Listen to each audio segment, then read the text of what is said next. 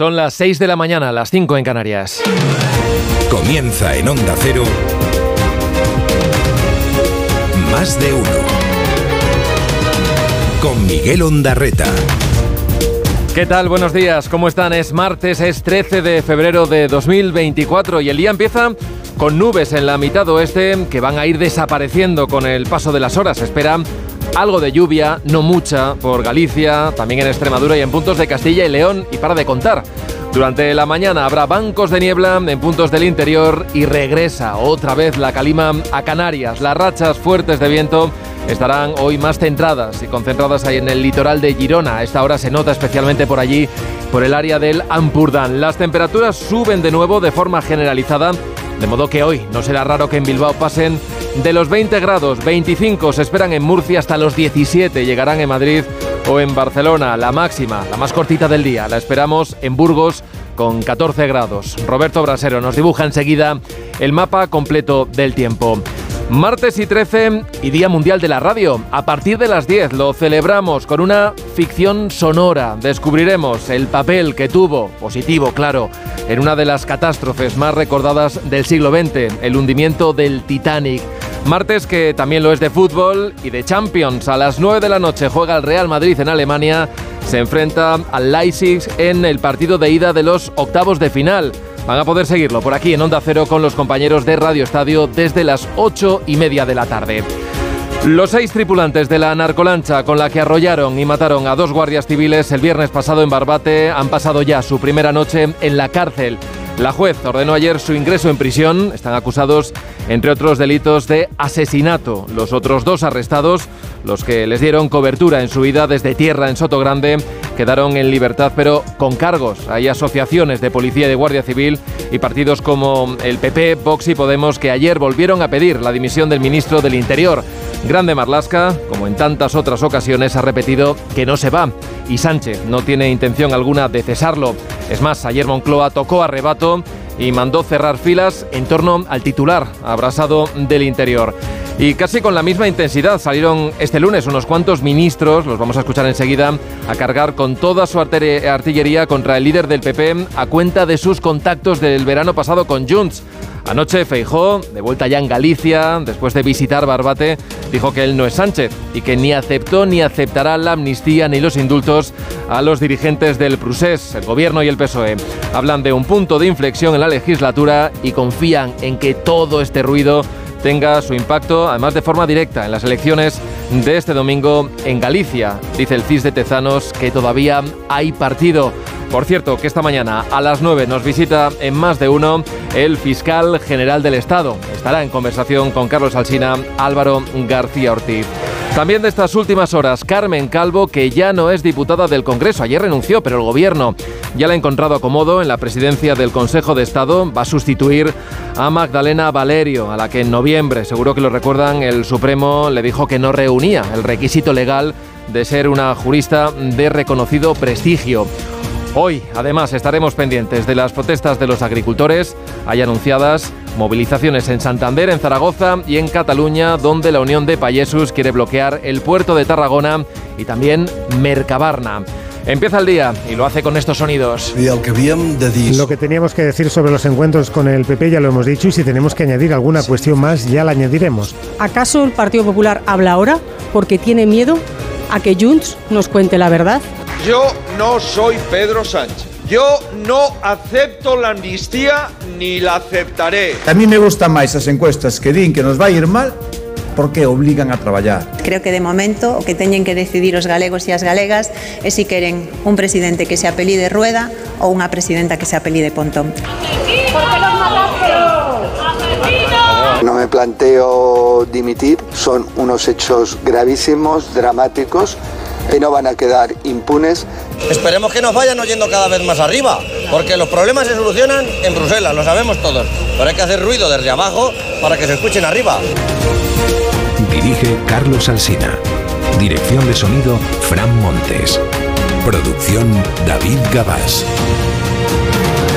6 y 4, 5 y 4 en Canarias. Prisión provisional, comunicada y sin fianza para los seis ocupantes de la narcolancha que el viernes pasado arrolló a una Zodiac de la Guardia Civil en el puerto de Barbate y que le costó la vida a dos agentes. Otros dos compañeros resultaron heridos, uno de ellos de gravedad. Le pasó por encima directamente la hélice de esa embarcación. A pesar de las heridas que sufrió en los antebrazos, su evolución es positiva. Al piloto de esa planeadora, Kiko el Cabra, un viejo conocido de las fuerzas de seguridad por sus múltiples antecedentes, se le acusa junto a sus cinco acompañantes de dos delitos de asesinato, cuatro delitos en grado de tentativa, seis de atentado agravado, un delito de contrabando y un delito de resistencia grave a los agentes de la autoridad. Ayer prestaron declaración judicial durante varias horas en los juzgados de Barbate. A su salida del furgón policial, ¿Por qué los fueron recibidos con estos gritos por un pequeño grupo de vecinos de la localidad gaditana. A los otros dos detenidos, que son dos hombres de 34 y 54 años, que también cuentan con antecedentes por tráfico de drogas y por contrabando, y que acudieron a recoger en su coche a estos seis tripulantes de la narcolancha en Soto Grande, la jueza les dejó ayer en libertad provisional. Se enfrentan a otros delitos, en este caso de encubrimiento y de resistencia a los agentes de la autoridad. Hoy cuenta el confidencial que el viernes por la tarde lo que se produjo fue una acumulación de llamadas y de contactos de dirigentes políticos para desalojar varias narcolanchas que se habían refugiado en ese puerto de Barbate por el temporal y que acabaron con ese desplazamiento desde Algeciras de la Zodiac atacada. También la razón apunta a una cadena de errores que derivó en una temeridad con las consecuencias ya sabidas. Ayer, a mediodía, En todos los ayuntamientos, como este de Cádiz, se guardaba un minuto de silencio por el asesinato de Miguel Ángel González y de David Pérez Carracedo. En Pamplona, donde gobierna EH Bildu, la formación Aberchale no quiso participar en este homenaje, a pesar de que el domingo sí que habían apoyado una declaración en la que todos los grupos se solidarizaban con las familias de las víctimas. Ayer escuchamos en este mismo programa al portavoz de la Asociación Jucil pedir la dimisión del ministro Grande Marlasca. Lo reclamó también Podemos, Vox y el PP. Nos unimos a la petición unánime de las asociaciones de guardias civiles y de policía pidiendo al señor Marlasca que se vaya. Pero no pasan por ahí los planes más inmediatos del ministro. No me planteo dimitir. Que ayer defendió su gestión y el trabajo de estos últimos cinco años en el campo de Gibraltar. Reiterar el esfuerzo importante en inversión en medios personales y medios materiales realizados durante estos cinco años. Bueno, esta posición la cuestionaba anoche en la brújula el alcalde de Barbate, Miguel Molina, que denunció la dejadez por tener las patrulleras de la Guardia Civil en Cádiz inoperativas. También criticó el cambio que supuso que el Ministerio desmantelara hace poco más de un año esa unidad antinarco o CONSUR en la que participaban 150 agentes especializados. Al dejar de trabajar esta unidad, pues se ve muy mermada toda la provincia de Cádiz. Cuanto más recursos y cuanto más daño se le haga al narcotráfico, pues menos recursos van a poder tener para poder estar envalentonados. Hoy leemos también en las páginas del periódico que el Ministerio de Defensa se estaría planteando que la Armada pueda implicarse en las tareas de lucha contra el narco. Mandos políticos y militares apoyarían ese despliegue de unidades navales para combatir a las mafias. Este martes el Consejo de Ministros va a aprobar el nombramiento de Carmen Calvo como nueva presidenta del Consejo de Estado. La ex vicepresidenta del Gobierno sustituirá así a Magdalena Valerio al frente de este órgano consultivo al que es verdad que últimamente ha recurrido bastante poco el Ejecutivo, como ha ocurrido con la ley de amnistía. Ya saben que optó el Gobierno por la vía de la proposición de ley, está la firma del grupo parlamentario y se libró de ese trámite que es obligatorio cuando la norma sale de Moncloa, es decir, del Poder Ejecutivo. Este cambio se produce después de la sentencia del Tribunal Supremo que en noviembre anuló la designación de Valerio porque no cumplía con el requisito de contar con un acreditado prestigio como jurista. La llegada de Calvo a esta institución ya ha merecido la crítica del PP a través de su número 2. Decía Cuca Gamarra en estas últimas horas que el presidente lo ha vuelto a hacer con Pedro Sánchez, las puertas giratorias siempre dan una vuelta más. Por eso denunciamos nuevamente la colonización de las instituciones por Pedro Sánchez. Calvo, por tanto, no tendrá que elaborar ningún informe sobre la ley de amnistía, a pesar de que antes de las elecciones del verano pasado Su posición, viniendo además de una doctora en Derecho Constitucional, era bien cualificada. Intervenciones en ese sentido tuvo unas cuantas. Esta es una de ellas. Es que la amnistía está prohibida en nuestra Constitución absolutamente prohibida. Luego, luego vamos a escuchar más. Calvo renunció ayer a su acta de diputada, también por tanto dejará de presidir la Comisión de Igualdad del Congreso. Y si nada se tuerce, pues ocupará su nuevo cargo antes de que acabe este mes de febrero. Y se empleó ayer a fondo el gobierno en denunciar los giros del PP y del propio Feijó, a cuenta de la amnistía, de los indultos y de los contactos del verano pasado con Junts. Que pida perdón por haber fomentado la crispación con el único afán de desestabilizar al gobierno y hacer ruido, ruido y ruido desde la mentira. Esto condiciona claramente la legislatura. Ha sido una gran impostura. El señor Feijó ha mentido a todos los españoles bueno, Montero, Bolaños y Alegría exigieron además al líder del PP que aclare el contenido de su reunión con Junts, a pesar de que ellos mismos, que sí que aceptaron las condiciones de Puigdemont, pues no dan ni un solo detalle sobre sus encuentros con el de Waterloo. Los de Junts dijeron ayer que si quieren añadir algo más sobre esos contactos con los populares, pues que ya lo añadirán. Así que siguen estirando ese chicle, el de se sabrá todo. Anoche, Feijó, metido de nuevo en la harina de la campaña de las gallegas, quiso zanjar el asunto, al menos lo intentó, asegurando que a diferencia del presidente, él no acepta ni aceptará la amnistía ni los indultos. El señor Sánchez lleva cinco meses a martillo intentando colar una amnistía ilegal. Y nosotros llevamos cinco meses diciéndole a la gente que nos acompañe en la calle para seguir luchando contra una amnistía ilegal. Pues a pesar de tanto desconcierto y de cierta inquietud interna dentro del PP, de la que se adeñó, como digo, la, formación de mm, Feijón a estas últimas horas por abordar este asunto cuando está en juego la Junta de Galicia, ayer todos los varones, también Ayuso, también Juanma Moreno, salieron a defender a su jefe de filas. Más de uno en Onda Cero. Donde Alcina. 6 y 12, 5 y 12 en Canarias. Echamos ya un primer vistazo a la prensa. Portadas que llevan estos titulares. En La Razón, el PSOE trabaja para que Vox llegue al 4,9% en Galicia. Dice el país que el mensaje del PP de Fijó sobre Junts, si quieren reconciliación, de verdad, hablamos. El Mundo, la acción antinarco se hundió al cerrar Marlasca el grupo de élite. En esa línea, ABC Marlasca desmanteló la unidad antinarco por sus costes. En las páginas de La Vanguardia, en su portada, este titular, Cataluña ha pasado en 40 años del 2 al 21% de población extranjera. Y en el periódico de España, esta información de la que les dábamos cuenta, Defensa apoya que la Armada luche en el sur contra el narco. En la prensa digital, el confidencial, la cadena de malas decisiones que propició el doble crimen del puerto de Barbate. El español señala que la Guardia Civil alegó por escrito ya en enero que su flota no resiste violentas embestidas de los narcos y en el diario.es cuentan que el PP cierra filas sobre los indultos para salvar la campaña gallega.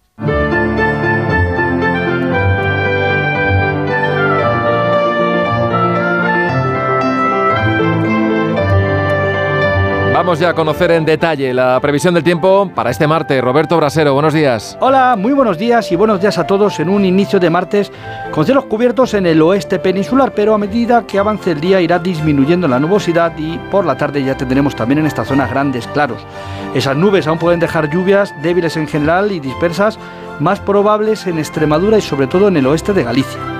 En la mitad oriental y Canarias, desde primeras horas los cielos despejados así van a continuar. El viento que fue protagonista en el día de ayer, hoy no lo será. Quizá todavía algunas rachas esta madrugada en el noreste, en el Ampurdán, pero también tendrá a calmarse, así como se ha calmado ya el temporal de viento y olas del Cantábrico. En el estrecho, el viento gira de poniente irá virando a levante. Y con este panorama, las temperaturas solo tienen un camino, el ascenso. Suben las de esta primera hora del día, arrinconando las heladas prácticamente a áreas de Pirineos y poco más, y subirán las de esta tarde. Bueno, salvo en la franja litoral del Mediterráneo. Ahí pueden bajar, pero en el resto sumaremos grados. Para estar más cerca de los 20 ya en prácticamente toda España. Hasta 21 grados llegaremos en Bilbao, 22 en Córdoba o 25 en Málaga y de nuevo 26 se esperan esta tarde en Murcia capital. La iglesia y el museo de Orsan Michele es uno de los edificios más característicos y singulares del casco histórico de Florencia. La reapertura del museo en la primera planta permite volver a disfrutar de las estatuas que antaño adornaron los cuatro lados del edificio. Algunas de ellas son obras maestras del Renacimiento. Corresponsal en Roma, Darío Menor. Los amantes del arte ya tienen un nuevo motivo para visitar Florencia con la reciente reapertura del Museo de Orsan Michele tras la profunda reforma a la que ha sido sometido durante el último año. Con sus 40 metros de altura, este imponente inmueble situado en pleno centro de la capital toscana era un auténtico rascacielos cuando fue construido a principios del siglo XIV. Concebido inicialmente como mercado y depósito del grano, no tardó en convertirse en un punto de referencia para los florentinos por su doble uso civil y religioso, como explica Benedetta Matucci, comisaria del Museo de Orsan Michele. Da una parte. En una parte de la logia estaba la actividad enérgica de la carga y descarga de las mercancías, mientras que en otra zona había una especie de esquina sacra contrapuesta al lado más civil, al lado más profano. Civile, più profano. La reapertura del complejo de Orsan Michele permite admirar los tesoros de su iglesia, ubicada en la planta baja, y también las esculturas que embellecen su fachada y cuyos originales se encuentran en la segunda planta. Fueron realizadas por algunos de los grandes maestros del Renacimiento, como Donatello o Ghiberti, que recuperó incluso la técnica de la antigüedad para trabajar el bronce. Más de uno. En Onda Cero. Te lo digo, te lo cuento. Te lo digo, estoy harto de cambiar de compañía cada año para poder ahorrar. Te lo cuento, yo me voy a la mutua. Vente a la mutua con cualquiera de tus seguros. Te bajamos su precio, sea cual sea. Llama al 91 555 5555. 91 555 5555. Te lo digo, te lo cuento. Vente a la mutua. Condiciones en mutua.es. Su alarma de Securitas Direct ha sido desconectada. Anda, si te has puesto alarma. ¿Qué tal? La verdad que muy contenta. Como me paso casi todo el día fuera de casa trabajando, así me quedo mucho más tranquila. Si llego a saber antes lo que cuesta, me lo hubiera puesto antes. Protege tu hogar frente a robos y ocupaciones con la alarma de Securitas Direct. Llama ahora al 900-272-272. Más de uno con Miguel Ondarreta. Donde Alsina.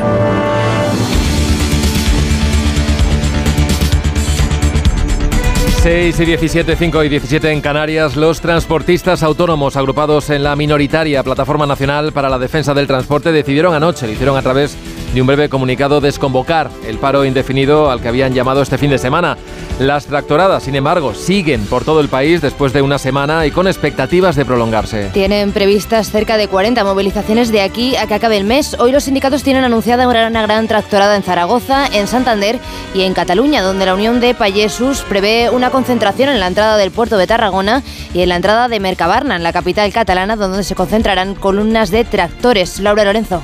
Se cumple una semana de protestas del sector agrícola y ganadero sin que de momento haya ninguna intención de poner fin a estas movilizaciones. Ayer las convocatorias oficiales se circunscribían en Madrid, mientras que hoy será el turno de Zaragoza, aunque con la vista puesta en Cataluña, donde los agricultores tienen previsto protagonizar nuevos cortes en diferentes puntos de la región. Mientras una de las plataformas que protagonizan estas protestas no anunciadas, la plataforma 6F, anuncia un cambio de estrategia. Dicen que están dispuestos a partir de ahora a sacar los animales a la calle. Los sindicatos de agricultores critican que la polémica de la plataforma 6F está llevándose el protagonismo y eclipsando las verdaderas reivindicaciones del campo, por lo que se han desvinculado de las convocatorias no autorizadas. Todas las movilizaciones que nosotros estamos organizando están autorizadas y como puedes ver aquí hay una gran cantidad de guardia civil para que no, no nos salgamos de la línea y lo que no queremos son problemas. Lo que queremos es que simplemente la sociedad vea la problemática del campo sin causar perjuicio alguno para nadie.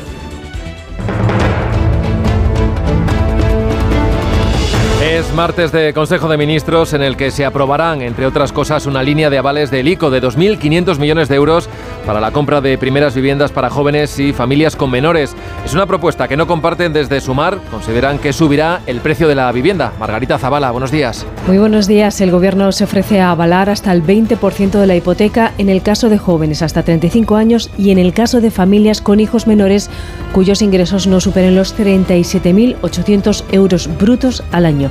Si en este caso la casa se compra entre dos personas, el límite de ingresos se va a elevar al doble.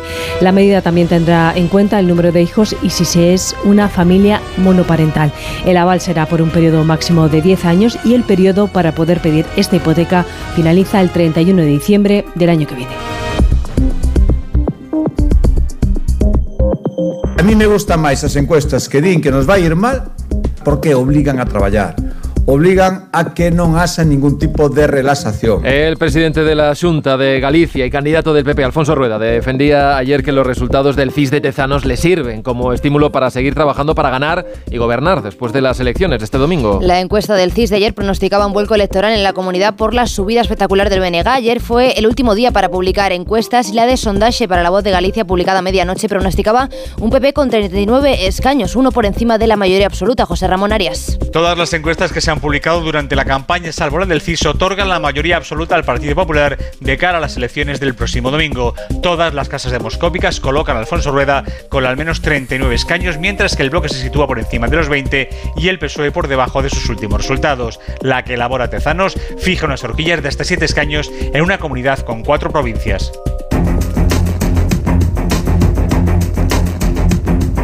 El rey de Jordania y yo hemos hablado hoy sobre los esfuerzos que estamos haciendo desde Estados Unidos para llegar junto a Israel y Hamas a un acuerdo para liberar rehenes y llegar a un periodo de paz inmediato y sostenible en Gaza, al menos durante seis semanas, y que ojalá podamos convertir en algo más duradero. El presidente de los Estados Unidos, Joe Biden, proponía esta madrugada, tras su reunión en la Casa Blanca con el rey Abdalá II de Jordania, una tregua en la franja de Gaza que dure al menos mes y medio. Washington no ve con buenos ojos la ofensiva que Israel está liderando en la ciudad de Rafah, refugio del 75% de la población palestina, por mucho que haya supuesto la liberación de dos rehenes. Porque cerca de 70 personas han muerto en esa operación y según Hamas, tres rehenes han fallecido en los ataques israelíes. Estados Unidos ha pedido al gobierno de Netanyahu también una investigación que aclare la muerte de una niña de 6 años en un bombardeo en Gaza, después de pedir ayuda desde un coche en el que estaba rodeada de familiares fallecidos. La ONU ha pedido finalizar esta operación y el alto representante de Exteriores de la Unión Europea, Borrell, ve imposible evacuar al más de millón y medio de palestinos que se refugian en esta ciudad fronteriza con Egipto. Evacuate. Van a evacuar. Pero ¿dónde? ¿A la Luna? ¿Dónde van a evacuar a esta gente? Criticó ayer por la actitud de Estados Unidos condenando la muerte de civiles y a la vez proporcionando más armas a un Netanyahu que no escucha a nadie. Si piensas que demasiada gente ha muerto, decía Borrell, quizá tendrías que dar menos armas para evitar que muera tanta gente. Más de uno. Tenemos por delante una tarde-noche de fútbol. Titulares del deporte, Ana Rodríguez. Buenos días. Hola, ¿qué tal? Buenos días. Se vuelve la Champions, la Liga de Campeones esta semana y la próxima, partidos de ida de los octavos de final. El Real Madrid juega esta noche a las 9 en Alemania frente al Leipzig de Dani Olmo, un Real Madrid que llega con las últimas bajas de Rudiger y de Bellingham, lesionado ante el Girona. Ancelotti en rueda de prensa recordaba que también han ganado y jugado muy bien sin el jugador inglés en el campo. Tenemos que pensar que no está Bellingham, pero sin Bellingham hemos ganado cuatro partidos de cuatro. Significa que lo que han reemplazado a Bellingham en estos partidos lo han hecho muy bien. Obviamente Bellingham es un jugador muy muy importante, como lo ha estado, como lo es Courtois, como lo es Militao, pero creo que esto ha sido una oportunidad para ser más motivado. También compareció ayer en rueda de prensa Tony Cross, centrocampista alemán del conjunto blanco, que no dio pistas sobre su futuro, sobre si seguirá una temporada más o colgará las botas este verano. Siempre os digo la verdad, entonces, y la verdad es que no sé. estoy, estoy pensando en, en, qué hacer, todavía no, no he decidido nada, que me alegro mucho que, que, que mucha gente que, que quieren que juegue un año más, eh, eso, eso me alegro y siempre es un señal positivo. También esta noche a las 9 se disputa la ida de otra de las eliminatorias de octavos, quizá la más desigualada, y es que uno de los modestos de Europa, el Copenhague, recibe al actual campeón, al Manchester City de Pep Guardiola. La jornada al completo la podrán seguir en el Radio Estadio de Onda Cero. Mañana turno para la Real Sociedad, que también a las 9 juega en París frente al PSG de Luis Enrique y de Mbappé.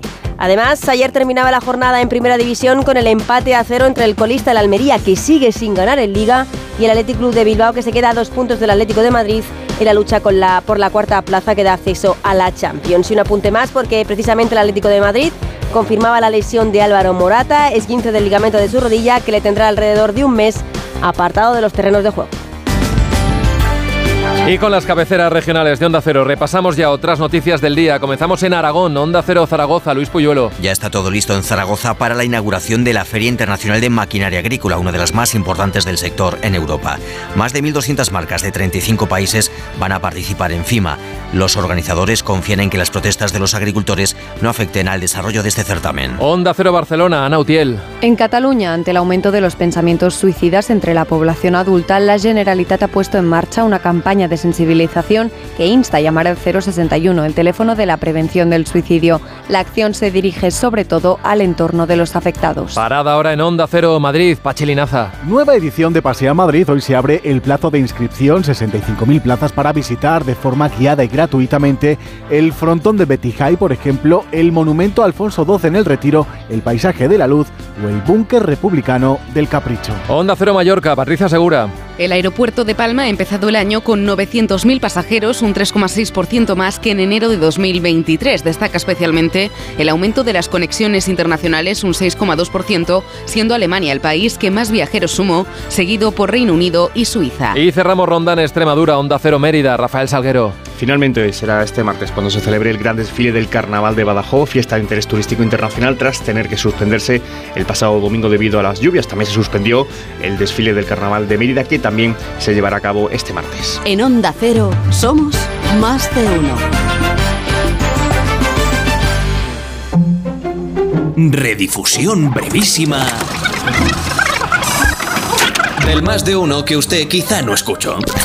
¿Por qué? O sea, ¿por qué decide Diego Fortea hacer un podcast con toda la historia profesional de Luis del Olmo? Hace unas dos temporadas me encomendaste, te acordarás, una sección que se llamaba Historias de la Radio. Cada semana trajera anécdotas graciosas, emotivas, ocurridas en este medio, en la radio. Sucedidos. Casi todo lo que encontraba tenía que ver con Luis del Olmo. Tras esto, igual molaría recopilarlo en un especial. Y te pusiste y te pusiste y te pusiste y han salido unas cuantas horas. Unas cuantas horas.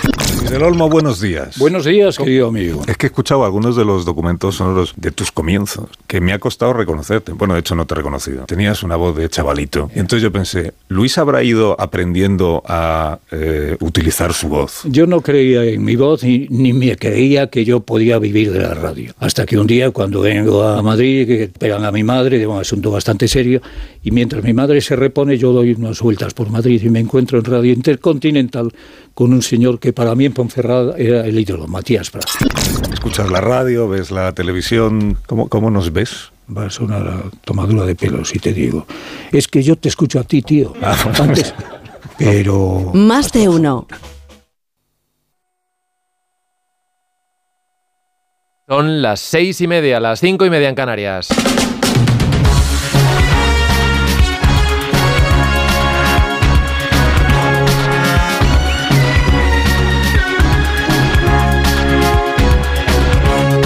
Comienza el día en Onda Cero. Es martes 13 de febrero de 2024. Hoy sale el sol en Huesca a las 8 y un minuto. En Guadalajara a las 8 y 10, en Santander a las 8 y cuarto, en Huelva a las 8 y 20 minutos de la mañana. En cuanto al tiempo, el viento hoy casi desaparece y vamos a tener un día de niebla y de nubes bajas en todo el interior, pero dejarán poca lluvia, quizá algo en Galicia, en el sur de Castilla y León o en Extremadura. En la vertiente mediterránea lo que vamos a ver son cielos completamente despejados, aunque las temperaturas aquí tienden a bajar algo. En el resto suben. En el Cantábrico llegaremos, por ejemplo, a los 21 grados y en Murcia a los 25, mientras que en Málaga vamos a alcanzar los 23. Por el centro estaremos rondando los 18 grados a la hora de comer. Este martes, además del Día Mundial de la Radio, será noticia Carmen Calvo y la línea de avales del ICO. Los detalles con Elena Bueno y con Manuel Pecino. Como cada martes hay Consejo de Ministros en el que el Gobierno pretende aprobar el nombramiento de la ex vicepresidenta Carmen Calvo como nueva presidenta del Consejo de Estado, el mayor órgano consultivo del Estado.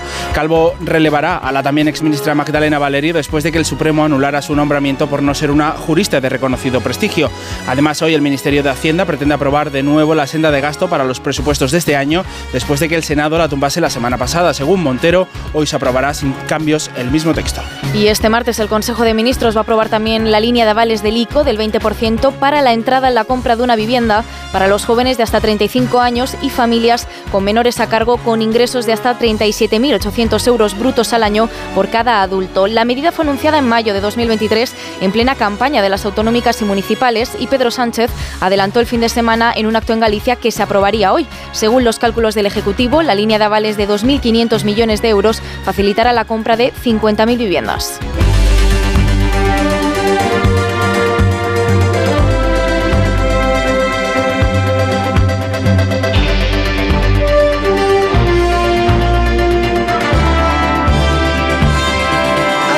A decir que ahora yo estoy de acuerdo con las amnistías y con los indultos. ¿Sabéis por qué? Porque diciendo todo esto, a lo mejor consiguen que alguien dude de nuestra honestidad, de nuestra honorabilidad y de lo que hemos hecho durante todos estos años, que es defender el Estado de Derecho y renunciar a cualquier cargo para defender el Estado de Derecho en España. Sigue Alberto Núñez Fijo negando que el PP se hubiese planteado la amnistía o el indulto a Puigdemont después de que así lo asegurasen con un listado de condicionantes el PP este fin de semana. Insiste el líder del Partido Popular en que son ataques a la desesperada por parte de sus rivales para ensuciar la campaña de las gallegas. Mientras los periodistas que estuvieron en esa conversación siguen defendiendo la información publicada, Junts amenazó con hacer públicas sus conversaciones con el Partido Popular, pero se reservan de momento esa baza y el portavoz Josep Rius prefiere por ahora guardar silencio. Lo que teníamos que decir sobre los encuentros con el PP ya lo hemos dicho y si tenemos que añadir alguna cuestión más ya la añadiremos. El gobierno, mientras tanto, a días de las elecciones gallegas, cuela el asunto en el debate y reprocha a Fijo que haya mentido a los suyos cuando decía que Puigdemont debe ser procesado por terrorismo y le piden que dé explicaciones. Ignacio Jarillo. Gobierno y PP justificaban ayer sus argumentos para acusar o rechazar que los populares hayan tenido en cuenta la posibilidad de apoyar un indulto para Puigdemont, como sugería el PP el pasado fin de semana. Dicen los populares que si hubo reflexión al respecto en el partido, nunca se contempló, porque para indultar a Puigdemont antes tiene que entregarse a la justicia y ese caso no se daba. Pero para la ministra Montero, solo que el PP lo haya verbalizado ya es motivo de reproche.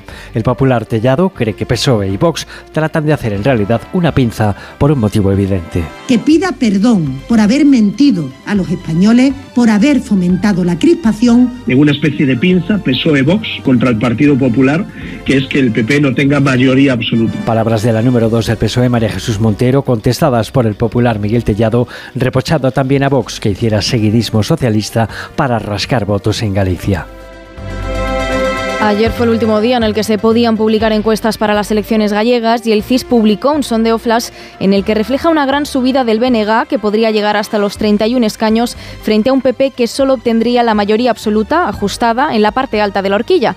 Tezanos le da a Rueda entre 34 y 38 diputados y el PSOE podría quedarse con 14 o caer hasta los 9.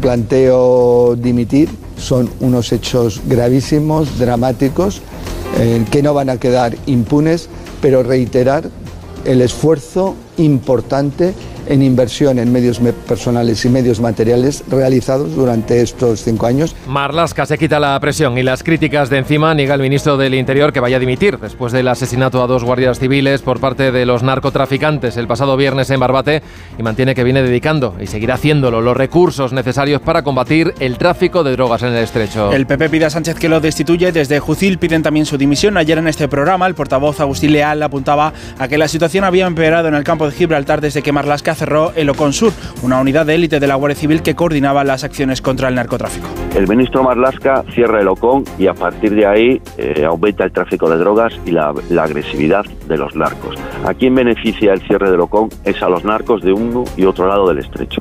Es una teoría, obviamente. Si tuviera la certeza, estaba ahora mismo un juzgado de guardia, ¿no? Pero... Hoy el diario ABC cuenta que Marlasca desmanteló la unidad por el alto coste que suponía porque la mayoría de los agentes estaban en comisión de servicio. Estaban destinados unos 150 guardias civiles y eso suponía una merma de efectivos en otras zonas, la mayoría rurales, donde aumentaba la criminalidad. Los ocho narcos detenidos por el asesinato en Barbate pasaron ayer a disposición judicial. Dos de ellos han quedado en libertad con cargos. Eran los que iban a recoger a los otros seis. A dos de estos se les imputa un delito de asesinato consumado y a los otros cuatro en grado de tentativa. Onda Cero Cádiz, Jaime Álvarez. Life. Los seis detenidos han pasado su primera noche en prisión. Se les imputan a cuatro de ellos asesinato en grado de tentativa y a dos asesinato consumado. Además, se les imputan delitos de contrabando, resistencia y atentado a la autoridad. Hay además otras dos personas, los que recogieron a los tripulantes de la narcolancha en Soto Grande, que ayer fueron puestos en libertad con cargos. Las declaraciones ante el juez del juzgado mixto número uno de Barbate se alargaron durante todo el día de ayer hasta bien entrada a las 8 de la tarde. Lo último que se sabe sobre los dos agentes heridos es que uno de ellos está ingresado en el hospital de Puerto Real, en el área de traumatología. Su pronóstico es estable y positivo. Cuenta hoy el periódico de España que en el Ministerio de Defensa dirigentes políticos y militares creen que se debe involucrar a la Armada en la lucha contra el narcotráfico. esperemos que nos vayan oyendo cada vez más arriba. Porque los problemas se solucionan en Bruselas, lo sabemos todos. Pero hay que hacer ruido desde abajo para que se escuchen arriba. Y el motivo ha sido venir pues, a la puerta de Agricultura, que es lo que nos representa. Agricultura no es por otro motivo. Las movilizaciones del sector agrícola en nuestro país continúan. Hoy se prevén paros en La Rioja y en Cataluña.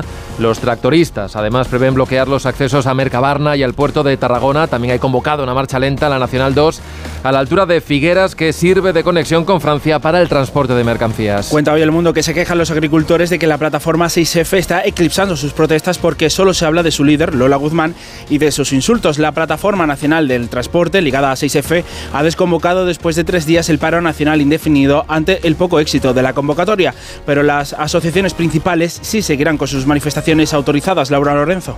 Las principales organizaciones sindicales ayer se dejaban oír con una tractorada de más de 100 vehículos en Madrid y hoy harán lo propio en Zaragoza, una protesta autorizada y anunciada que contrasta con otras que se están viendo estos días, como explicaba Ivana Martínez, secretaria general del Sindicato de Agricultores Independientes de Madrid. Y lo que no queremos son problemas, o sea, lo que queremos es que simplemente la, la sociedad vea la problemática del campo sin causar perjuicio alguno para nadie. Uno de los responsables de estos cortes no anunciados es la plataforma 6F, que ahora opta por cambiar de estrategia. Su portavoz, Jaime Pena, reconoce que todo esto tiene un desgaste.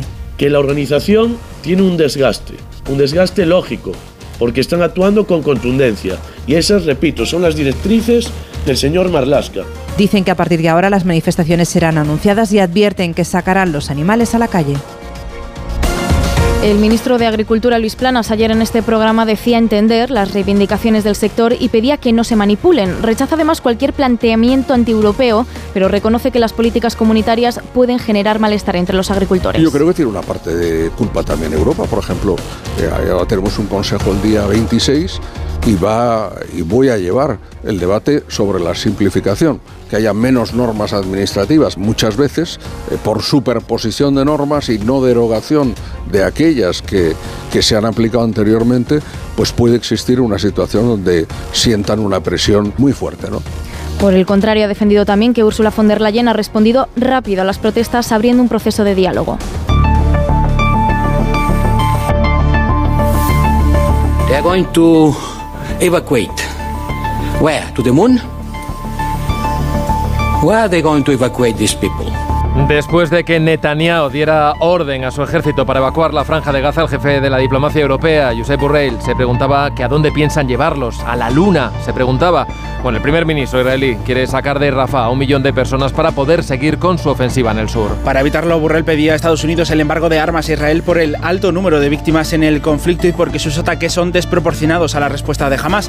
El Tribunal de la Haya ha prohibido a Países Bajos suministrar piezas a Israel para los aviones de combate que usan en sus ataques a la franja para evitar la participación del país en crímenes de guerra. Corresponsal europeo Jacobo de Rebollos. Según el tribunal holandés, existe un riesgo claro de que las piezas del F-35 acaben siendo utilizadas en graves violaciones del derecho internacional humanitario, así que ha dado siete días para que el gobierno suspenda las exportaciones. Las tres ONGs que han presentado el caso han argumentado que esta situación puede convertir a los Países Bajos en cómplices de posibles crímenes de guerra. En realidad, estas piezas son propiedad de Estados Unidos que las almacena, entre otros lugares, en los Países Bajos, desde donde las va distribuyendo. Posiblemente ahora las cambie de lugar para hacerlas llegar a Israel, pero grupos de derechos humanos en el Reino Unido han presentado ya una demanda similar y el caso podría repetirse en más sitios por todo el mundo porque la decisión del Tribunal Supremo de la ONU del mes pasado ordenando hacer todo lo posible para evitar un posible genocidio en Gaza puede ser entendida como un espaldarazo a este tipo de situaciones. Los estados normalmente recurrirán reclamando que solo ellos pueden decidir la política exterior de la nación abriendo un debate jurídico. Los Países Bajos tienen ahora ocho semanas para apelar, pero la prohibición de exportar ya es vinculante hasta que, llegado el caso, otra instancia judicial la anule. Estados Unidos no ha respondido aún a la petición de Borrell de embargar las armas, pero sí que ha pedido a Tel Aviv una investigación urgente sobre la muerte de una niña en Gaza después de un bombardeo israelí. La menor de seis años había pedido auxilio de forma reiterada mientras estaba rodeada de los cadáveres de sus familiares. Biden ha propuesto además una tregua de seis semanas. Miguel Ondarreta, más de uno, donde Alsina.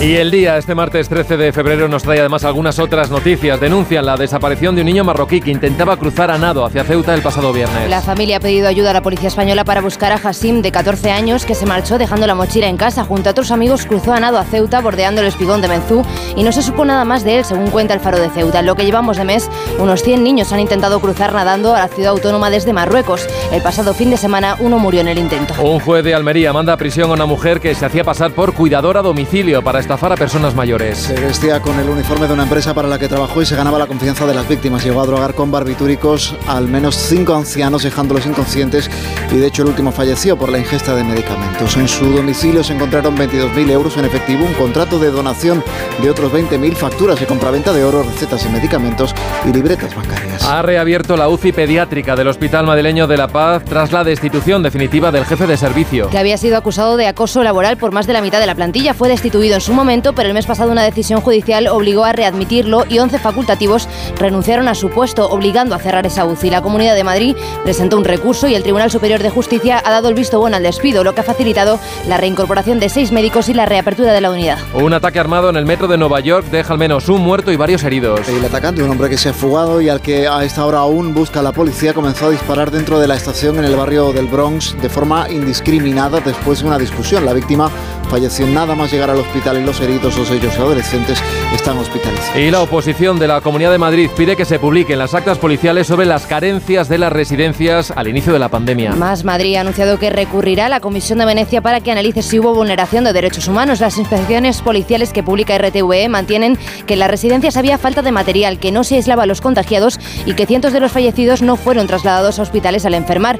El gobierno autonómico dice que denunciará la filtración de estos documentos que contienen datos personales. En Onda Cero, más de uno.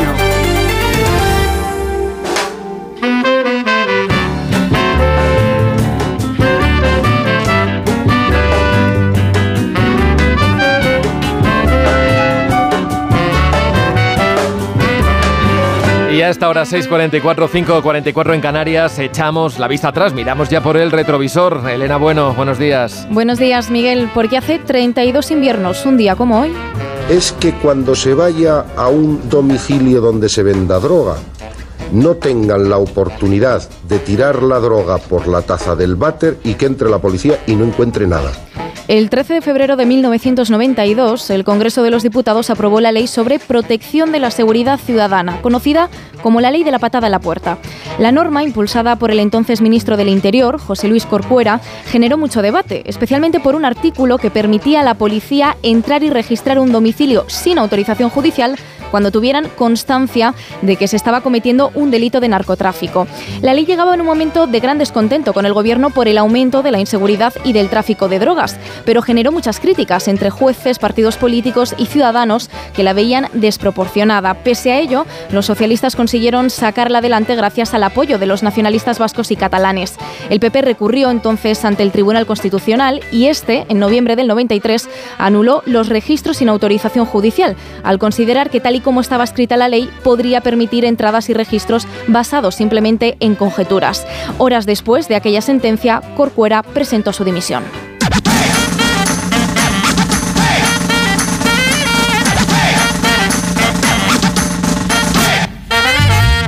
Y es el momento de conocer la historia de una nueva canción de la ayuda, con la ayuda de Sara Iturbide. Sara, buenos días. Muy buenos días, Miguel. En esta sección también celebramos hoy el Día de la Radio con El Espíritu de la Radio, del grupo Rush.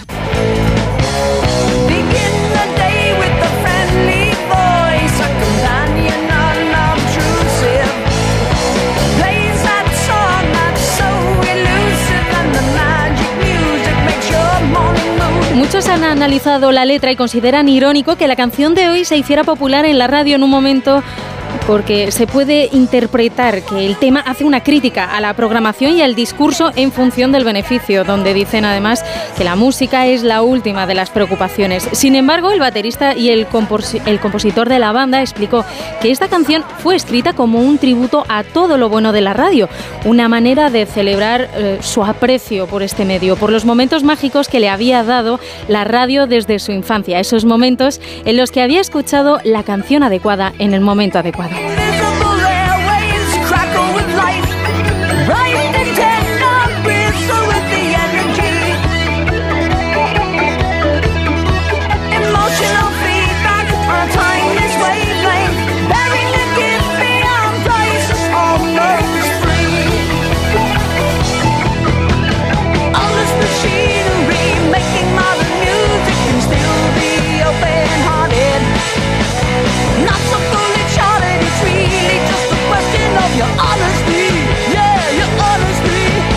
En Onda Cero.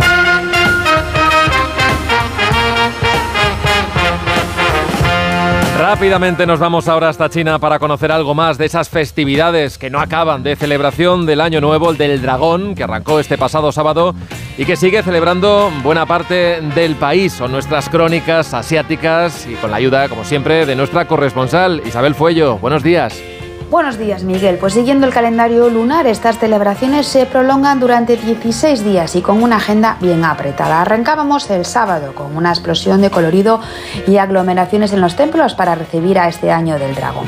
Y ahora las visitas familiares acaparan todo el protagonismo, pero hay que seguir una agenda específica, ya que hay un día dedicado para los más cercanos, otro para visitar la familia política y uno específico, por ejemplo, para que los yernos se citen con sus suegros. La jornada de ayer estaba dedicada a pasarla en casa y la de hoy martes, que es un día auspicioso en el calendario chino, destinada a visitar los templos y en ellos concretamente a los videntes, que se les esperan para leerles las manos y les cuente qué les va a deparar los próximos meses. Hoy también es el día que la gente enciende incienso no solo en los templos, también en las calles, ya que su humo ayuda a extender los buenos deseos. Y el jueves es el día que toca deshacerse de las cosas viejas que tengamos en casa. El viernes un día auspicioso para volver al trabajo si se han cogido vacaciones y la semana que viene la dedicaremos principalmente a preparar esos farolillos de papel típicos chinos para culminar las celebraciones del próximo día 24 con el Festival de las Linternas, que se sacan a las calles para iluminar las ciudades. Y así con esto el año del dragón queda oficialmente inaugurado. Bueno, menudo ajetreo. Gracias Isabel y hasta el próximo martes. Saludos también a vosotros, Miquel, y hasta la semana que viene.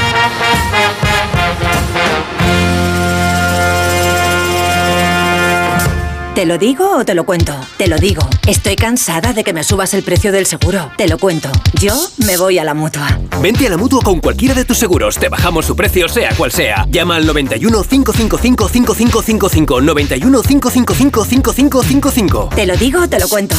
Vente a la mutua. Condiciones en mutua.es.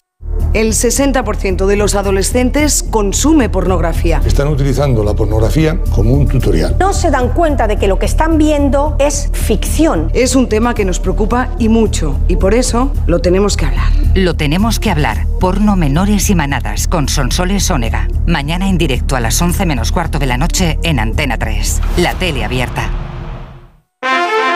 Que sorte tiveches, o golpe non tocou o radiador, é chapa. Con el seguro de coche de línea directa no solo te ahorras una pasta, sino que además puedes escoger el taller que quieras aquí o en las Rías Baixas. Y si eliges taller colaborador, también tienes coche de sustitución garantizado y servicio de recogida y entrega. Cámbiate ahora y te bajamos el precio de tu seguro de coche, sí o sí. Ven directo a lineadirecta.com o llama al 917-700-700. El valor de ser directo. Consulta condiciones. Se acerca Semana Santa y en Viajes El Corte Inglés convertimos los pequeños momentos en grandes experiencias, porque viajar es la mejor forma de conectar con lo que más te gusta. Aprovecha las salidas especiales por Europa con Canac y New Blue. Nuestro continente está lleno de tesoros históricos. Viaja a Praga, Roma, Dubrovnik o descubre la Toscana y además consigue grandes ventajas. Reserva ya sin gastos de cancelación y si encuentras un precio mejor, te lo igualamos. Consulta condiciones en Viajes El Corte Inglés. Arturo Valls de camarero? ¿A qué gano el natural? Ponme un colacao. ¿Caliente como un agosto en Sevilla o frío como la mirada de un exnovio? Evidentemente frío. como mandes, que aquí cada uno lo pide a su manera. Marchando tu colacao. El 60% de los adolescentes consume pornografía. Están utilizando la pornografía como un tutorial. No se dan cuenta de que lo que están viendo es ficción. Es un tema que nos preocupa y mucho, y por eso lo tenemos que hablar. Lo tenemos que hablar. Porno menores y manadas con Sonsoles Ónega. Mañana en directo a las 11 menos cuarto de la noche en Antena 3. La tele abierta. Su alarma de Securitas Direct ha sido desconectada. Anda, si te has puesto alarma. ¿Qué tal? La verdad que muy contenta. Como me paso casi todo el día fuera de casa trabajando, así me quedo mucho más tranquila. Si llego a saber antes lo que cuesta, me lo hubiera puesto antes. Protege tu hogar frente a robos y ocupaciones con la alarma de Securitas Direct. Llama ahora al 900-272-272. Pensar a lo grande no es abrir festivos para facturar un poco más. Es abrir tu tienda online para vender hasta en festivos. En Orange Empresas te ayudamos a crear tu tienda online para vender por internet tus productos de forma fácil y llegar a clientes de cualquier parte del mundo. Las cosas cambian y con Orange Empresas tu negocio también. Llama al 1414. Tenía siete recibos, pagaba mm, alrededor de 1.100 euros y ahora voy a pagar alrededor de 350. Pues que me ha cambiado la vida, que reconozco que me han ayudado mucho. Pues ha sido un salvavidas. Agencia negociadora les ha cambiado la vida. No lo dudes. Si tienes casa en propiedad y quieres pagar un 80% menos cada mes por tus préstamos, llama gratis al 900-900-880. 900-900-880. Llama ahora. Te cambiará la vida. Soy de legalitas porque cuando no sé qué hacer me dan soluciones. Como cuando pagaba IBI de más por una valoración catastral incorrecta y me ayudaron a recuperar 4.000 euros. O cuando me explicaron cómo contratar a la persona que cuida a mis padres. Hazte de legalitas en el 900 y siente el poder de contar con un abogado siempre que lo necesites. Y ahora, por ser oyente de Onda Cero, ahórrate un mes el primer año. 6.53, una hora menos en Canarias. Repasamos Vélez, los titulares de la prensa internacional. Por ejemplo, en Israel, el diario Haaretz, fuerzas israelíes rescatan a dos rehenes, el cautiverio de Hamas en Gaza, en el Jerusalem Post, cinco soldados del ejército israelí asesinados en batallas en la franja de Gaza. En el Golfo Pérsico, el diario Arab News, dos rehenes liberados, igual a 67 palestinos muertos. Los civiles pagan el precio de las incursiones de las fuerzas especiales israelíes en Rafah, en el Reino Unido. The Times, vamos a construir más hogares en los lugares correctos, promete el primer ministro en el Daily Telegraph, Braverman, no hagan sentir a la gente culpable por ser blanca. La exministra del Interior dice que es peligroso y equivocado decir que la población rural de Gran Bretaña sea racista. Y contamos ya a esta hora la noticia que no interesa a nadie. David Gabás, buenos días. Buenos días. Hoy nos vamos hasta Irán, donde un tribunal ha condenado a muerte al hombre acusado del asesinato del director de cine Darius Merhui y a su mujer, Baide Mohammadifar. La pareja murió apuñalada el pasado mes de octubre en su casa cerca de Teherán en un asesinato que conmocionó al país. Otras tres personas han sido condenadas a penas de entre 8 y 36 años de cárcel por su participación en la planificación y colaboración en los asesinatos. El tribunal condenó a muerte al asesino de acuerdo con la ley de Guesas, una suerte de ley del talión que permite a la víctima y a sus familiares aplicar a su agresor el mismo daño que provocó. El condenado es un ex empleado del cineasta con quien mantenía disputas económicas. Merhui, de 83 años, fue uno de los fundadores de la nueva ola del cine iraní de los años 70 y su película La vaca se considera como la obra inicial de este movimiento. Durante su carrera obtuvo 49 reconocimientos nacionales e internacionales, entre los que está la Concha de Oro de San Sebastián, que obtuvo en 1993 gracias a su película Sara. Merhui además era un crítico destacado del régimen de los ayatolás, pero todo esto ¿a quién le interesa? En cuatro minutos, las siete, las seis en Canarias, seguimos en más de uno, enseguida con Alsina por aquí, esto es Onda Cero.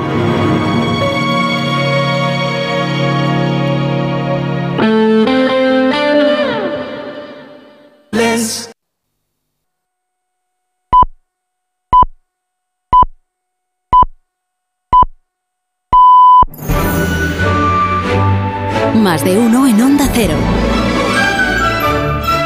Donde Alsina. Son las 7 en punto de la mañana, son las 6 de la mañana en las Islas Canarias. Felicidades a los martinianos, a las gosbertas, a los guimeras, los guimeras, los fulcranes y a los benignos en el día de su santo. Y felicidades a Stoker Channing, que era Rich en gris y la primera dama del ala oeste de la Casa Blanca, que hoy cumple 80 años y seguro que nos está escuchando. Buenos días desde Onda Cero.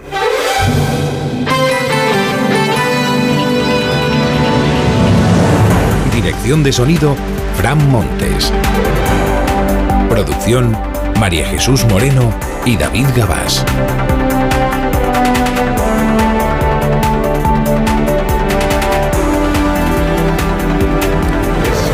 Martes 13 de febrero del año 2024, martes 13, nada puede salir mal. Hoy es, el, es el día de la radio, hemos elegido el martes 13 para celebrarlo y lo haremos aquí a las 10 de la mañana evocando las 712 vidas que salvó la radio un día de abril de 1912 en el Titanic, la radio salvavidas. Martes 13.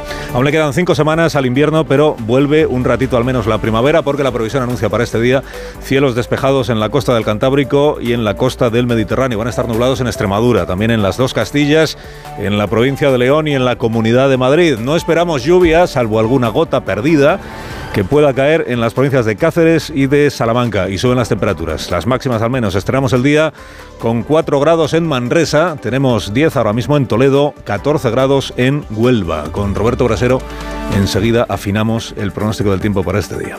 Tenemos tres historias para iniciar el martes. Recolocaciones Sánchez, el presidente repesca a Carmen Calvo, que fue la primera vicepresidenta que tuvo como nueva presidenta del Consejo de Estado, que es un órgano consultivo al que el gobierno le viene haciendo entre poco caso y ninguno. Va a sustituir la señora Calvo a una exministra de Pedro Sánchez, Valerio, cuyo nombramiento tumbó el Tribunal Supremo por arbitrario.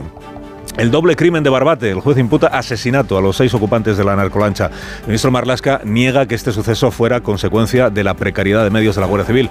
Ha pronunciado Marlasca la frase que seguramente más veces se le ha escuchado desde que es ministro, que es la frase no voy a dimitir.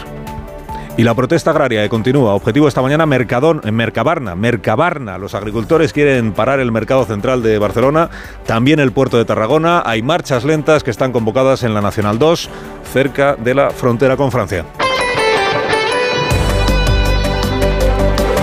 Lo primero es el nombramiento que hoy va a anunciar el Consejo de Ministros, el nombramiento de Carmen Calvo, que fue vicepresidenta del Gobierno de España y que hasta ayer era diputada del Congreso, como nueva presidenta del Consejo de Estado, que es este órgano para el que se requieren, para presidirlo, se requieren dos requisitos fundamentales. Uno es ser una jurista de reconocido prestigio y el otro es tener experiencia en los asuntos de Estado.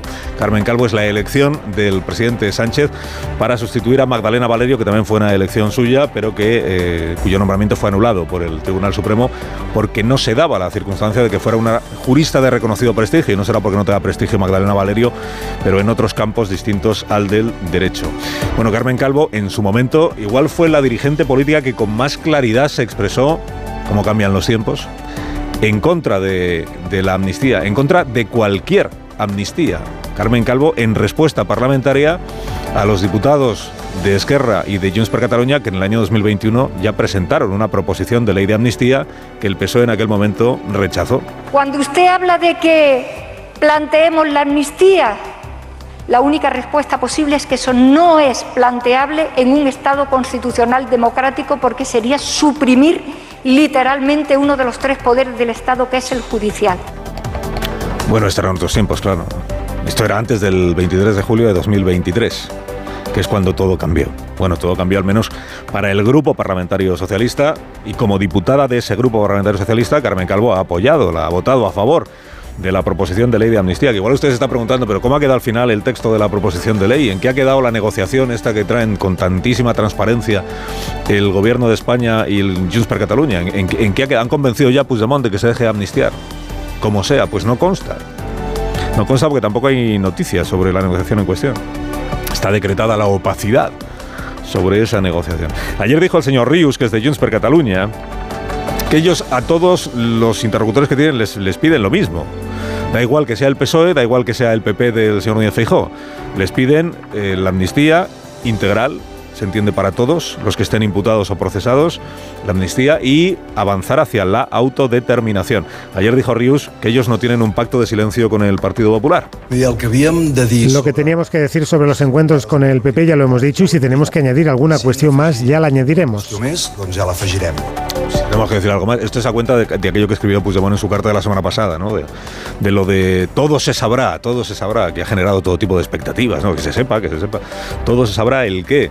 Dicen en el PSOE, pues los tratos que, se tuvo Junts per con el Partido Popular o hasta dónde estaba dispuesto a llegar Núñez Feijó para conseguir el apoyo de Puigdemont, es decir, de Junts per Cataluña a su posible investidura. ¿no? Todo esto a cuenta también del, del, fregado este en el que se ha metido el señor Núñez Feijó el solito el viernes pasado en su eh, reunión of the record con periodistas de hasta 16 medios distintos. Algunos de esos medios hoy hacen una reconstrucción, el diario El País, por ejemplo, el diario.es, una reconstrucción de, cómo fue esa conversación, en lo que se refiere a la amnistía, en lo que se refiere al, indulto condicionado, en lo que se refiere a la tesis de Feijó, según la cual va a ser muy difícil sustentar un delito de terrorismo relativo o imputado al señor Puigdemont. Bueno, el lío del que les hablábamos ya en el día de ayer y en plena campaña electoral en Galicia.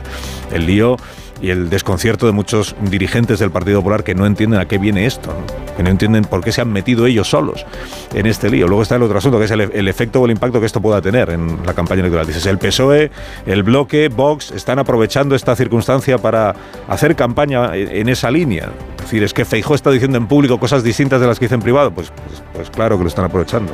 ¿Cómo no lo van a aprovechar? No hay partido político que no aproveche un error del adversario en una campaña electoral. Ayer publicó el CIS del, señor Tezanos, el Centro de Investigaciones Sociológicas, la última encuesta que publica antes de las elecciones en Galicia, que dice que el PP podría tener mayoría absoluta o no. Pues Tezanos da unas horquillas que dan para cualquier resultado, esa es la verdad. El PP estaría entre 34 y 38, como la mayoría absoluta son 38, pues igual la tiene, igual no la tiene.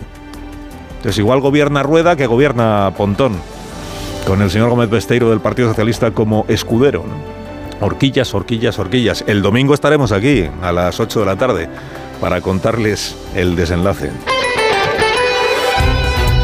Fue de Barbate, el que instruye la causa por el asesinato de los dos guardias civiles el pasado viernes, que ya ha enviado a prisión, a prisión provisional, a Kiko el Cabra y a otros cinco detenidos. Son los seis que iban en la narcolancha esta que embistió a la Zodiac de la Guardia Civil el viernes pasado. Están imputados o acusados de un delito de asesinato con agravantes, además de un delito de contrabando, además de un delito de resistencia grave a la autoridad. Recuerden que eran ocho los detenidos, estos seis que son los que iban en la narcolancha están en prisión preventiva, acusados de asesinato, digo, los otros dos han quedado en situación de libertad, en libertad con cargos, o sea que todavía no han terminado. Pero son los dos que estaban en Sotogrande esperando a que llegaran los de la narcolancha, se supone que para ayudarles a escapar o a eludir la acción de la justicia. Se le preguntó ayer al ministro Grande Marlasca por la petición de dimisión que le han hecho las asociaciones de guardias civiles, porque entienden que, aun siendo la autoría del asesinato de quien es, que es de los narcos que iban en esa lancha, entienden que el Ministerio de Interior sí tiene responsabilidad en la precariedad de medios con los que la Guardia Civil combate al narco en, el sur de España. Sobre esa petición de, de dimisión, pues el ministro ha respondido lo que viene respondiendo a cualquier petición de dimisión que se le hace en los últimos seis años. No me planteo dimitir, son unos hechos gravísimos, dramáticos, que no van a quedar impunes, pero reiterar el esfuerzo importante en inversión en medios personales y medios materiales realizados durante estos cinco años. Lo que el ministro está diciendo es el, el hecho que se produjo, desde luego, es muy grave, eh, está siendo investigado, no va a quedar impune, pero no guarda, no es consecuencia, digamos, de la falta de medios para la lucha contra el narcotráfico en ese lugar de nuestro país. Hay una propuesta que está haciendo el Partido Popular que es modificar la ley para que un caso como este pueda ser investigado y juzgado por la Audiencia Nacional y no por un eh, juzgado ordinario, digamos. Estará aquí a las 9 de la mañana el fiscal general del Estado y tendremos ocasión de preguntarle por esta y por otras cuestiones. Estaremos también atentos a la protesta de los agricultores, el foco puesto esta mañana de nuevo en Cataluña y en concreto en Barcelona, porque la Unión de Payesus lo que pretende es alcanzar Mercabarna, que es el mercado principal de abasto, el mercado central de, la ciudad, de, productos frescos y eh, lo que aspiran es a bloquear también el puerto de Tarragona. Veremos en qué queda. Hay otras protestas convocadas, como les digo. Una tiene como objetivo cortar la Nacional 2 cerca de la frontera con Francia. Hay otra protesta convocada en el puerto de Santander, en Zaragoza, Feria Internacional de Maquinaria Agrícola. La convocatoria es para intentar bloquear también los accesos al recinto ferial. Esto, convocatorias que siguen en pie. Y luego está la que ha quedado desconvocada, que es la del el colectivo Plataforma, el de los transportistas, no de los agricultores, que también había anunciado que se iba a sumar a estas protestas o movilizaciones, o en este caso más bien desmovilizaciones, y lo que ha decidido es que, visto el escaso seguimiento que ha obtenido desde que comenzó el que llamaron paro indefinido, pues opta por enterrar la convocatoria y pasar página, al menos de momento. Alsina en Onda Cero.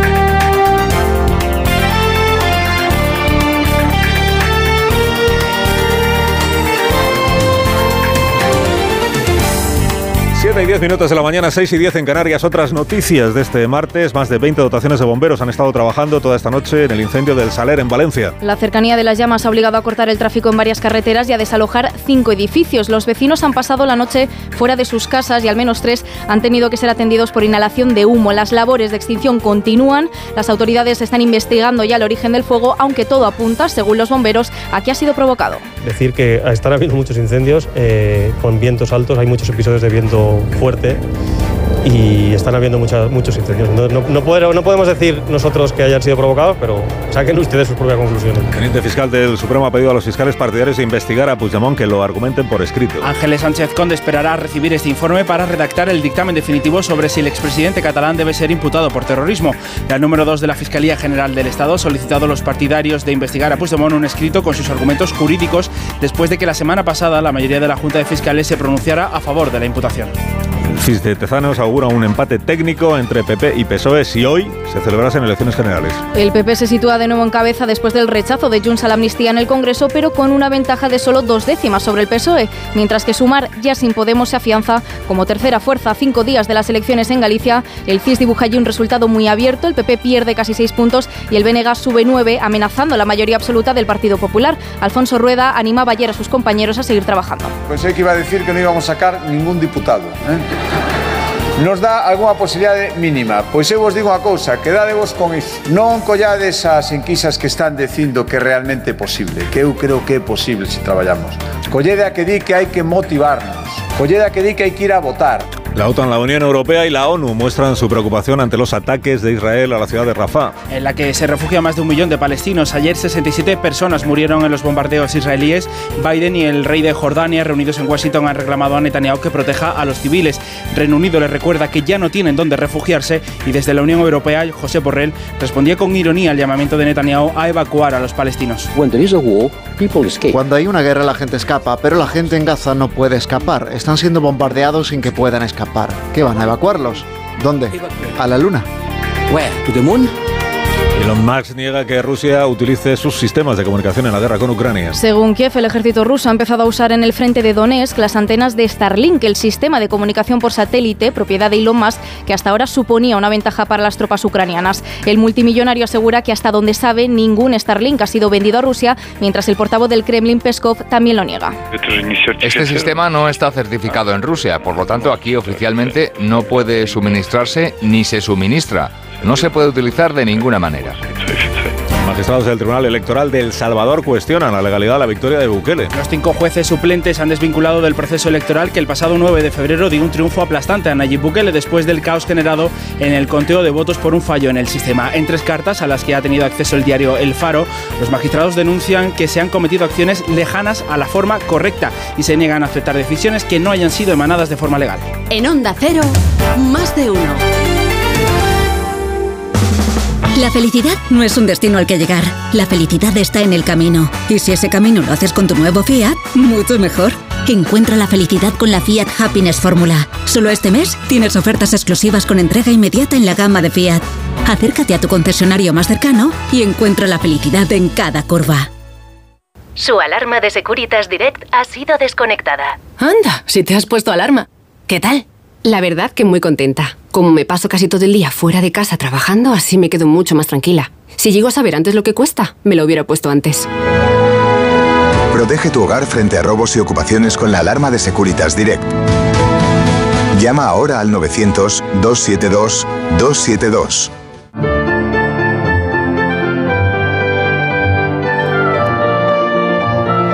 Son las 7 y cuarto, 6 y cuarto en las Islas Canarias, la previsión del tiempo con Roberto Brasero. Buenos días, Roberto. Hola, Carlos. Muy buenos días y buenos días a todos en este martes 13, que va a ser de 20 grados hoy en buena parte de España. Ahí está la noticia, en las temperaturas que siguen subiendo.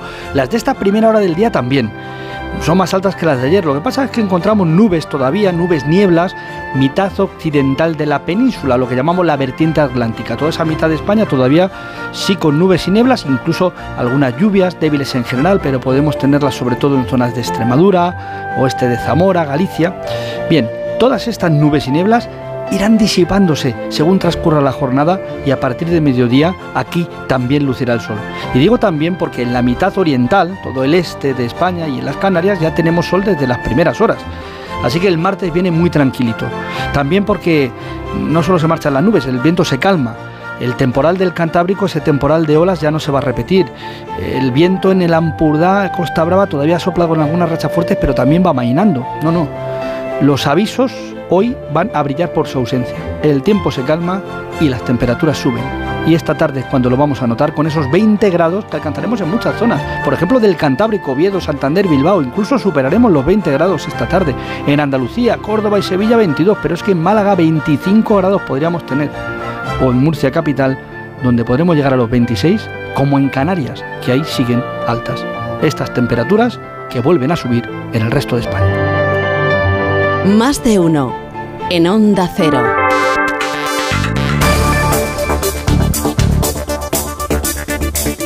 Consejo de Ministros esta mañana y el Gobierno aprueba de nuevo los objetivos presupuestarios después de que fueran rechazados por el Senado, donde tiene mayoría absoluta el PP. Patricia Gijón, buenos días. Saludos, buenos días. El Gobierno reanuda la tramitación de las cuentas públicas después del bloqueo del Senado. Los populares rechazaron la aprobación de la senda de déficit del 3% para este año, el paso previo para poder confeccionar los presupuestos generales del Estado. Un freno que obliga ahora a María Jesús Montero a volver a plantear hoy la cuestión en este Consejo de Ministros para poder enviarlos después al Parlamento. Si se volvieran a rechazar por segunda vez los presupuestos, se elaborarían con la senda de déficit que se envió a Bruselas en abril. El Gobierno niega que la amnistía condicione la elaboración de estas cuentas y asegura que es un proceso que tiene vida propia. Hacienda apunta que trabajan intensamente en unas cuentas expansivas que esperan aprobar antes del verano. Agricultores y ganaderos tienen por delante una nueva jornada de movilización en Cataluña, Barcelona. Ricardo Jiménez, buenos días. Buenos días. En las comarcas de Barcelona, tres columnas de tractores que salen desde San Boi de Llobregat, el Prat de Llobregat y de Igualada se encontrarán a las puertas de Mercabarna hacia las 9 de la mañana, donde tienen previsto concentrarse. En el puerto de Tarragona se reunirán agricultores que llegarán desde toda la demarcación. Algunos empezarán su camino ahora, a partir de las 7 y media de la mañana. Desde la Cataluña central, las salidas se llevarán a cabo desde Gironella y Vic mientras que las comarcas de Girona se producirán varias concentraciones en la carretera nacional 2 en el Al Ampurdá. Unas protestas que llegan apenas una semana después de que los agricultores decidieran llevar a las calles sus reivindicaciones, sobre todo por la viabilidad económica del negocio y el exceso de burocracia. Más de uno. 7 y 18 minutos, una menos en Canarias, llega el comentario más tempranero en este programa. Es la firma de Marta García ayer, la primera de la mañana. Buenos días, Marta. Buenos días, Carlos. Cambiar de opinión te hace parecer inteligente. Eso dice un estudio de la Harvard Business Review. El presidente argentino, Javier Milei, ha rectificado por todo lo alto, el altísimo, de llamar al Papa representante del maligno en la tierra y mal cagado, ha pasado ya al Vaticano a, prestar, a presentarle sus respetos. Dice ahora que el Papa es la persona más importante de Argentina. Explica Milei que ha cambiado su parecer por que ha evolucionado y entendido cosas. De cambiar de idea sabemos mucho en la política española. A lo mejor cambiar de idea tiene tan mala prensa porque a veces es muy difícil distinguirlo de mentir, aunque Harvard dice que puede ser un acierto. ¿Qué pasa cuando está la obstinación en defender una idea equivocada mejor vista que rectificar? ¿Es una postura firme cuestión de principios o de cabezonería? El estudio de Harvard no se hizo con políticos, sino con directivos. Descubrieron que el 76% de los empresarios se negaba a cambiar de idea cuando se encontraba evidencias contradictorias a sus premisas, algo negativo para sus empresas. También descubrieron en sus experimentos que los líderes que sí cambian de opinión son percibidos como carentes de confianza, pero más inteligentes. Y en un contexto empresarial, mostrar inteligencia es primordial. En política a lo mejor no tanto. El estudio de Harvard propone algo que puede sonar revolucionario en la política española. Para que rectificar tenga efectos positivos hay que hacerlo diciendo en voz alta y clara estaba equivocado. Qué sorpresa, ¿eh? Resulta más convincente reconocer un error y explicarse públicamente que andar fingiendo que decir blanco y después negro es de lo más normal. Sánchez está tan acostumbrado a rectificarse a sí mismo que ya ni le afecta. El lío de Feijo sobre las condiciones a un indulto de Puigdemont es más novedoso. De rectificar con un off the record confuso no sabemos qué dice Harvard, pero por lo bajini no parece que funcione. Y luego eso de rectificar la rectificación para parecer listo tampoco puntúa. Moraleja, Marta. De ser cierto que cambiar de idea nos hace más inteligentes, tendríamos unos políticos excelentes. Son las 7 y 20 minutos, 6 y 20 minutos en Canarias y esto es Onda Cero.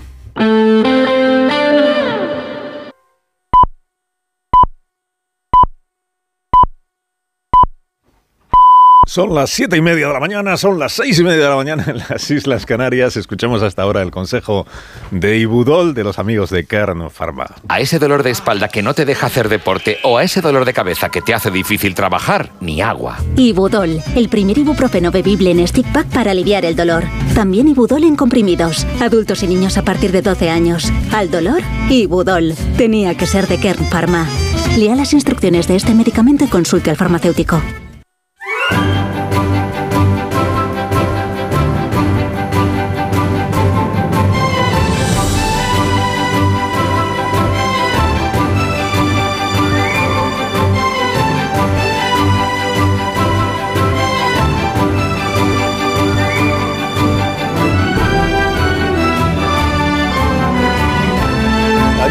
Estrenando la mañana del 13 de febrero del año 2024.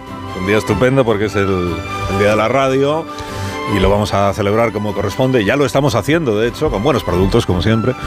13 de febrero, que trae esta previsión de temperaturas máximas para el nuevo día. La más alta la esperamos en Santa Cruz y en Las Palmas, será de 26 grados. En Málaga y en Valencia vamos a llegar a los 23. Un saludo al alcalde de Málaga, que seguro que nos escucha también. En Oviedo, en Córdoba, en Ourense y a la alcaldesa de Valencia. Oviedo, Córdoba, Ourense, Bilbao, llegaremos a los 21. En San Sebastián esperamos 20. También en Badajoz, en Cádiz y en Castellón, 20 grados de máxima para este día. Albacete, Logroño, Zaragoza, Salamanca serán 18. En Madrid no, porque llegaremos solo a los 17, como en Barcelona. 17 también, Cuenca y Pamplona esperamos 16. En Soria, en Lleida, en León llegaremos a los 15 grados de máxima y la más cortita del día la esperamos en Burgos y va a ser de 14 grados en la sobremesa de esta nueva jornada de la mano de CaixaBank. Le recuerdo cuáles son los asuntos con los que estamos estrenando este nuevo día. Decisión judicial que se produjo en la tarde-noche del día de ayer. El juez que investiga el doble crimen del que fueron víctimas dos guardias civiles en Barbate el viernes pasado ha mandado a prisión provisional acusados de asesinato a los seis ocupantes de la eh, narcolancha, esta lancha gigante que embistió a la Zodiac de la Guardia Civil. Hoy hay informaciones en la prensa que tratan de explicar mmm, casi casi minuto a minuto qué es lo que sucedió el viernes y quién tomó la decisión de que los agentes de la Guardia Civil se embarcaran en la pequeña Zodiac, pequeña en comparación con la lancha con la que se enfrentaban, eh, con el objetivo de espantar, dicen algunas crónicas, o de disuadir a los narcotraficantes de que siguieran utilizando el puerto de Barbate como, como puerto refugio por la situación de temporal. ¿Quién decidió las, llamadas de responsables políticos? No está claro si del ayuntamiento o de la subdelegación de gobierno, insistiéndole a la Guardia Civil en que fueran a, en que, en que salieran con la Zodiac para que los narcotraficantes se marcharan de allí. Claro, al final se tuvieron que enfrentar con un grupo de narcotraficantes que lo que decidieron es embestir mortalmente a los agentes de la Guardia Civil y con la embarcación que llevaban, pues si deciden embestir, se los llevan por delante y eso es lo que sucedió. El ministro Marlasca lo que está explicando es, dentro de la gravedad de todo lo que ha sucedido, que él no ve que haya una relación causa-efecto entre la precariedad de medios con que trabaja la Guardia Civil, que él por supuesto niega, que sea precaria, y el suceso, mm, grave suceso que se produjo el viernes pasado. Y por supuesto ha dicho Grande Marlasca que no va a dimitir, pero es que esto es un clásico de nuestra vida política. Grande Marlasca no va a dimitir, da igual cuando lea usted esto o cuando escuche usted esto.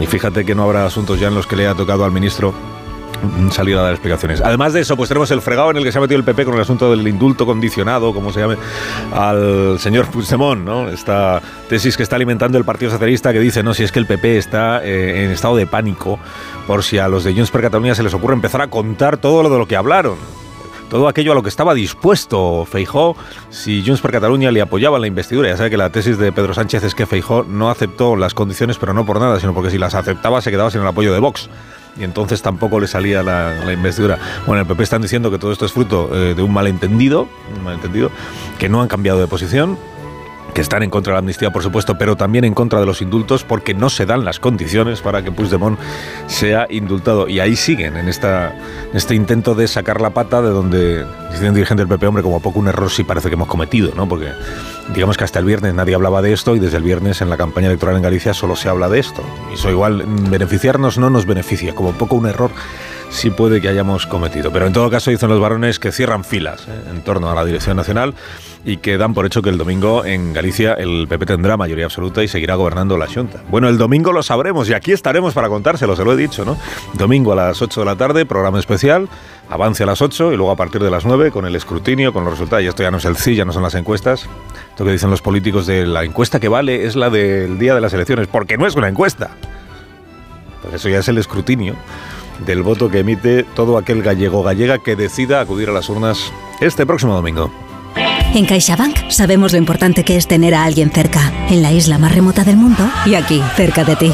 Por eso estamos presentes en más de 2.000 municipios para promover la economía rural. Impulsamos el empleo de los jóvenes con la formación profesional dual y apoyamos a los emprendedores con más de 100.000 microcréditos al año. CaixaBank, tú y yo, nosotros. Se levantan mucho antes de que salga el sol. Son la primera luz en la oscuridad la antorcha que abre camino al nuevo día. Están comprometidos con la información. Son la España que madruga.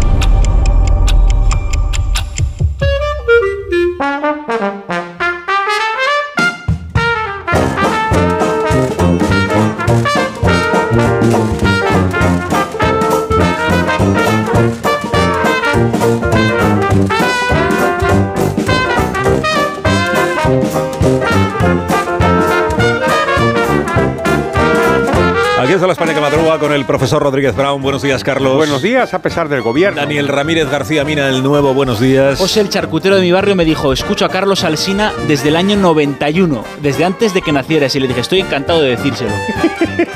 ¿Cómo es, de verdad? Es posible. ¿eh? No, no, claro que es posible. En el año 91 ya hablaba por la radio. en la Wikipedia. luego. Con voz de pito, pero hablaba. Buenos días, Rosa Belmonte. Buenos días, esto Carchani en 80 años. 80 Me quedo años, muerta. sí. Pero entonces, ¿cuántos tengo yo? Nadie lo sabe. Nadie lo sabe. Feliz José Casillas, buenos días. Buenos días, yo llevo en la radio aquí en esta radio desde el año 95, lo digo por Dani, yo creo que había nacido ya. Sí, ¿no? ahí sí. Ahí sí. Es verdad que viniste- no.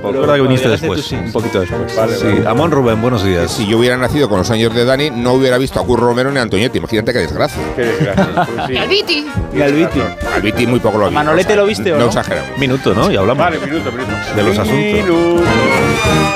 La España que madruga. Donde Alsina. Los parques eólicos ya son parte del paisaje de nuestro país como un elemento clave para la transición energética, pero además, según la guía de ecoturismo eólico de la editorial Planeta, son también un activo para atraer el turismo. Observar la magnificencia de los aerogeneradores y recorrer al mismo tiempo los parajes rurales en los que se ubican es toda una experiencia turística. Además, la convivencia entre las nuevas tecnologías y la naturaleza en estado salvaje los convierten en un lugar de especial interés. Los parques eólicos de Acción Energía, en el Perdón, en la Sierra del Perdón de Navarra y el Alto de Avara, en Coaña, Asturias, son dos de los protagonistas de esta guía de ecoturismo eólico que se publica en España. Lo explica doña Laura González, gerente de comunidades locales de Acción Energía.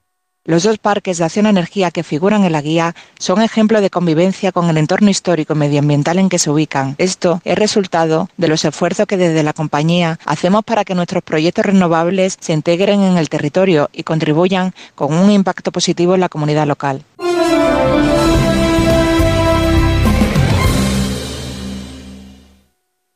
¿Te lo digo o te lo cuento? Te lo digo. Estoy cansada de que me subas el precio del seguro. Te lo cuento. Yo me voy a la mutua. Vente a la mutua con cualquiera de tus seguros. Te bajamos su precio, sea cual sea. Llama al 91 555 5555. 91 555 5555. Te lo digo o te lo cuento. Vente a la mutua. Condiciones en mutua.es. Una pareja, tres niños, 15 años de matrimonio. Él se encarga de las meriendas, ella las extraescolares. Y cada sábado, un plan en pareja. Hacer la compra. ¿Serán víctimas de la implacable rutina? ¿Podrán hacer una escapadita romántica de dos días? Porque tu historia de amor también es un amor de película. Celébrala. 17 de febrero. Sorteo de San Valentín de Lotería Nacional con 15 millones a un décimo. Loterías te recuerda que juegues con responsabilidad y solo si eres mayor de edad. Hola, soy Mar Márquez, piloto de MotoGP. Justo ahora salgo de entrenar, que ya toca volver a casa. Pero ¿sabes que ahora podemos hacer todos estos viajes diarios más sostenibles con los nuevos combustibles 100% renovables de Repsol y sin tener que cambiar de coche? En tu día a día, algo nuevo te mueve con los combustibles 100% renovables de Repsol que puedes usar ya en tu coche. Encuéntralos en más de 50 estaciones de servicio y a final de año en 600. Descubre más en combustiblesrenovables.repsol.com.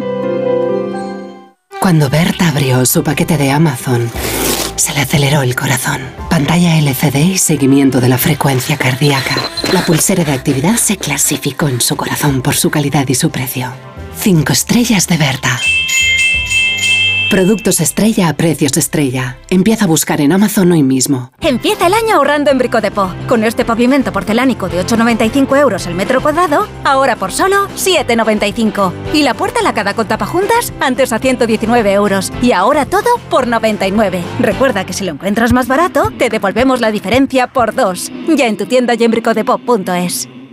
Hola, soy Jesús Calleja. ¿Sabéis cuál es el verdadero sabor del agua? El agua de mi tierra, el agua mineral Teleno. Recuerda, agua mineral Teleno. 29. Tus nuevas gafas graduadas de Sol Optical. Estrena gafas por solo 29 euros. Infórmate en soloptical.com. ¿Cansado? Revital. Tomando Revital por las mañanas recuperas tu energía, porque Revital contiene ginseng para cargarte las pilas y vitamina C para reducir el cansancio. Revital, de Pharma OTC. Cada día tengo peor la memoria. Toma de Memory. De Memory con fósforo y vitamina B5 contribuye al rendimiento intelectual normal. Recuerda, de memoria, de Memory. Y ahora también de Memory Senior, de Pharma OTC. Te quiero, mi amor, mi pastelito, mi bombón, mi galletita, mi bollito, mi bizcochito. Uy. Pero qué hambre más tonta me ha entrado así de repente. Hay mucho amor dentro de ti, como en el cupón diario de San Valentín de la 11, porque podrás ganar 500.000 euros y además si entras en cuponespecial.es podrás conseguir experiencias únicas que te enamorarán. Cupón diario de San Valentín de la 11. Bases depositadas ante notario. A todos los que jugáis a la 11, bien jugado. Juega responsablemente y solo si eres mayor de edad. Su alarma de Securitas Direct ha sido desconectada. Anda, si te has puesto alarma. ¿Qué tal? La verdad que muy contenta. Como me paso casi todo el día fuera de casa trabajando, así me quedo mucho más tranquila. Si llego a saber antes lo que cuesta, me lo hubiera puesto antes. Protege tu hogar frente a robos y ocupaciones con la alarma de Securitas Direct. Llama ahora al 900-272-272. Carla, al viaje de Tokio al final no va el director. ¿Te interesa? Diez días, reuniones, cenas, karaoke, un spa. En la vida lo importante es saber aprovechar las oportunidades. Hay coches que solo pasan una vez. Tu Citroën C3 desde 13.200 euros financiando y con entrega inmediata. Solo por esta vez y solo este mes. Citroën. Condiciones en citroen.es. Más de uno en Onda Cero. Donde el Sina.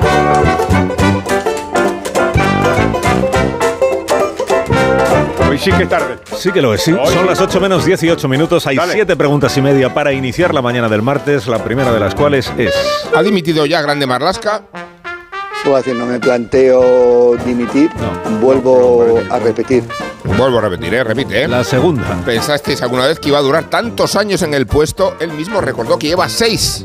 Igual, igual, alguna responsabilidad tiene el Ministerio de Interior en la estrategia de lucha contra el narcoterrorismo y en la precariedad de los medios. La tercera. Vale que Sánchez fue a los Goya, pero no le ha quedado un poco oportunista y electoralista fijó desplazarse a Barbate. La cuarta. Y no se equivoca el PP aclarando una y otra vez que nunca valoró la amnistía ni se sopesó el indulto de Puigdemont. La quinta. Sostenía el PSOE que la amnistía no le interesa a los ciudadanos. Sí interesa ahora muchísimo, pero que muchísimo, ¿eh? Que el asunto desfavorece políticamente al PP. La sexta. ¿Le sirve de consuelo a Feijóo que Tezanos le otorgue al PP dos decimillas sobre el PSOE? ¿O el sondeo sabe a poco cuando quedan cuatro años para las generales? La séptima. Y le provoca desconsuelo que el propio Tezanos ponga en duda el gobierno del PP en Galicia, no dentro de cuatro años, sino dentro de cinco días. Y la media, que es la última. Sánchez nombra a Carmen Calvo presidenta de Consejo de Estado. Cuando usted habla de que planteemos la amnistía, la única respuesta posible es que eso no es planteable en un Estado constitucional Ah. democrático porque sería Qué suprimir literalmente uno de los tres poderes del pero Estado. Carmen, pero Carmen, pero Carmen. Los periódicos de esta mañana, ¿de qué tratan, Dani? Uno. El asesinato de dos guardias civiles en Barbate por parte del narco vuelve hoy a las portadas. Los periódicos intentan responder a una pregunta. ¿Cómo es posible que los agentes enfrentaran en una pequeña Zodiac la persecución de embarcaciones de 14 metros de eslora? Una de las conclusiones más repetida es la reciente decisión del ministro Marlasca de cerrar la unidad Ocon, especializada en la lucha contra el narco. El mundo. La acción antinarco se hundió al cerrar Marlasca el cuerpo de élite. Los alijos de hachís incautados se desplomaron tras la decisión del ministro. La razón, el ministro del Interior desmanteló la unidad de élite contra el narcotráfico. A veces dicen en su portada que Marlaska desmanteló esta unidad por los costes que ocasionaba. Al parecer, los agentes que la formaban habían sido escogidos de entre otras unidades que quedaban mermadas. La crónica incluye unas palabras del general que creó la unidad Ocon. Era una respuesta extraordinaria, el error ha sido su disolución total. En el español se revelan algunos escritos de la Guardia Civil con fecha de enero que prueban que el cuerpo había denunciado con severidad su falta de medios en la lucha contra el narco. Llegaron a teclear que su flota no resistía las violentas embestidas de las bandas. Y luego se añade, un informe de interior reconocía dos semanas antes del asesinato de los guardias en Barbate que su flota contra el narco estaba muy envejecida. El Confidencial intenta poner luces largas a lo ocurrido en Barbate e incluye una entrevista con Víctor Méndez, un periodista especializado en el narco, hasta el punto de haber creado un periódico llamado Narcodiario. Dice, España solo se preocupa por la droga cuando muere un guardia civil. El problema no es que los agentes no tengan recursos, sino que hay regiones españolas que viven del narcotráfico y millones de adictos a las sustancias en toda Europa. Esteban Hernández precisamente escribe un análisis sobre esas regiones titulado ¿Por qué había gente que jaleaba a los narcos desde la playa de Barbate? Y dice, es fácil que surjan las narcosociedades, pero resulta mucho más complicado combatirlas, en parte porque se necesitan muchos medios que no se proporcionan y también por el clima social que crean en la zona. El país en su portada no pone el foco en Marlasca, sino en las detenciones. La juez encarcela a seis acusados del ataque a la Guardia Civil. ¿Y qué otras tapas de pulpo has encontrado en esos tentáculos de la sociedad que son los periódicos? Volvemos al afer Feijo, perdón, profesor, afer Feijo, que es el otro asunto que domina los periódicos de, de, esta mañana. Lo mejor que ha traído todo esto es la clase de periodismo que se ha dado a los ciudadanos. Ya todo el mundo sabe que en gran cantidad de ocasiones un político queda con un grupo de periodistas, les cuenta algo y les autoriza a publicarlo siempre y cuando no den su nombre. De ahí que las palabras de Feijo sobre la amnistía y los indultos estuvieran en boca de un alto dirigente del PP. La cosa es que, habiéndose metido en tamaño lío, en las crónicas comenzó a aparecer cuál había sido la circunstancia, el arranque de todo, el dónde, el cuándo, el cómo. Pero lo más divertido es hoy que en el país, por ejemplo, hacen un relato pormenorizado de lo que pasó, pero todavía ocultando al sujeto. La crónica dice, reconstrucción del encuentro entre un alto dirigente y 16 periodistas. También se habla de una fuente del PP del más alto nivel. Y se añade, lo pactado era que se podía contar lo que allí se manifestara, pero sin identificar a la fuente. Reacciones de Feijó, pues como dice Natalia Junquera, está lanzado desmintiendo a 16 medios y desmintiéndose a sí mismo. Teniendo tan a mano a Pedro Sánchez, no entiendo cómo no le pide consejo en el arte de gobernar mediante el continuo desmentido de uno mismo. Feijó tiene una ventaja sobre el presidente. Todavía es una noticia que diga o haga lo contrario de lo que dijo o hizo. El Confidencial. Feijó intenta embridar la polémica de los indultos para limitar los daños en Galicia. El Mundo. El tiro en el pie del PP aviva las ilusiones de Vox. Abascal mantendrá los ataques a Feijó y como el PSOE le acusará de mentir. La razón dice que Moncloa está trabajando para ayudar a Vox a crecer en las elecciones gallegas hasta el 4,9%. ¿Por qué el 4,9%? Porque con el 5 ya entraría en el Parlamento y si Vox saca un 4,9 estaría restando escaños al PP sin poder sumárselos a posteriori en un posible pacto de gobierno. La vanguardia, el PSOE sale en tromba, perdón, profesor, en tromba contra Feijó por defender ahora los indultos, ABC ofensiva del gobierno y de Abascal contra Feijó, mientras el PP contiene la respiración y postdata, recomendación cultureta, portada de la razón. Se publica por primera vez en español la obra perdida de Nietzsche. Es una versión distinta, creo, del superhombre. Aparece Sánchez en portada y fue escrita por Irene Lozano allá por 1883. Qué bueno. Gracias, Dani. A ti, patrón. En la hoguera de Belmonte que arde esta mañana, Rosa. Bueno, ya lo habéis contado, Carmen Calvo, presidenta del Consejo de Estado. A ver, es doctora en Derecho Constitucional y profesora universitario. Pero de ahí a ser jurista de reconocido prestigio, no sé, creo que Carmen Calvo es menos jurista de reconocido prestigio que Inés Hernán, buena profesional en lo suyo, sea lo que sea. Icónico se lo decía a todos. Usar icónico sí que lo veo mal. Icono eres tú. La ha apoyado Pedro Sánchez. ¡Que no diga icono! Gente que lleva las mismas marcas. Uno de los narcos detenidos en Cádiz va entero de Heli Hansen, marca que lleva Rajoy cuando camina en Galicia. Y en una entrevista en El País a Gómez Besteiro se le ven bien las zapatillas italianas premiata que también usa Feijo. En toda la prensa se ve la materialización del refrán a quien Dios no da hijos, el diablo da sobrinos. Antonio Tejado, sobrino de María del Monte, a prisión por el robo en su casa. Ángel Antonio Herrera bromeaba ayer en Sonsoles sobre que sea calificado como autor intelectual. Columna de Enrique Herreros en ABC. Soy madridista tras recibir la insignia de oro y brillantes por 60 años de socio. Son unos recuerdos futbolísticos tan apasionantes como los que hace eh, sobre, sobre lo cinematográfico. De la Copa de Europa dice, nunca la he llamado Champions, que suena a llanta de camión acacharrado. En la vanguardia, Pedro Ballín saca a pasear a Millán Astray a propósito de Vox y los Goya. Y en el sumario leo la invasión de América. Por otro lado, en La Razón, Anson titula Almodóvar tiene razón. El cine devuelve a la nación española mucho más de lo que el gobierno le otorga en subvenciones porque crea miles de puestos de trabajo que además pagan una sólida cantidad en impuestos, amén la seguridad social. Dice, Pedro Almodóvar es el primer nombre de la entera historia del cine español. Eso sí que es la primera globalización del, del cine español. Colboni pidió ayer a las monjas clarisas que rezaran para que llueva. Le dijo, pidan a quien corresponda. Es como cuando pidieron a un obispo de Murcia sacar a la Virgen de la Fuensanta para lo mismo y él dijo, sáquenla, sáquenla, pero pa- no está para llover, ¿eh? Ahora el despertar liberal de Carlos Rodríguez Brown con estas noticias de empresa hoy, profesor. Ya mismo expansión, 20 estados, estados, ¿eh? Atesoran 70 mil millones en bolsa. Este debe ser el famoso liberalismo. Es que usted ficha a Morgan Stanley para vender idealista. Las plazas de garaje disparan su precio, un 7,5%, y los expertos prevén que el Banco Central Europeo baje los tipos hasta el 2,5%. Cinco días. La OPA Talgo pende de 227 millones en créditos controlados por los bancos. Punto clave a, continuación. Uno de cada cuatro euros en pensiones se paga con cargo a impuestos. Así que cuando el gobierno anuncia que va a subir las pensiones, lo que está diciendo es que por partida doble, en cotizaciones y impuestos, va a pagar más. Usted, señora, usted. El economista, la sequía reduce un 30% la producción anual de capa. Vamos a la prensa económica internacional que nos cuenta el Financial Times, porque eh, la bolsa de Estados Unidos cerró a la baja. A ver qué pasa con los datos de inflación que salen hoy. Y terminamos con el Wall Street Journal. En todas partes cuestionaba, señora, beans are cooked everywhere. Una editorial sobre regulación financiera. Hay nuevas regulaciones de la, de la SEC que dice que van a tratar a los fondos como si fueran sistemáticamente importantes como los bancos. El riesgo de cuando el Estado se expande lo paga el contribuyente.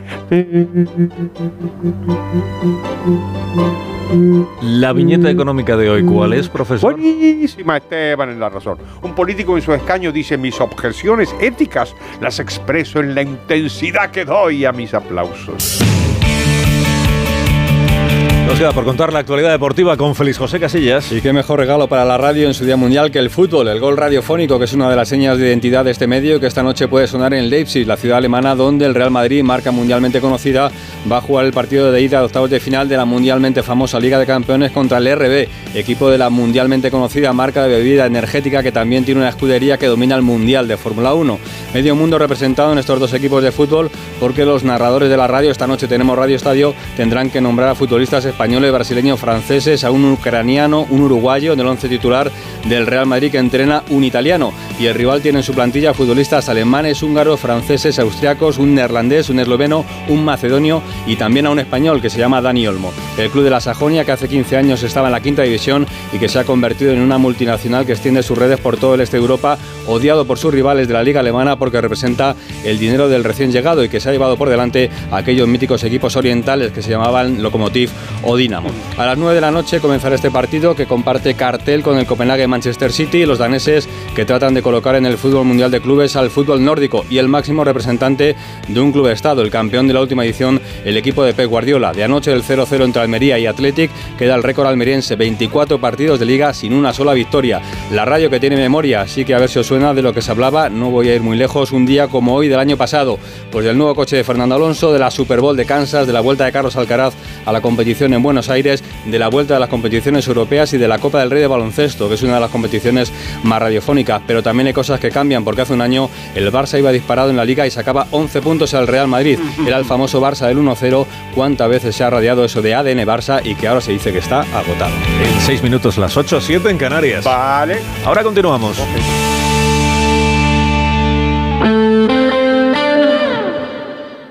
Madrid.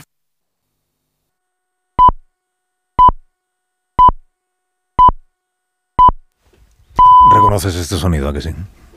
Las horarias. Es un sonido que nos evoca emociones, recuerdos, eh, voces, momentos que te han acompañado durante toda tu vida.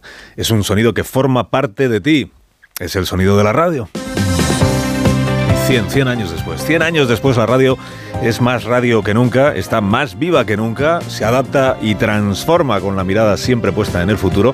Y por supuesto está disponible donde, cómo y cuando tú quieras. Y por eso, en este Día de la Radio, desde más de uno, desde Onda Cero, quiero desear a todas las cadenas, a todos los oyentes y a todos los anunciantes un feliz Día de la Radio. Llevamos 100 años emocionando y esto solo es el principio.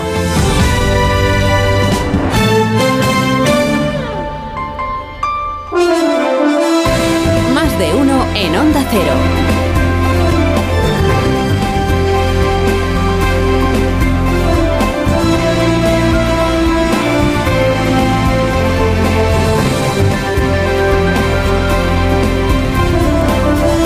¿Cómo están? Bienvenidos a una nueva mañana de radio. Estrenamos el 13 de febrero de 2024. Tampoco se piense nadie que yo voy a estar aquí 100 años más. No le dé a, a nadie un parraque al, al imaginarlo. Otros vendrán. Otros vendrán que nos heredarán. Y que harán sermones más cortos. ya, ya lo verá usted. Bueno, ¿quién dice, ¿quién dice que al presidente del gobierno no le gusta la pluralidad de opiniones? Injusta acusación. ¿Cómo no va a gustarle al presidente la pluralidad si va a colocar en la presidencia del Consejo de Estado a la dirigente política que con mayor claridad, con mayor vehemencia, con más convicción, ha explicado por qué en la España democrática no tiene cabida una amnistía? Dice cielo, pero Sánchez ha elegido para el Consejo de Estado a alguien que es del PP. No, eso sí que sería sorpresa, ¿eh? que Sánchez eligiera a alguien que no fuera del PSOE para algún puesto relevante. Sánchez ha elegido a Carmen Calvo. Cuando usted habla de que planteemos la amnistía, la única respuesta posible es que eso no es planteable en un Estado constitucional democrático porque sería suprimir literalmente uno de los tres poderes del Estado que es el judicial. Suprimir literalmente. La amnistía sería suprimir el poder judicial. Dicen, madre mía, esto ni feijo. El poder judicial se rompe. Ni feijo, ¿eh? Claro, recordemos esta mañana, porque creo es pertinente recordarlo, que a la ex vicepresidenta del gobierno eh, se la escoge para presidir el Consejo de Estado por su condición de jurista de reconocido prestigio. Dirá usted, ¿y por qué es más de Sánchez que el propio Sánchez? Bueno, eso también, pero la cualidad principal para que te puedan nombrar presidente del Consejo de Estado es estar versada en derecho tener prestigio en ese ámbito. Ese, de hecho, fue, acuérdese, el motivo por el que el Tribunal Supremo anuló el nombramiento de Magdalena Valerio, exministra de, de Pedro Sánchez, que prestigio sí que tiene, pero no en el ámbito del derecho. Y por eso se tumbó el nombramiento y por eso quedó esta vacante que ahora se cubre, ¿no? Claro, siendo todo esto así, siendo que Carmen Calvo ha de ser reconocida de ahora en adelante como prestigiosa jurista, tiene más valor aún la lección de Derecho Constitucional que le dio en el Congreso a Rufián y a la señora Borrás cuando ambos defendían una amnistía que solos estabais entonces, ¿eh, Gabriel? Que solos estabais entonces, en el año 2021. Hizo esta lección en el Congreso de los Diputados la señora Calvo, pero es que después amplió esa lección en esta declaración radiofónica que vamos a rescatar ahora. Entiéndame, si Sánchez rescata a Carmen Calvo, a ver por qué no vamos a poder nosotros rescatar una lección de Carmen Calvo. Presidenta del Consejo de Estado, adelante, por favor. Es que la amnistía está prohibida en nuestra Constitución, absolutamente prohibida, y en todas las democracias, porque, mire usted, la amnistía significa algo así como que un poder, el Ejecutivo, es capaz de levantar y de anular el trabajo que ha hecho otro poder, que es el judicial ninguna democracia contempla las amnistías. Nuestra Constitución lo prohíbe expresamente. Profesora de Derecho Constitucional, ¿eh? Ninguna democracia contempla las amnistías. Esto se lo subrayo porque el cuentito del gobierno, desde que Sánchez cambió de opinión sobre este tema el 23 de julio, dice que, a ver, que el PSOE estaba en contra, pero de la amnistía que defendían los independentistas en 2021 que era inaceptable. Sí. No de esta que ahora defiende el Partido Socialista, que esta eh, sí esa, tienen los mismos efectos las dos, pero o sea, estábamos en contra de aquella, no de esta de ahora. Bueno, no es verdad, no es verdad. El PSOE rechazaba por inconstitucional cualquier amnistía. El Ejecutivo es capaz de anular el trabajo que ha hecho otro poder, que es el judicial. Ninguna democracia contempla las amnistías. Ninguna democracia contempla las amnistías. Pues no hay más preguntas, señoría. O, ex señoría, porque ya no es diputada, ha dejado su escaño Carmen Calvo para poder ser reubicada en este otro sillón. Ahora tiene trato de excelencia, creo. Ya sé que su excelencia también cambió de opinión sobre la amnistía, que remedio, porque cuando el, el jefe cambia, pues todos cambian detrás. Y de hecho votó a favor de la proposición de ley desdiciéndose de todo aquello que con tanta vehemencia, con tanta nitidez y con tanta convicción defendía la profesora de Derecho Constitucional. Esto es el pan nuestro de cada día. Presidenta del Consejo de Estado, que por cierto es un órgano consultivo al que a lo mejor el gobierno se anima a hacer caso alguna vez, porque últimamente le hace poco caso o ninguno al Consejo de Estado y a los otros órganos consultivos. Dice, "Sol- salvo cuando están de acuerdo. Entonces, entonces. Bueno, eh, crónica política. Está animadísima la semana política, como usted sabe. Última semana de elecciones eh, de campaña electoral en, Galicia. Dice Junts per Catalunya que lo que tengan que contar sobre sus tratos con el PP o con el PSOE lo contarán cuando a ellos les parezca. Bé, el que havíem de dir sobre les trobades amb el Partit Popular ja ho hem dit i si hem d'afegir alguna qüestió més, doncs ja l'afegirem. Lo que teníamos que decir sobre los tratos con el ya lo hemos dicho. Y si tenemos que añadir algo más, pues ya lo, ya, lo- ya lo haremos, ya lo añadiremos, dijo ayer el señor Rius, que es de Junts per Catalunya. Pues animémosle a él y al resto de los dirigentes de Junts, animémosles todos a coro esta mañana, que lo cuenten. Que lo cuenten, que lo cuenten. Que no esperen más, que, lo que suelten todo lo que tengan que contar. eh, Estamos deseando saberlo. ¿De qué hablaron? ¿De qué no hablaron? ¿Con quién se vieron? ¿Con quién no se vieron? ¿Hasta dónde llegó cada uno en sus ofertas? ¿Qué estaban dispuestos a aceptar los unos? ¿Qué no los otros? ¿Qué sí? ¡Que lo cuenten! En aras de esa transparencia que todos los partidos predican, pero ya a la vista está que luego ninguno se aplica a sí mismo. La transparencia. El, señor Puigdemont, que está contrariado por lo del Parlamento Europeo de la semana pasada, con la trama rusa y todo aquello, se ha abonado, el presidente Puigdemont, que dice Zapatero, el presidente Puigdemont, se ha abonado al, al anda que el día que yo hable, anda que el día que yo hable. El- lo que podría salir de esta boca, ¿no? Con Puigdemont tenemos la ventaja de que todo lo va anotando en su diario. Y luego va haciendo libros con las anotaciones en su diario. Libros en, los que queda retratado él y quienes le visitan. Los visitadores de Waterloo. O sea que todo lo que esté pasando estos días, todo lo que pasara en el mes de septiembre, todas las todo eso lo tendrá apuntado. eh. ¡Que lo cuente! A cinco días de las elecciones en Galicia, el PP debía de verse tan seguro de su mayoría absoluta que decidió sabotearse a sí mismo y para darle un poco de emoción, digo yo, a la, a la recta final de la campaña. Feijó contó que en menos de 24 horas rechazó la amnistía, que indultara a Puigdemont sin que antes sea juzgado, pues como que no, que no se dan las condiciones, claro. Entonces dice, ¿y cuando se den? Si alguna vez se dan, ah, entonces sí. Bueno, todo esto que les contamos ya ayer, ¿no? La conversación eh, off the record del señor Feijó con periodistas, creo que he leído que son 21 medios distintos.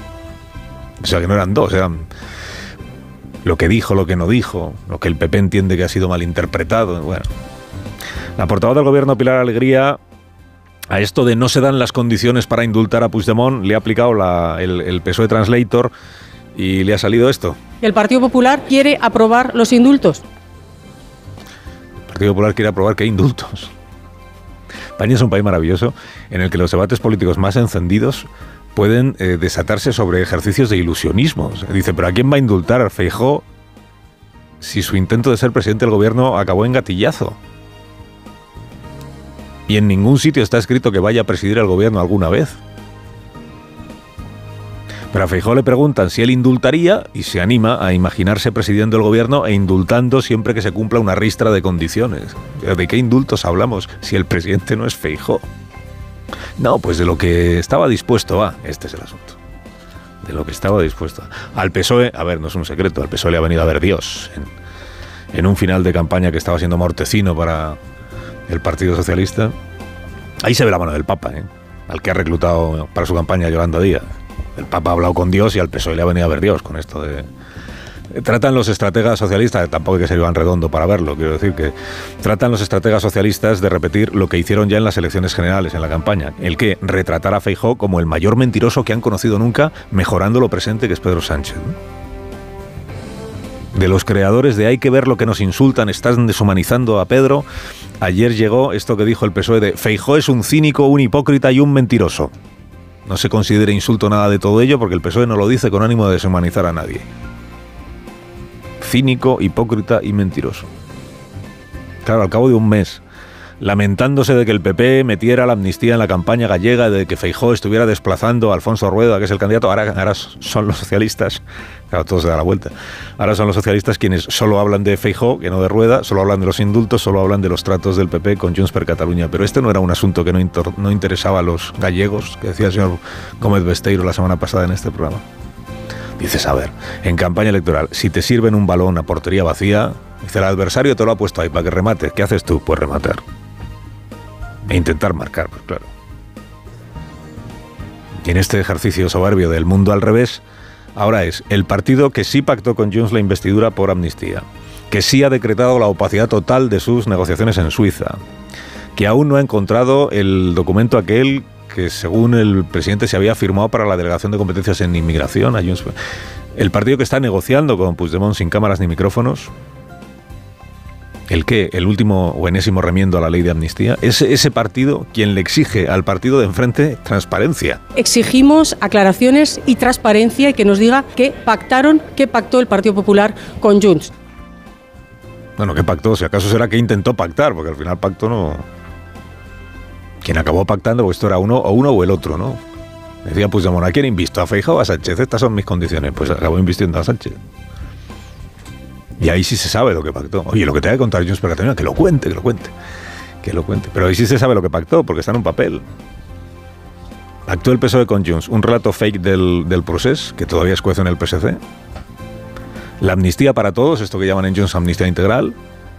Y abrir camino para avanzar hacia la autodeterminación, que ahí es donde el PSOE dice, ahí sí tenemos todavía una línea roja, mira. Si Junts esto lo ha dicho bien claro desde el primer momento, el precio era el mismo para los dos posibles presidentes.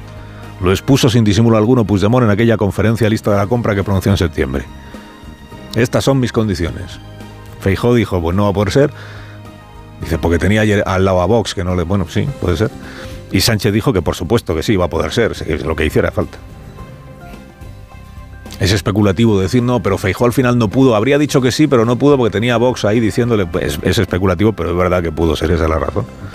Sánchez nunca tuvo ese problema porque todos sus socios son pro amnistía y pro autodeterminación. Y firmó. Y, y, ese es el problema que tiene ahora el presidente, que prometió una amnistía integral y ahora no sabe cómo cumplir la promesa. Porque tiene ahí a los jueces, malditos jueces, a los fiscales, malditos fiscales, que se le desmandan jueces y fiscales. A las 9 estará aquí, por cierto, el fiscal general del Estado, el señor García Ortiz. Tiene el Partido Socialista una excelente oportunidad esta mañana de aplicarse todo lo que ayer exigió al PP y empezar a, a contar. Todo se sabrá, pues que se sepa de una vez, hombre, que se sepa. Carlos Alsina, en Onda Cero.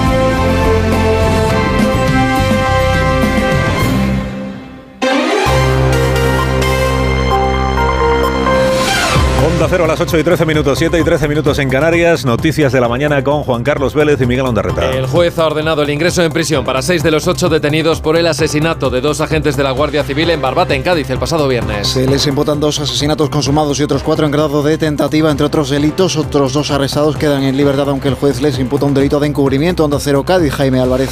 Ya han pasado su primera noche en prisión. Están en la cárcel de Puerto 2 los seis acusados por la muerte de los agentes Miguel Ángel y David en Barbate. La jueza lo notificaba poco más tarde de las 9 de la noche tras toda la jornada declarando ante los juzgados de Barbate.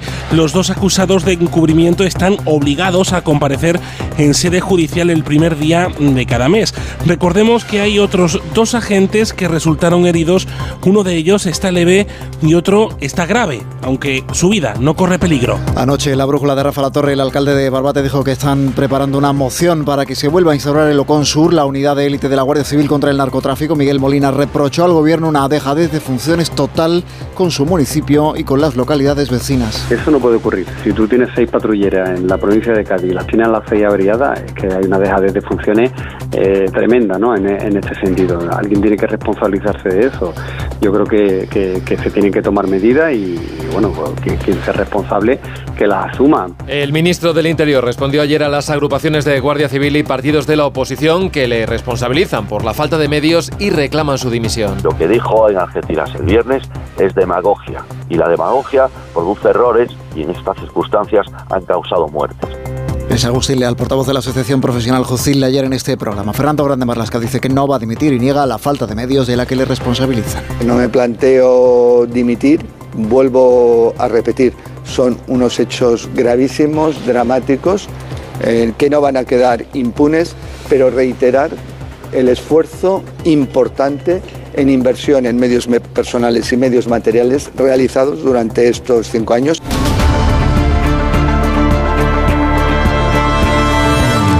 Agricultores y ganaderos de Cataluña están llamados a participar en una nueva jornada de protestas en Mercabarna, en el puerto de Tarragona y en varias carreteras de la comunidad autónoma Onda Cero Barcelona. Ricard Jiménez, buenos días. Minuto a minuto se van acumulando los tractores que saldrán en breves momentos en dirección a Mercabarna desde San Boi de Llobregat, donde nos encontramos ahora mismo y prevén llegar hacia las 9 de la mañana. Ahí se encontrarán con dos columnas más, sumarán unos 20 tractores en total que llegarán desde Prat de Llobregat e Igualada. Se verán afectadas a partir de ahora la A2 y la C25 en dirección Barcelona. Además, el sindicato Unió de Pagesos también prevé afectaciones en la AP7 de norte a sur del territorio y bloquear el puerto de Tarragona a partir de las 10 de la mañana. La plataforma del transporte decidió ayer desconvocar el paro que comenzó el sábado en apoyo a las movilizaciones de agricultores y ganaderos promovidas por su rama agraria, Plataforma 6F. En un comunicado anoche solo dicen que desconvocan el paro nacional del transporte y que en las próximas horas darán a las declaraciones y explicaciones correspondientes. Los agricultores no afiliados se quejan de que Plataforma 6F está eclipsando sus protestas y reivindicaciones porque solo se habla de su líder, Lola Guzmán, y de sus insultos. Se investigan las causas del incendio que se declaró ayer en el Saler, en Valencia, que obligó a evacuar cinco edificios de viviendas y a cortar algunas vías de alrededor. Es el décimo séptimo incendio allí desde agosto del año pasado. La Guardia Civil sospecha que pudo ser intencionado y provocado por la misma persona que causó otro fuego el domingo. Onda Cero Valencia, Nacho Rech. El incendio ha sido dado por estabilizado hace unos minutos, aunque por el momento se desconoce la superficie afectada. El fuego se declaraba poco antes de las 3 de la tarde de ayer y la cercanía de las llamas obligó a desalojar cinco torres de apartamentos situados en el bosque protegido de la Devesa del Saler, donde las rachas del viento de poniente de hasta 60 por hora que soplaban en la zona complicaron mucho la extinción. Varios de los desalojados han pasado la noche en un hotel abandonado situado muy próximo a la zona del incendio.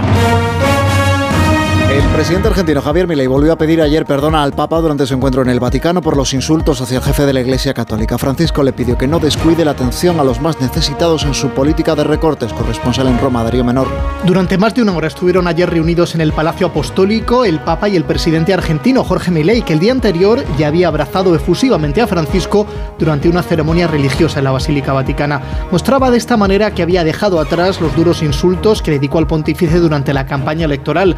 En la conversación de ayer, el presidente dio explicaciones a su compatriota acerca de los detalles de su polémico plan para reactivar la economía argentina de la crisis que sufre y que ha dejado al 40% de la población en la pobreza.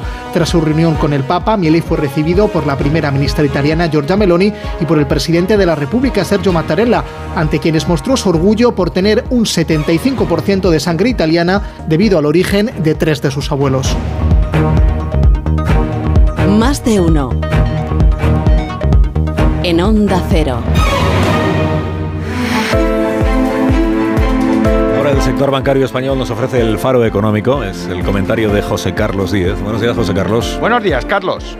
En 2023, España generó uno de cada tres empleos creados en Europa. Para un país con elevada tasa de paro, especialmente juvenil, crear empleo es una gran noticia. El problema es que los economistas medimos la riqueza de las naciones por su renta por habitante. Y España es un país que crece mucho en PIB y en empleo, pero también en población, principalmente inmigrante. Alemania es un país que crece poco en PIB y en empleo, pero también crece poco en población. Por eso Alemania tiene una tasa de paro del 4%, un 50% más de renta por habitante que España y la distancia ha aumentado 10 puntos desde 2007.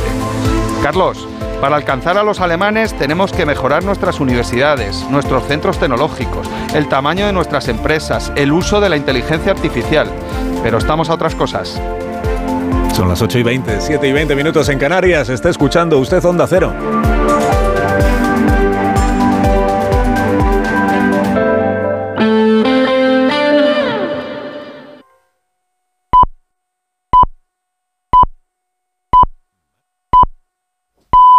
Son las ocho y media de la mañana, siete y media de la mañana en Canarias. Más de uno. Alsina en Onda Cero. Dirección de sonido, Fran Montes. Producción, María Jesús Moreno, Marisol Parada y Alicia Eras.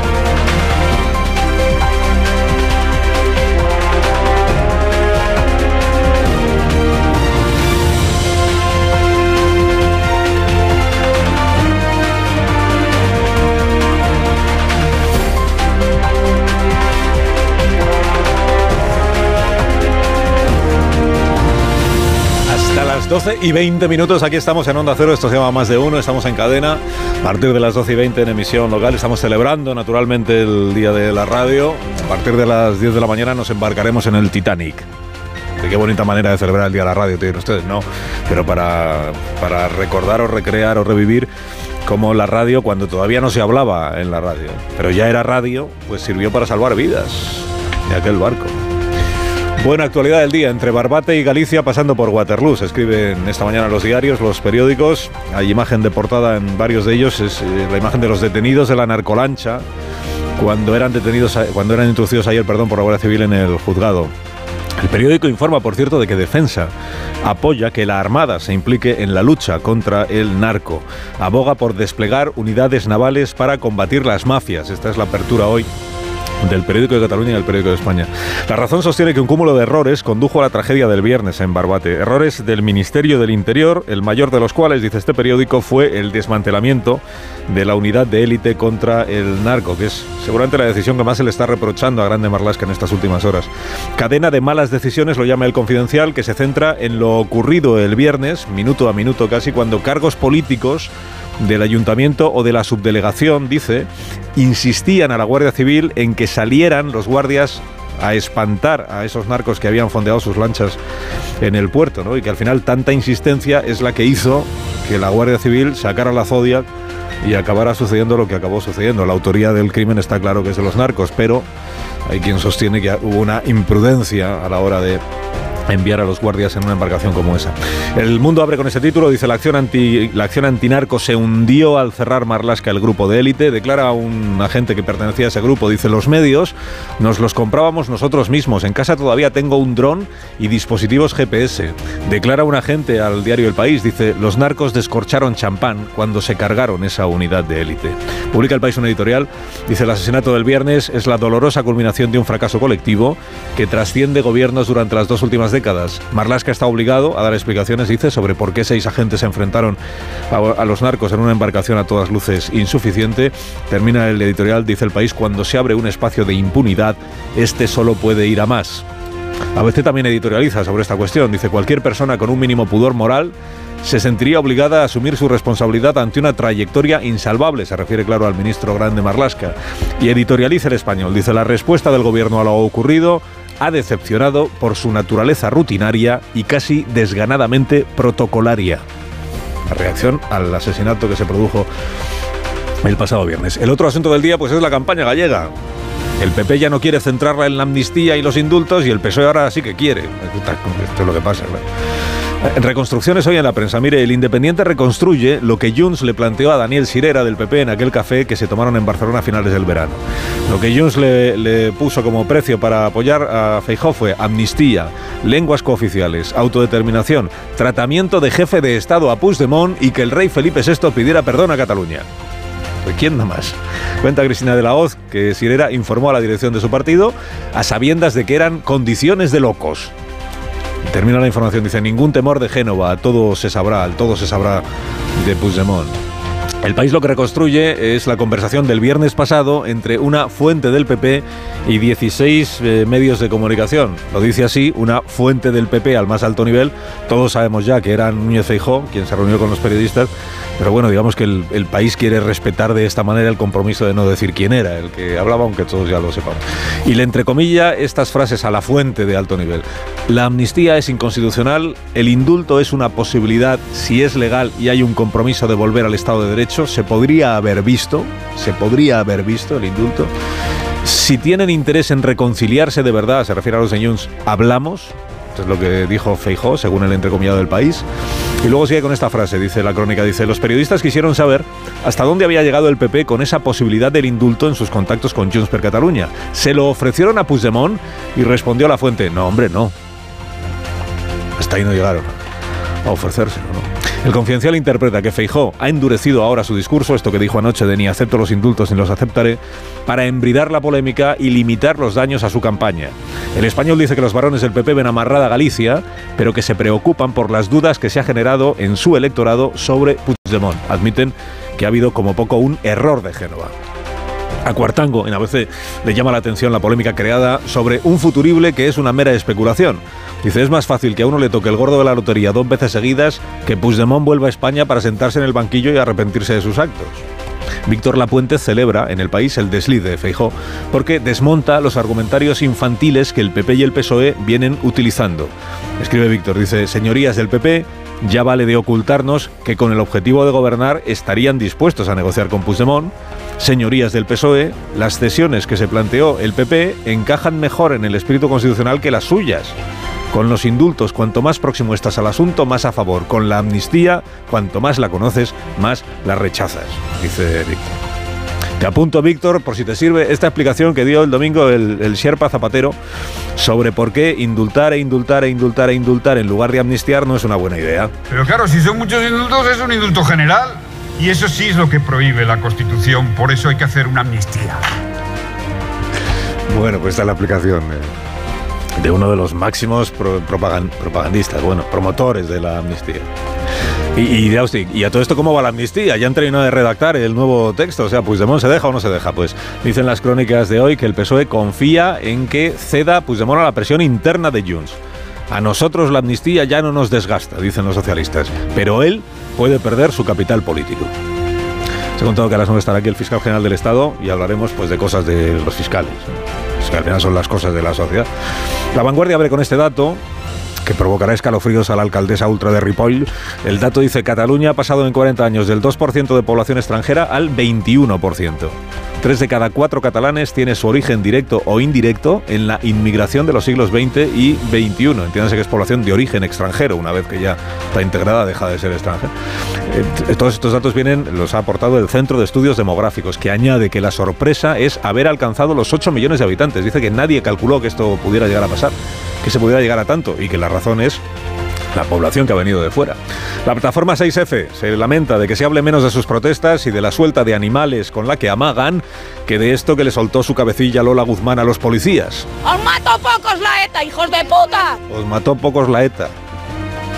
La disculpa posterior de la señora Guzmán pues no borra el talante que la frase revela, ¿no? Les dijo a los policías que estaban eh, impidiendo que se cortara una carretera. ¿Qué más cosas? Atención españoles porque el gobierno quiere cambiar la forma en que nos desplazamos. Esto lo cuenta ABC. La ley de movilidad sostenible va a obligar a que empresas de más de 500 trabajadores diseñen soluciones sostenibles para sus empleados. Transporte colectivo, o sea, la ruta pero para empleados. Vehículos eléctricos. La empresa tiene que facilitar soluciones sostenibles a los empleados. Empresas de más de 500 trabajadores. Aquí creo que somos más. Y Sigma 2, que ha hecho una encuesta sobre Zorra, la canción de Nebulosa. Esto lo leo en el mundo. Y le sale en la encuesta que al 53% no le gusta que esta canción vaya a Eurovisión. Al 60% no le parece ni que sea feminista ni que empodere a la mujer. Por, por, la canción alternativa que era El cara al sol, presidente, no ha preguntado la empresa encuestadora.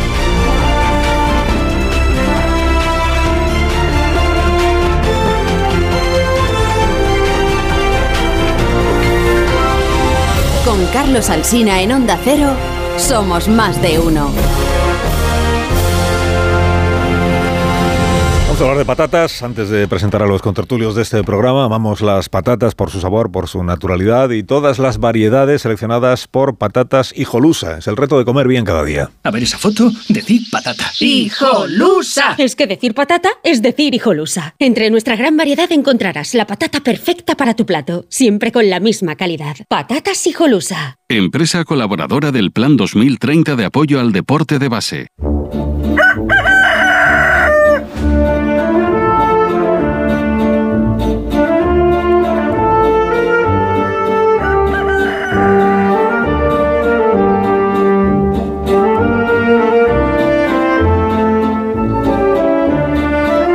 El Gallo La Torre como cada mañana a esta misma hora. Buenos días, Rafa.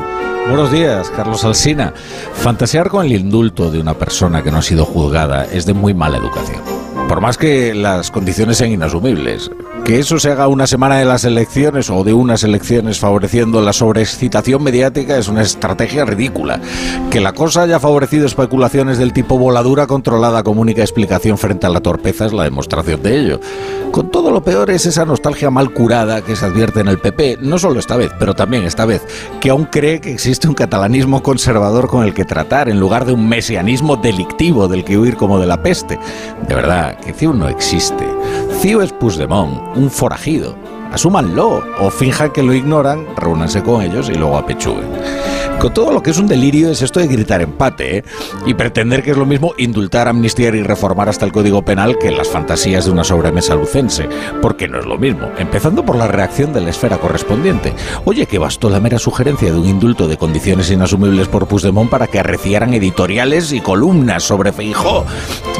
¿Cómo viene ABC o El Mundo? Menuda es la fachosfera.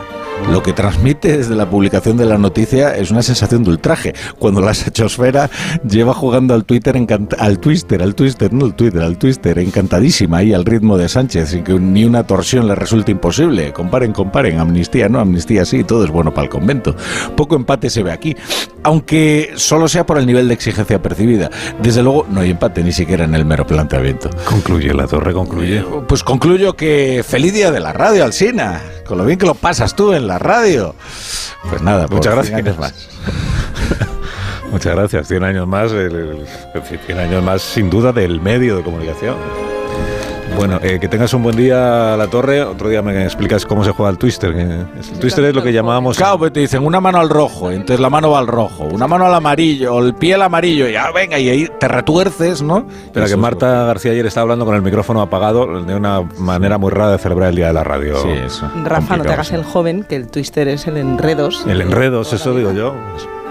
Es el Ah, mismo no. juego, ¿no? Es- Claro. Vale, pues ya está. Yo ya lo conocí como Twister. Sí, claro. Y Twitter es Madre piar, mía. Rafa. Piar. Dinos. Pero Adiós, Rafa. Twister en Twitter también, o sea que... Adiós, Rafa, no hables más, que tienes un programa propio. Adiós, que eres icónico, Gracias por, gracias por madrugar con nosotros. Adiós. Adiós. Adiós. Es mi trabajo. Ahora la noticia sostenible de este día, de la mano de Iberdrola, por ti y por el planeta. Un estudio publicado por la revista americana Science Advances advierte del posible colapso de la MOC, la corriente del Atlántico, una cinta transportadora de calor en los océanos que regula el clima de Europa. El calentamiento global y el aumento del agua dulce en el Atlántico Norte proveniente de la fusión del hielo de Groenlandia afectaría directamente al ciclo de la corriente y llegaría a colapsar. Esto podría provocar un enfriamiento severo en Europa durante los inviernos, disminución de las cosechas, pérdida de biodiversidad marina e impacto en la economía. Es crucial tomar medidas urgentes para reducir las emisiones de gases de efecto invernadero y frenar el calentamiento global, evitando un escenario catastrófico para Europa y el planeta. Ahorrar es fácil con Iberdrola. Cambia tu caldera de gas por aerotermia y ahorra hasta un 70% en tu factura de energía. Y además ahora te ahorras 1.000 euros en la instalación de tu aerotermia. Sí, sí, has oído bien. 1.000 euros. Climatiza tu hogar con aerotermia Smart de Iberdrola y empieza a ahorrar. Llama al 922 45 22 o entra en iberdrola.es. Iberdrola, por ti, por el planeta. Empresa colaboradora con el programa Universo Mujer.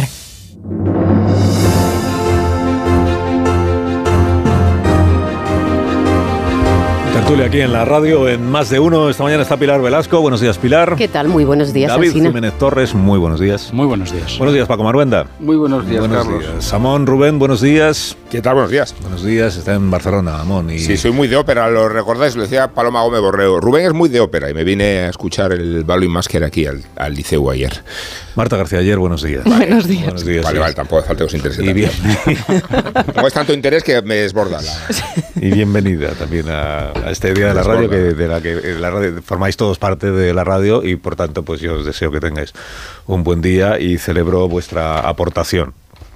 Que bueno, es menor que la de otros, es verdad, pero ahí estáis de vez en cuando pues aportando vuestros análisis y vuestros... Muchas gracias, Carlos. Además Feliz aquí habéis día. hecho radio muy bueno, Pilar Velasco ha hecho muchísima radio. Bueno, pero el lujo es estar aquí en tu mesa el Sin día de la radio. ninguna, así lo veo yo. Con los eh, oyentes. sí, sí, yo también. Le hace felicidades a ustedes, Bueno. queridos oyentes, que nos acompañan eh, día tras día. Muy bien, eso está es estupendo. Bueno, entonces vamos al asunto, ¿no? Ayer di- dijo el señor Núñez Fijó en un meeting y el Partido Popular, digamos que le quiere, le está dando máxima eh, el- relevancia a esta declaración que empieza de, igual jamás pensasteis escuchar a un dirigente político mm, definirse de esta manera. O sea, es Feijó proclamando en un mitin quién no es él. Yo no soy Pedro Sánchez. Yo no acepto la amnistía ni la aceptaré. Yo no acepto los indultos ni los aceptaré. El señor Sánchez lleva cinco meses a martillo intentando colar una amnistía ilegal. No soy Pedro Sánchez, dijo ayer el señor Núñez Feijó, después de estos dos días ya, pues digamos, de tormenta que afecta al PP, a cuenta de aquella conversación que tuvo Feijó con un grupo de periodistas, grupo nutrido, por lo que he visto esta mañana eran 20 medios de comunicación, 20 o 17, 16, ¿no? Bueno, 16 medios, sí. 16 Ha medios, eh, o sea que y además pues digamos que no eran todos de, una- de un mismo signo ideológico, sino que había un poco de todo. Bueno, después de aquello y después de la tormenta que se ha generado, ayer también salieron los ministros, claro, esto tampoco es una casualidad, es decir, si te brindan la ocasión, pues la aproveches. María Jesús Montero, Feliz Bolaños, Pilar Alegría, decir que pida perdón por haber fomentado la crispación con el único afán de desestabilizar al gobierno y hacer ruido, ruido y ruido desde la mentira. Esto condiciona claramente la legislatura. Ha sido una gran impostura. El señor Feijóo ha mentido a todos los españoles. Bueno, declaraciones de este tenor que se han escuchado ayer en boca de los dirigentes socialistas en la campaña gallega y en general. En general. Eh, quiero escuchar las opiniones de mis contertulios respecto del, del asunto y del recorrido que va a tener el asunto, de las consecuencias que puede tener la cuestión, no ya en la campaña gallega, que ya veremos el domingo cómo queda el asunto, sino en la vida interna del Partido Popular, donde como poco hay quien dice, hombre, alguna equivocación sí hemos debido cometer, porque de repente en los medios de comunicación se está hablando de algo que hasta el viernes pues no estaba, no estaba, que es si el PP está por los indultos a, a Puigdemont. ¿Quién empieza? Bueno, la verdad es que es interesante la, la capacidad propagandística de, de la Moncloa, ¿no? Y la torpeza del Partido Popular y de Alberto Núñez Feijóo porque él no es un profesor que está dando una lección, ¿no? Porque hoy el país ya empieza a contar bien lo que pasó, ¿sabes? Porque inicialmente pues la Moncloa lo movió, todo el aparato propagandístico salió en tromba, los nacionalistas catalanes, etcétera, y parecía pues lo que luego escuchando a los ministros, a Bolaños, etcétera, pues que efectivamente el PP son una panda de mentirosos, de indeseables, que dicen una cosa, van a hacer la otra y tal, ¿no? Como si Feijóo fuera un tío tonto que no supiera que era imposible amalgamar, unir una mayoría con Vox y Junts. Aunque hubiera querido, es que eso, bueno, no, no hay que ser un gran analista, pero es igual, eso no importa. A la mentira de la izquierda política y mediática eso ya le viene bien, ¿no? Entonces lo que digo Feijó, y por eso ya empieza a salir, es que le preguntaban por indulto y dijo una cosa que es de manual, ¿no? Pero claro, es que insisto, él no es un profesor, él es un político, no puede dedicarse a esas cosas, ¿no? Y dijo que efectivamente, pues si, eh, si Puigdemont pide perdón, si Puigdemont dice que no lo volverá a hacer, si Puigdemont se entrega a la justicia, si hay una condena en firme, y una vez que entra en la cárcel puede pedir el indulto. Y el gobierno, y el gobierno está obligado a ver ese indulto. Otra cosa es que lo conceda o no. Y eso es lo que dijo más o menos eh, Feijó. ¿Qué ocurrió? Que dio la oportunidad. Feijó, si fuera presidente del gobierno, estaría dispuesto a pensar en el indulto. Bueno, pues a partir de ahí ya toda la, la, horda mediática pues salió en tromba, ¿no? Eh, pues porque claro, aquí todo el mundo se juega muchas cosas, ¿eh? es decir, en Galicia eh, Sánchez se juega la estabilidad de su legislatura, ¿eh? porque si resulta que tiene la suerte que Feijó, perdón, Feijó, que Rueda, Alfonso Rueda no sume, pues entonces, claro, eso le viene bien para decir, ¿veis? Esto avala tal. Claro, si pega un bajón, como marcan las encuestas, que eso todas lo dicen, ¿no? incluido el CIS, de que puede pegar un bajón muy importante, eso le perjudica, eh, le perjudica mucho, ¿no? Todo el entramado que gira alrededor de Moncloa, de Contreras, del país, de televisión española, se juega en su futuro. Se juegan, eh, juegan subvenciones, se juega en la continuidad, etcétera, ¿no? Por tanto, esto no es una historia de buenos y malos, simple, etcétera, sino que es la lucha descarnada, implacable por el poder. Yo es verdad que si vas al detalle de lo que Feijó dijo, es verdad que no es tan escandaloso, diría por la parte de los indultos. A mí incluso me parece más llamativa y más incluso criticable la parte de las eh, del terrorismo, la parte de, de decir va a ser complicado ver el terrorismo en la causa de, tsunami, porque ahí incluso parece que cae en lo mismo que se criticaba Pedro Sánchez, ¿no? De ah, pero usted ahora es el juez, es usted el que va a investigar eso, es usted el que lo va a dictaminar, ¿no? Pero digo, no sé si el escándalo es tanto, o la cuestión de análisis es tanto el detalle de lo que dijo, como las explicaciones de por qué lo dijo. que aquí es donde seguimos, creo que, mm, algo perplejos, ¿no? Y el problema es que todas las explicaciones que se han aportado hasta ahora, todas las hipótesis de por qué Fijó hace esto ahora, todas le dejan en mal lugar ya sea la tesis de la torpeza de explicarse mal, bueno, pues tú no puedes cometer un error así en la recta final de una campaña tan importante como la gallega. Eh, la tesis de la voladura controlada, bueno, es que eso demuestra que tú ahora estás teniendo que hacer control de daños de un error importante de juicio que demostraste eh, en las semanas posteriores a las elecciones eh, generales, eh, autorizando unas conversaciones con Junts sin tener en cuenta que a lo mejor luego podrías tener el contenido de esas conversaciones pendiendo sobre tu cabeza como la espada de, Damocles. ¿no? Yo creo que esto es lo más dañino para Feijóo, que no hay manera de explicar este episodio que no le deje en, en mal lugar. Y eso, digamos, abona el terreno para que si hay un mal resultado en las gallegas, todas las miradas recaerán sobre él. ¿Que podemos decir que iba a ocurrir igualmente? Bueno, pero con esto yo creo que se ha colocado siete mm, focos más eh, encima. Pero ahí también, y ya, por cerrar, sí que estoy de acuerdo con lo que señalaba Rafa Latorre ahora mismo, ¿no? que la tesis del empate de, ah, bueno, Fejó contempló durante 24 horas la amnistía eh, y el PSOE lleva cinco meses intentando encajar la martillazos en nuestro sistema legal, pues empate, ¿no? Hombre, pues quizás empate no, ¿no? De la misma manera que no es lo mismo contemplar saltarse un semáforo que saltárselo y atropellar a cuatro niños. Pilar. Eh, sí, a ver, eh, ha hundido en el desconcierto a los suyos, a la más dura y a la progresista, porque es verdad que en este giro de 360 grados, y en este caso no es un error, el PP hoy está en el mismo punto que, antes del viernes, pero, pero ha hecho un recorrido que ha dejado estupefactos pues a los suyos y, a los ajenos, ¿no? a quienes lo miramos eh, desde fuera. Ahora el Partido Popular, la reacción es eh, acusar a los medios de una manipulación, de un off the record que coinciden efectivamente en la publicación del sábado por la noche y en el pacto de publicar el sábado por la noche desde Sexta hasta el País, hasta el Confidencial, hasta la Agencia F, que coincidían en el titular y en el contenido. Era una información casi calcada en todos los medios porque efectivamente respondía a ese off the record, que fue una conversación larga y que tanto se ha conocido. Pero yendo a los hechos, claro que sorprende el contenido de, ese off the record, porque estuviera relajado o no fijo, lo que ha habido un salto entre, primero hay un vacío, hay un, hay un oscurantismo entre qué estuvo dispuesto a pactar el Partido Popular con Junts en el verano de 2023, cuando Feijó va al pacto de su investidura. Y ahí parece que falta, muchos, eh, que falta mucho detalle por conocer. Y en el salto de hoy, cuando Feijó parece que reconoce que estaría dispuesto a pensar un indulto, eso es un salto muy cualitativo. El Partido Popular nunca ha hablado de indultos con condicionantes. Recogió firmas en contra de los indultos cuando los, cuando, los, eh, cuando los aprobó el Partido Socialista. Nunca habló tampoco de reconciliación y esto no es un off the record. Esto lo, lo contó Feijó en un mitin el, el sábado antes de que se hiciera pública esa información. La reconciliación, que es un marco muy del Partido Socialista, es la estrategia del PSOE desde el año 2010 primero con Esquerra, ahora con Junts, que se traduce en esa posibilidad de contemplar unos, unos indultos y también eso de cuestionar que tenga viabilidad la, la, acusación de, terrorismo. El, el salto es cualitativo y por mucho que el PP ahora no se mueva, a mí fíjate que me parece que, pone en cuestión más que las elecciones gallegas, que veremos si el gallego, eh, si hay un cambio de gobierno, si es por, no creo que sea por la amnistía, será por, por otras razones, pero es el día de después. ¿Cómo construye Feijo ahora su alternativa y su oposición en un Congreso en el que a partir de ahora todos los grupos políticos que, les, que le han escuchado y que han, y que han oído la parte de el indulto con condiciones, le van a decir, ¿cómo que no negociemos si usted estuvo dispuesto? Si Junts dijo que tenían dos opciones sobre la mesa, ¿y en qué se concretaron esas dos opciones? ¿Quién nos iba a decir que el primer interesado en que se dejara de hablar de Puigdemont en la campaña electoral de las gallegas iba a ser el propio Feijó, en un giro insospechado de los acontecimientos? Porque yo creo que se ha equivocado en todo.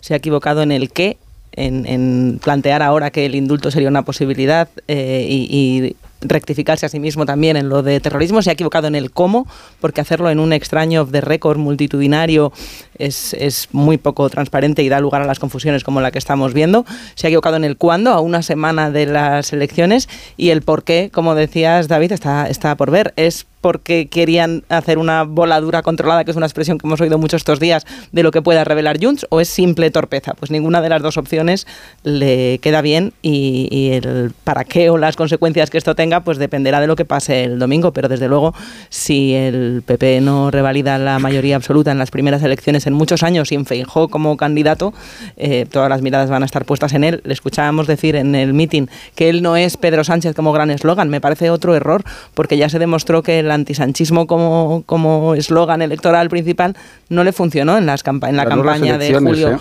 ¿eh? Sí, pero no, no estuvo a la altura de las expectativas y todavía no parece haberlo superado. El antisanchismo como, como reclamo principal mm, vacío de, contenido y más vacío todavía si lo que ha hecho es oponerse a la, a la amnistía y a los indultos y ahora resulta que, que, bueno pues que plantea unas dudas confusas que hasta confunden a su propio partido me parece que es un tiro en el pie que se ha pegado el solo. Es que el PP no va a salir de su propia trampa porque el esfuerzo con que unos y otros portavoces aclaran lo que sucedió no hace sino alimentar la trama de lo que sucedió y todas las imperfecciones y gestiones eh, negligentes que se hicieron del caso sabiendo, como sabemos, cuál es la posición del PP, pero quedando totalmente confusa. Y de eso hay que hablar, no tanto de lo que piensa el PP al respecto, sino del efecto que va a tener esta confusión en el horizonte de las próximas elecciones. Me refiero a las gallegas. Y siendo paradójico también el hecho de que el Partido Socialista trató de disimular la importancia de la amnistía, llegando al extremo de hacernos una encuesta medida según la cual ocupaba el lugar, no sé si vigésimo octavo de los eh, ciudadanos españoles, pero ahora que muerde el cebo, el Partido Popular, se convierte en el eje nuclear de la campaña. ¿no? Eh, esa es la, la, gran paradoja. Y esa es la razón por la que el nerviosismo está exagerándose en las huestes del Partido Popular eh, en una gestión de comunicación yo creo que torpísima, ¿no? Eh, lo digo precisamente porque no hacen otra cosa que recordarnos ellos el episodio. Ellos mismos eh, son los que, con sus diferentes portavoces, exageran la escena para que la otra parte la aproveche con todas las facilidades.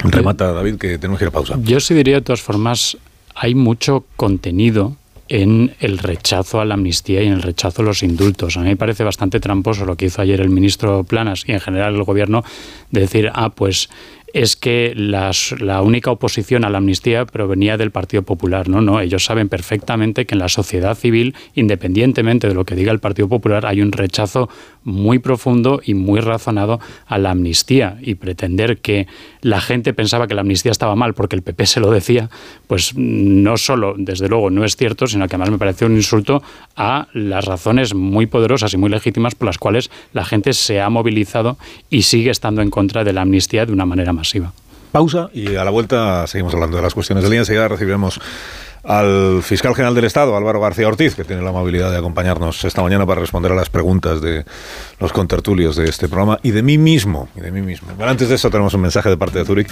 Nuestros perros, que son un miembro más en, la familia, son perros, pero y por ello es importante protegerlos como, como merecen. En Zurich Seguros, Begoña lo tienen claro. Y tanto que lo tienen claro. Y es que ahora con el seguro de hogar de Zurich, nuestras mascotas también estarán protegidas ante cualquier contratiempo. Ya solo nos queda disfrutar de ellas con total tranquilidad. ¿Quieres saber más? Infórmate a través de tu experto en seguros o en la web zurich.es. Con Zurich, hagámoslo épico. Es por ti que has cambiado Más de uno. En Onda Cero. ¿Y si el coche del futuro ya estuviese aquí? En Spoticar, líder europeo en vehículos de ocasión, te ofrecemos coches con hasta tres años de garantía. Visita tu concesionario y disfruta de disponibilidad inmediata reservando tu coche en spoticar.es. Y ahora, hasta final de mes, en Spoticar, descubre condiciones excepcionales de financiación con Stellantis Financial Services. Consulta condiciones en spoticar.es.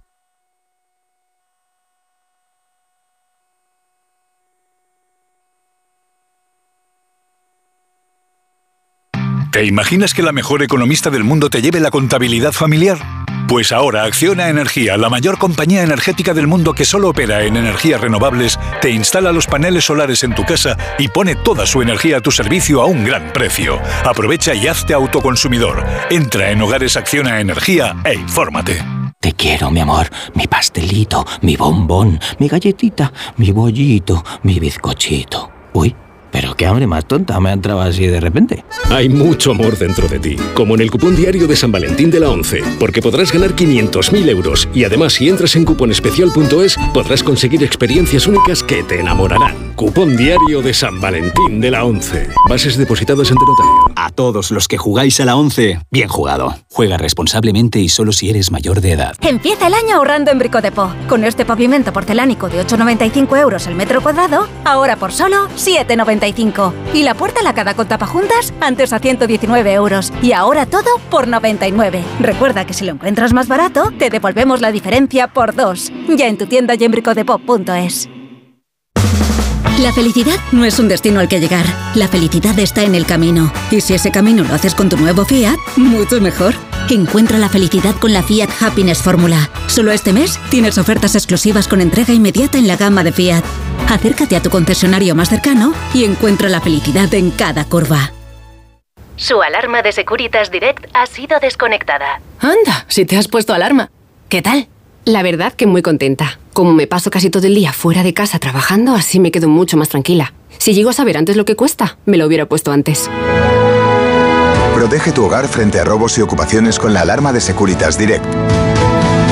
Llama ahora al 900-272-272. Una pareja, tres niños, 15 años de matrimonio. Él se encarga de las meriendas, ella las extraescolares. Y cada sábado, un plan en pareja. Hacer la compra. Serán víctimas de la implacable rutina. Podrán hacer una escapadita romántica de dos días. Porque tu historia de amor también es un amor de película. Celébrala. 17 de febrero. Sorteo de San Valentín de Lotería Nacional con 15 millones a un décimo. Loterías te recuerda que juegues con responsabilidad y solo si eres mayor de edad. Llegan las rebajas del hogar del corte inglés. Hasta el 50% de descuento en una selección de colchones de las mejores marcas. Del 12 al 29 de febrero de 2024. Financiación fácil hasta en 12 meses. Financiación ofrecida por financiar al corte inglés y sujeta a su aprobación. Consulta condiciones en elcorteinglés.es. En tienda web y app. El corte inglés. 29. Tus nuevas gafas graduadas de Sol Optical. Estrena gafas por solo 29 euros. Infórmate en soloptical.com. ¿Perdona? ¿Que ahora Movistar Prosegur Alarmas incluye una garantía antiocupación? Uf, ya verás cuando se entere mi perro. Ningún guardián puede competir con Movistar Prosegur Alarmas, la primera y única alarma con garantía antiocupación, que no solo disuade y protege, ahora también se compromete contra las ocupaciones. Contrátala en el 900-222-250 o en movistarproseguralarmas.es. El ser humano ha enviado naves a Marte, pero sacar las legumbres cocidas del tarro nos sigue costando. Hasta ahora. Con el nuevo tarro ancho de Legumbres Luengo todo es más fácil. Salen intactas muy rápido y con su sabor único. Legumbres Luengo, la nueva pasta. Hay mil maneras de decir te quiero, pero pocas que cuesten tan poco como nuestras flores. Díselo con nuestra gran variedad de ramos de San Valentín. Ahora desde 1,99 ahorras un 33%. No aplicable en Canarias. Lidl marca la diferencia.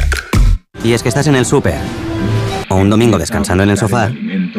Y te vienen vacas a la cabeza. Y no, no estas vacas, sino estas. En Halcón Viajes sabemos lo que te pasa. Más de 50 años y millones de viajeros hacen que sepamos las vacas que tienes en la cabeza. Isla Mauricio, 10 días, 8 noches, desde 1.220 euros. Halcón Viajes, sabemos de viajeros. Hola, soy Barturo Valls. ¿Cómo? ¿Barturo Valls? Sí, porque soy Arturo en el bar.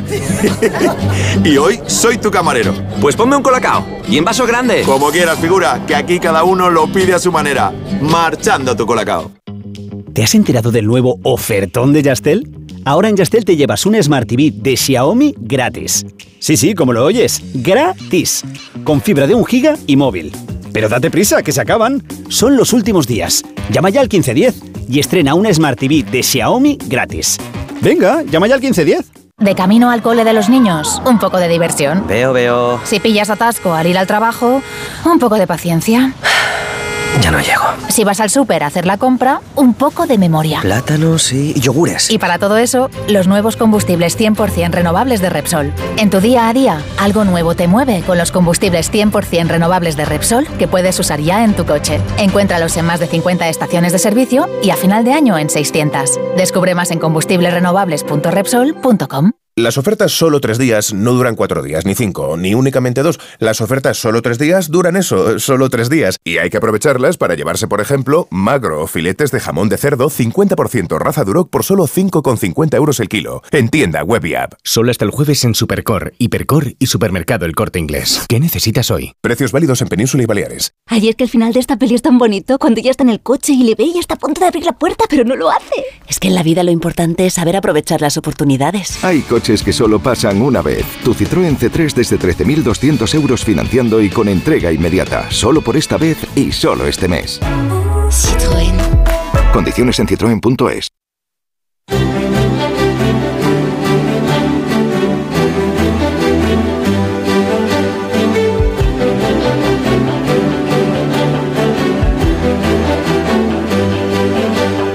Más de uno. Onda Cero. Carlos Alsina. 啊！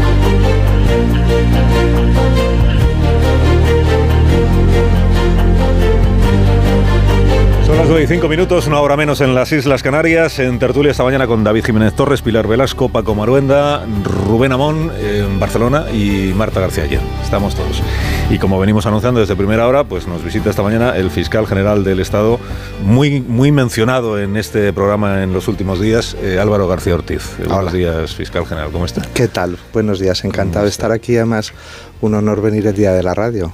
Es, es muy oyente de radio el fiscal general, por obligación o por devoción. No sé. Bueno, era más antes cuando estudiaba, que ponía la radio para, para concentrarme y ahora hago un poco eso de ir cambiando de emisora para ver alguna cosa, pero tampoco tengo mucho tiempo.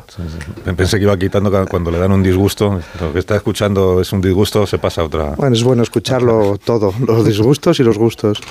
Bueno, déjeme que empiece preguntándole por el. Se produjo un crimen, lo saben los oyentes, eh, fueron asesinados dos guardias civiles el viernes en Barbate. Eh, detrás de los asesinos están imputados por asesinato seis de ellos por el, juez que instruye la causa y están en prisión provisional. Hay un grupo organizado detrás de, al que pertenecen esos, esos criminales. Lo que le pregunto es si usted es, partidario, sería partidario que la Audiencia Nacional pudiera investigar eh, y juzgar en su caso un crimen de estas características.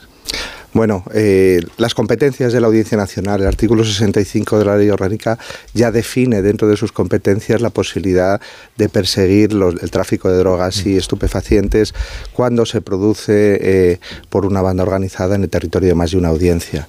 Eso es un hecho. Esa ley orgánica, esa propuesta para modificar alguna de sus competencias, la hemos hecho desde la propia Fiscalía Española. La memoria del año 22 está escrita para extenderla a los supuestos más graves, crimen organizado transnacional, decíamos, no solamente en tráfico de drogas, sino también en un tipo de delincuencia que nos preocupa muchísimo, la delincuencia transnacional, eh, nuestra forma de trabajo, y a lo mejor me lo oye muchas veces a lo largo de nuestra entrevista, viene condicionada por un sistema procesal que no ayuda a que las nuevas formas de delincuencia y la delincuencia transnacional, la que utiliza medios y formas que van más allá de las fronteras de un partido judicial, de una provincia, de una comunidad autónoma, que utiliza las redes, que utiliza todos los medios que la tecnología tiene a nuestro alcance. Como digo, esa ley de enjuiciamiento criminal del siglo XIX no es el mejor instrumento para hacerlo. Así que bienvenidas sean todas las iniciativas que ya hemos, por, por cierto, ya hemos escrito, dicho y apuntado en la propia Fiscalía General. No solo el tráfico de drogas, que como digo ya ve la Audiencia Nacional, pues blanqueo de capitales, eh, trata de personas, la criminalidad organizada transnacional que tanto nos preocupa. Ha dicho la fiscal antidroga de Cádiz en una entrevista el, viernes pasado que las narcolanchas campan a sus anchas por, eh, por aguas del estrecho que se sienten impunes y que faltan medios para combatir adecuadamente a estos criminales. ¿Usted comparte ese criterio? Bueno, yo creo que nuestras memorias donde reflejamos el sentir de la Fiscalía, son trabajos documentales. Las declaraciones estos últimos días de los compañeros de Andalucía eh, son el reflejo, son el desahogo de una tragedia, son un momento muy difícil para quienes están allí trabajando, para quienes están allí, eh, bueno, pues eh, poniendo sus vidas y su profesión al servicio de todos los ciudadanos. Y en ese contexto hay que, hay que entenderlas también. Vendrá el momento de la reflexión y vendrá el momento en el que aunque lo hacemos todos los años, nosotros renovamos ese compromiso, nos autoexaminamos, hacemos eh, jornadas de especialistas, eh, verificamos cómo van las cosas en cada uno de los lugares en el que estamos, pero hay que sobre reflexionar y hay que ver en qué podemos mejorar. Todos podemos mejorar, por supuesto, la Fiscalía, yo creo que cualquier administración pública. En memoria de la Fiscalía del año 22, cuando se habla de, de la situación en Andalucía, se menciona este asunto del narcotráfico. Y dice la memoria de la Fiscalía, año 22, ha disminuido la presión policial, eh, ha disminuido la presión policial, se incauta menos droga por la desaparición del grupo operativo Oconsur, del que se habla mucho hoy en los medios de comunicación.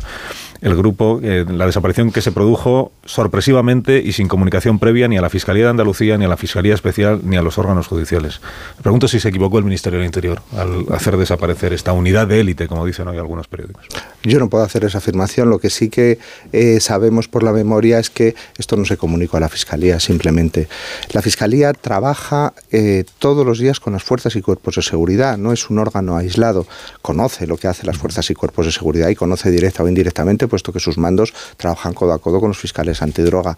Luego yo creo que es un trabajo conjunto que hay que poner en valor conjuntamente. Todo operativo policial tiene un correlato fiscal y después judicial. Solo así funciona una buena cadena, eh, en este caso, una buena cadena de persecución del delito. Pero sí que me gustaría decir una cosa más y, no apelando a mi experiencia gallega, sino apelando a la experiencia de todos los fiscales de España. El problema del narcotráfico, el problema de la salud pública del tráfico de drogas es un problema eh, pluridimensional el Plan Nacional de Drogas, que lleva muchos años instalado en este país. Tenemos problemas de drogas eh, fundamentalmente desde siempre, desde los años 80, el tránsito del contrabando al narcotráfico, del narcotráfico ligero de hachís a sustancias más peligrosas, es común a toda España, ha ocurrido en toda España. Y el enfoque tiene que ser, como hace el Plan Nacional de Drogas, de todas las administraciones. Solo las medidas restrictivas, solo las medidas represivas no acaban con un problema de salud público en el que hay factores sociales económicos, personales y de salud pública en medio de todo esto. El fiscal general del Estado conoce ya cuál será el criterio definitivo de la Fiscalía del Supremo respecto de la posible imputación de Puigdemont por un delito de terrorismo. Eh, desde luego que no lo conozco pero ahí también tengo yo creo que un papel importante y está bien también sacar el tema y, decirlo en los medios de comunicación.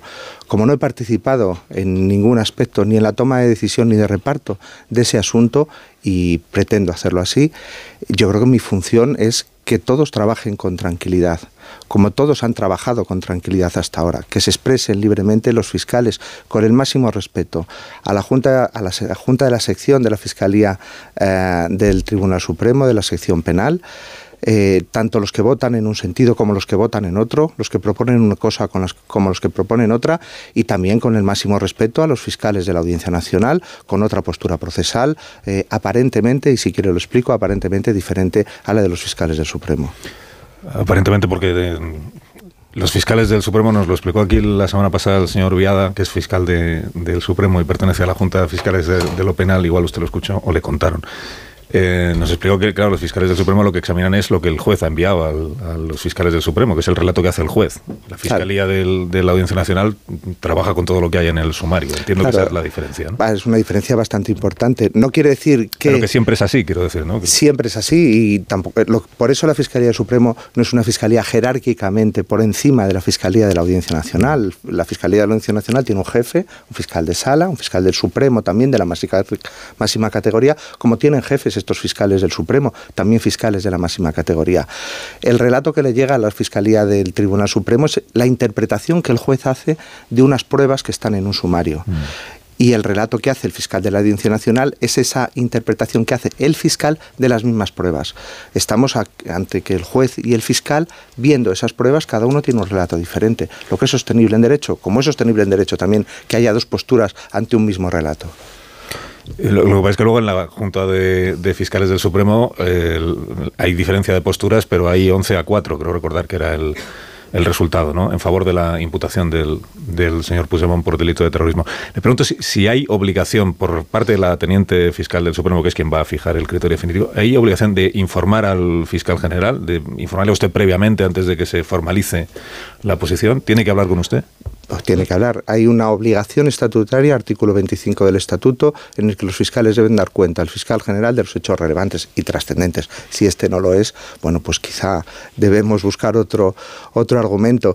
Y hay obligación, y hay obligación, por supuesto, del fiscal general del Estado de conocer lo que se está haciendo en la fiscalía si lo trasladamos a otro entorno. Pero para que... solo de conocer, no es que la, la teniente fiscal le presente su criterio y entre los dos tengan que decidir o debatir cuál es el definitivo. Eh, es, la, es la responsabilidad y y quiero dejarlo muy claro, de la teniente fiscal. Por eso es tan importante que blindemos y que la dejemos trabajar a gusto, que haga su dictamen, que exponga sus conclusiones y naturalmente que yo las tengo que conocer. Imagínese, por, por poner algo parecido, en un medio de comunicación que el director de un periódico no supiera qué artículos de los articulistas van a figurar todos los días en su periódico. Bueno, desde su punto de vista periodístico lo vería absurdo. Bueno, pues evidentemente el fiscal general no puede conocer ni por la prensa ni por terceros, tiene que conocer de primera mano qué es lo que está pasando en su casa, porque tiene eh, esa obligación estatutaria, tanto el que lo tiene que explicar como el fiscal general del Estado, de conocerlo. Eh, las potestades, el poder que tiene el fiscal general del Estado, que es muy grande en la Fiscalía Española, no se puede ni delegar, ni ceder, ni pensar que es más o menos. Es el que hay, es el que está escrito en la norma. ¿Y qué sentido tendría? le pregunto yo así viéndolo desde fuera, ¿qué sentido tendría que si entre los fiscales del Supremo hay 11 a 4 a favor de la imputación, la teniente fiscal tuviera un criterio que se correspondiera con el de la minoría y que fuera el de la minoría el que prosperara? Entonces, ¿para qué se, para qué se vota? Bueno, eso es tanto como decir para qué se ve un asunto en primera instancia si el Supremo va a decir lo contrario en la tercera. Todo tiene sus trámites y todo tiene sus formas de toma de decisiones. Primero, es bueno no lucubrar sobre qué va a pasar. Es bueno no hacer un juicio de lo que va a pasar cuando no sabemos lo que va a pasar y eso solo lo sabe quien está elaborando el informe. Pero aquí lo que se produce es una discrepancia. En primer lugar, la Fiscalía no funciona de una manera asamblearia. No funcionamos así. Y aquí lo que hay una discrepancia entre dos jefes. Esa discrepancia entre dos jefes, los fiscales del Tribunal Supremo, los fiscales jefes del Tribunal Supremo, los cuatro, es una discrepancia entre dos de esos cuatro, han decidido, han, han indicado que el camino es que lo resuelva la teniente fiscal. Yo creo que debemos respetarlo todo.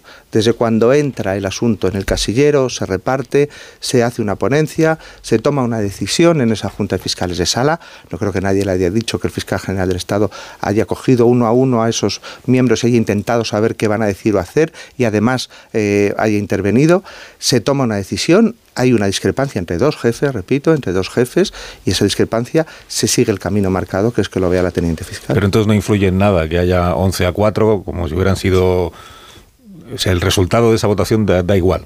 Como hay una discrepancia entre los. En este caso, la, jefes, siendo la discrepancia entre los dos jefes, eh, no es que da igual, es que uno de los, de los cuatro era un jefe. Por lo tanto, la discrepancia se produce a nivel de jefatura. No, digo que, da igual el resultado de la votación. O sea, que, en, el, en, la decisión final de la audiencia fiscal no influye el que sean 11 a 4 o 10 a 5 o da, lo mismo.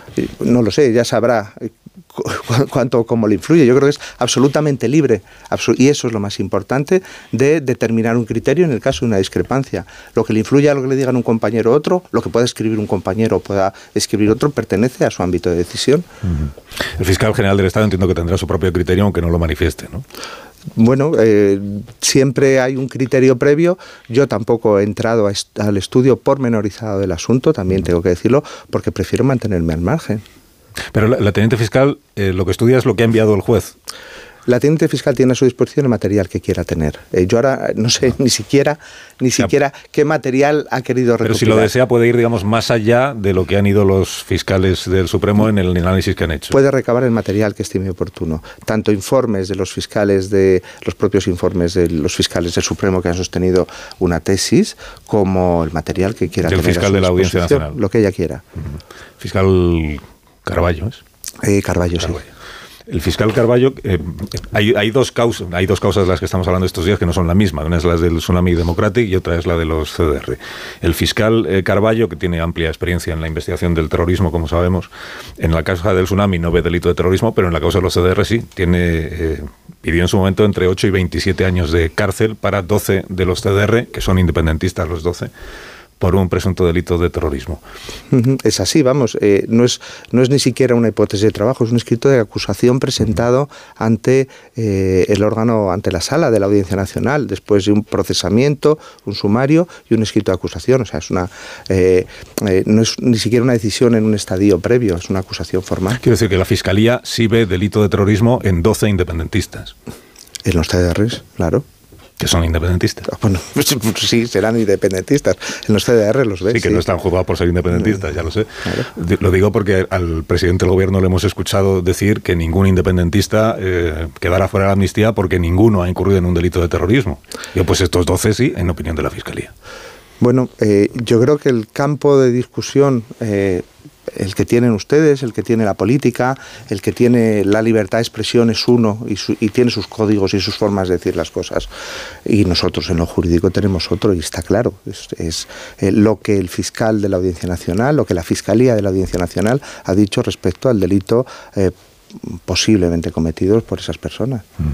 Estos 12 CDRs, insisto que no es que, no es que sean eh, autores de un delito por ser independentistas, quiero aclararlo de nuevo, sino porque hicieron cosas como la acumulación de material explosivo, creo recordar, el tener intención de atentar contra determinadas instalaciones, que es lo que el, Código Penal dice que es delito. Sí, sí, es, algo tan sencillo como que está en un escrito de acusación que es público y se ha eh, dado a todos los medios de comunicación. Pues no, hay, no hay nada ni que decir ni que ocultar, es así.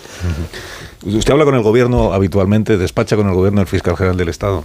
Con el gobierno no, yo despacho con el ministro de Justicia porque la Fiscalía eh, tiene una imbricación dentro del Ministerio de Justicia enorme, tan grande que fíjese que todas las pretensiones o muchas de las pretensiones de todos los fiscales generales que hay y que ha habido es ganar más autonomía. Hay un aspecto fundamental y es que no tenemos autonomía presupuestaria respecto del Ministerio de Justicia. Así que tenemos que hablar de muchas cosas. Algunas le parecerían muy mundanas, desde los bolígrafos, los medios materiales, cómo nos relacionamos. Y fíjese, no solo con el Ministerio de Justicia, que muchas veces, sino con las comunidades autónomas. Tenemos, no me, no me atrevo a calificarlo de un problema en este país, pero desde la Fiscalía a veces se percibe como un problema. La dispersión de competencias de las comunidades autónomas en materia de justicia perjudica mucho a una institución centralizada como somos la propia Fiscalía. Es decir, no tenemos los mismos medios materiales en todas partes de España, porque el Ministerio de Justicia es proveedor de servicios, vamos a decirlo así, en cinco y hay otras doce comunidades autónomas que tienen las competencias transferidas. No tenemos los mismos ordenadores, no tenemos acceso a los mismos programas y no tenemos una aplicación única para los fiscales. Luego esa pretensión, esa pretensión me la va a escuchar muchas veces también en otros foros, es la que tenemos, ser uno, ser uno solamente. Pero es verdad que hay una cuestión de naturaleza política, que el Tribunal Constitucional ha dicho que la administración de la Administración de Justicia puede estar transferida y tenemos que luchar ahora, pues a lo mejor como está haciendo el Ministerio de Sanidad, en recuperar de alguna manera competencias para ser más eficientes. Mm, cuidado que eso le puede llamar a alguien recentralización recuperar competencias que están bueno, en manos eh, autonómicas para la Administración Central. Pocas instituciones como el Ministerio Fiscal tienen esta naturaleza central y yo diría tan imbricada en el territorio. Eh, una de las cosas eh, que siendo fiscal general del Estado descubres, si es que no lo sabías, es que tienes información al minuto y al instante de cualquier cosa que pueda eh, ocurrir en este país. Cualquier cosa, porque siempre hay un fiscal al lado del lugar donde ocurre.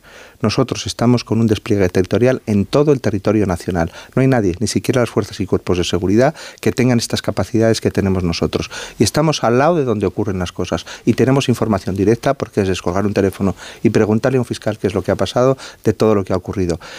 Y además, eso lo tenemos que coordinar con todo el país, con toda España. Y además tenemos que coordinarlo con nuestros órganos centrales, para que lo que se diga en cualquier punto del territorio, en Reus, en Algeciras, en Ferrol, sea lo mismo que luego vamos a decir en el Tribunal Supremo.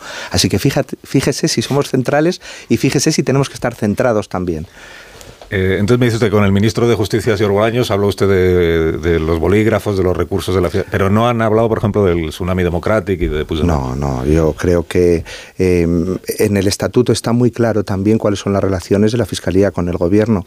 Si el Gobierno traslada alguna inquietud a la Fiscalía, y lo tiene que hacer por unos cauces estatutarios, eh, esa, esa inquietud, que nunca es una, una disposición particular, es decir, que el Gobierno mete mano en asuntos particulares de la Fiscalía, quíteselo de la cabeza, que se lo quite en todos los ciudadanos. Que pueda trasladar una inquietud de naturaleza general, hay un cauce estatutario. Ese escrito tendría que venir a la Fiscalía General y yo llevarlo a la Junta de Fiscales de Sala y trataríamos si el Gobierno nos dice, pues por ejemplo, hay un fenómeno criminal que le interesa al Gobierno de la Nación que se persiga, en términos muy genéricos. Pero ojo, también lo mismo ocurre con eh, los presidentes o con eh, los ejecutivos de las comunidades autónomas. Existe ese mismo cauce también de conocimiento y ese cauce de relación. Eh, ¿Por qué no quiso usted que el Consejo Fiscal emitiera un informe sobre la ley de amnistía? Lo pidió el Senado eh, y usted decidió que no, que no procedía. Esa es una buena pregunta. Pues si me permite el día de la radio que le, que le haga la repregunta, la repregunta para mí sería ¿por qué quiere el Senado que la Fiscalía haga, un informe o el Consejo Fiscal para el que no es competente? Esa sería para mí la pregunta. La respuesta... Que, no es competente significa que no puede hacerlo, aunque se lo pida el Senado. Significa que eh, cuando un órgano no es competente para hacer un informe, no debe hacerlo. Es así de sencillo. El ejercicio responsable de las competencias de un órgano consiste en no exceder esas competencias.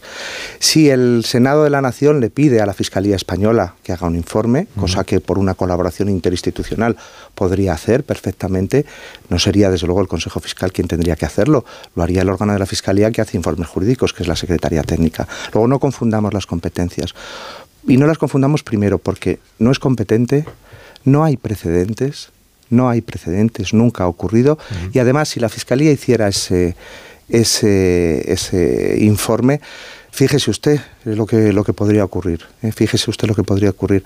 Frente a lo que tiene el Consejo de Estado o lo que hace el Consejo General del Poder Judicial, que son dos órganos de consulta, son dos órganos informantes, eh, al menos en los proyectos de ley, la Fiscalía Española después tiene que ir a los tribunales y tiene que ese criterio que yo podría manifestarle, que la Fiscalía Española podría manifestarle al Senado en una ley que no está terminada, que no se conoce el contenido de la ley y para los juristas saber hasta la última coma de una ley es fundamental para saberlo.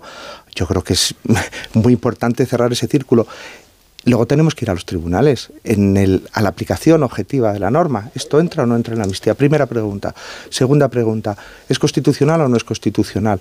El fiscal participa en las cuestiones de inconstitucionalidad, en el lugar donde se presentan y luego ante el Tribunal Constitucional. En las cuestiones prejudiciales, si se plantearán. ¿Influye o no influye? Y después quizá, y esto ya es mm, a lo mejor un poco pesado de escuchar, eh, la naturaleza informadora de la Fiscalía y del Consejo Fiscal es con el Ejecutivo de la Nación. Así está diseñado, no lo digo yo, lo dice el Tribunal Constitucional y lo dice el diseño constitucional, no con el legislativo. No hay ninguna previsión en el reglamento del Congreso, en el reglamento del Senado, ni la ha habido nunca en la ley orgánica del Poder Judicial para que la amnistía, perdón, para que la Fiscalía entre en un debate político sano, sanísimo, un auténtico debate que va a ser ejemplar sin duda en el Senado. Pero ¿por qué vamos a meter un elemento de distorsión que es una opinión de la Fiscalía de un texto que todavía no ha nacido. Dese cuenta que el Senado pide ese informe y todavía no hay texto que haya llegado al Senado. Preguntamos, por supuesto, porque sí que nos extrañó la petición del Senado, eh, qué soporte tenía, eh, si, si, los letrados del Senado lo habían soportado, si había algún tipo de informe jurídico que nos hiciera reflexionar nuestra postura, y no lo había. Y lo que hicimos fue al día siguiente de yo tomar posesión, de ser posesionado en el cargo, al día siguiente, porque antes yo no podía contestar como fiscal general del Estado, a nada menos que al presidente del Senado, enviar una carta de siete folios explicando las razones jurídicas por las que no podemos. Así que no es mi voluntad, yo creo que es el cumplimiento de la ley. Pero me ha dicho usted que si se lo piden a la Secretaría Técnica de la Fiscalía, igual sí tendría que hacerlo. No, tampoco, porque luego yo luego vamos a tener que ir a, a, los tribunales y yo creo que la función de la fiscalía es la función jurisdiccional, la de auxilio a otros órganos y someterse a un debate público político, mm, yo creo que no nos corresponde. Lo que se ha pedido usted a los fiscales de Cataluña, me dicen, es una lista de las causas que podrían quedar afectadas por, por la amnistía. Y, y, tiene ya la respuesta, tiene ya la lista de cuántas de cuántas causas hablamos. En el momento en que se publicó la proposición de ley, es decir, en el momento en que hay un texto legislativo previo, que es el, el boletín de las Cortes nosotros nos dirigimos no solo a Cataluña, también a, tribuna, a la Fiscalía del Supremo, a la Fiscalía de la Audiencia Nacional para hacer este recuento, para ver, dimensionar de alguna manera y saber de qué procedimientos estábamos hablando. Y ha sido más complejo de lo que pensábamos. Nos criticaron por hacerlo, nos criticaron mucho por hacerlo, pero menos mal que lo em, comenzamos a hacer porque realmente todavía nos falta atar algunos cabos en algunas causas, no muchas en, en Cataluña, porque hay que entender causas vivas, pero también la amnistía afecta a causas archivadas y ejecutadas, a causas grandes, digamos, que son notorias, que todos conocemos, las que están en el Tribunal Superior de Justicia, las causas eh, de la audiencia provincial, la, bueno, la causa del 1, la del 3, todo eso está dimensionado. Pero hay muchas causas en muchos pequeños juzgados de toda Cataluña. No tenemos un botón. El botón de apretar y que salgan las causas de la amnistía no existe en la Fiscalía Española ni en ningún sitio. Los compañeros tienen que ir a los juzgados, sacar las carpetillas, algunas archivadas, ejecutadas, y hay pequeñas acciones, pues sí, bomberos, alcaldes, desobediencias, lesiones muy pequeñitas que, que tenemos que dimensionar. Así que cuando demos el dato, que no se lo voy a dar, lo haremos de una manera pública, transparente eh, y daremos, eh, bueno, todo, todo quizá un poquito más específico, lo que está vivo, digamos, lo que está pendiente de enjuiciamiento, lo que ha sido enjuiciado y se está ejecutando y lo que está archivado y ya se ha ejecutado. Haremos ese correlato. El dato que darán será el del número de causas o el del número de personas afectadas. bueno, si podemos dar los dos, daremos los dos. Y no me va a dar ni una aproximación, por ejemplo, causas que hablamos de entre 10 y 50. No le, voy a, no le voy a dar ninguna, pero son más, claro. Más, pero ya, no, ahí no paso. Yo creo que este juego menos ¿no? merece la pena. se dice, bueno, merece la pena, pero quiero decir que no quiero entrar. de personas afectadas son miles. Eh, dicen al menos la parte independentista. Dice, hablamos de 4.000 o no sé cuántas personas. Bueno, ya Está veremos. Bien aproximado. Habrá que, habrá que dimensionarlo. No hay manera, entonces. Difícil. que me dé una pista. Bueno, el otro día estuvo aquí el fiscal eh, Ignacio Estampa, que fue fiscal anticorrupción hasta que, bueno, dejó de serlo porque no consiguió la plaza. Estaba en comisión de servicios, quiero recordar, y no consiguió la plaza. Él, en el libro que ha escrito y en la entrevista que hizo en este programa, eh, señaló directamente a Dolores Delgado, entonces fiscal general del Estado, y también a usted, que estaba en la Secretaría Técnica, quiero recordar, como responsables de, eh, digamos, una operación para neutralizarle como, como fiscal anticorrupción. Es decir, que siguiera abierta una investigación sobre su trabajo hasta el momento en su opinión o desde su punto de vista, que siguiera abierta artificialmente o irregularmente una investigación para que en el momento de adjudicar las plazas ese elemento influyera en la decisión de quienes tomaron. Le, pregunto si tiene usted algo que decir sobre lo que dice el fiscal Ignacio de Estampa sobre usted. Bueno, que le deseo lo mejor en su aventura editorial, por supuesto, que, que tenga éxito con su libro y que le vaya muy bien. Pero por otro lado, yo creo que, vamos a ver, hay que ponerse muy serios. La Fiscalía Anticorrupción lleva en España 30 años de servicio a este país y es un referente internacional. Los compañeros de la Fiscalía Anticorrupción, los 29 compañeros de, Madrid y los, todos los fiscales eh, que trabajan como delegados en el resto de España, hasta 22, eh, llevan haciendo un trabajo ímprobo. Las causas a las que se puede referir el señor Estampa han avanzado pues seguramente al principio gracias a su participación, pero después gracias al trabajo de los fiscales que lo han sustituido, sin que se haya mermado en absoluto la capacidad de acusación ni el criterio acusatorio de la Fiscalía. Luego, si ese es el presupuesto, que era para apartar, para conseguir no sé qué rédito o beneficiar a no sé qué persona, desde luego eh, quiebra quiebra en principio el razonamiento inicial que se hace con esas afirmaciones.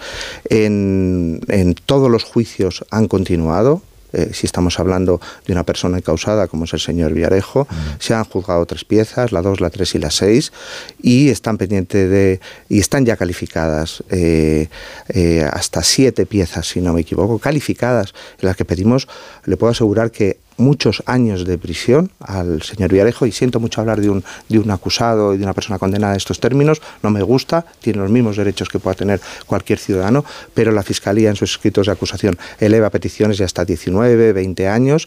Hemos recurrido la sentencia que le condena a 19 años también pensando que, que hay algunos delitos que el tribunal no ha considerado y que debe verse elevado.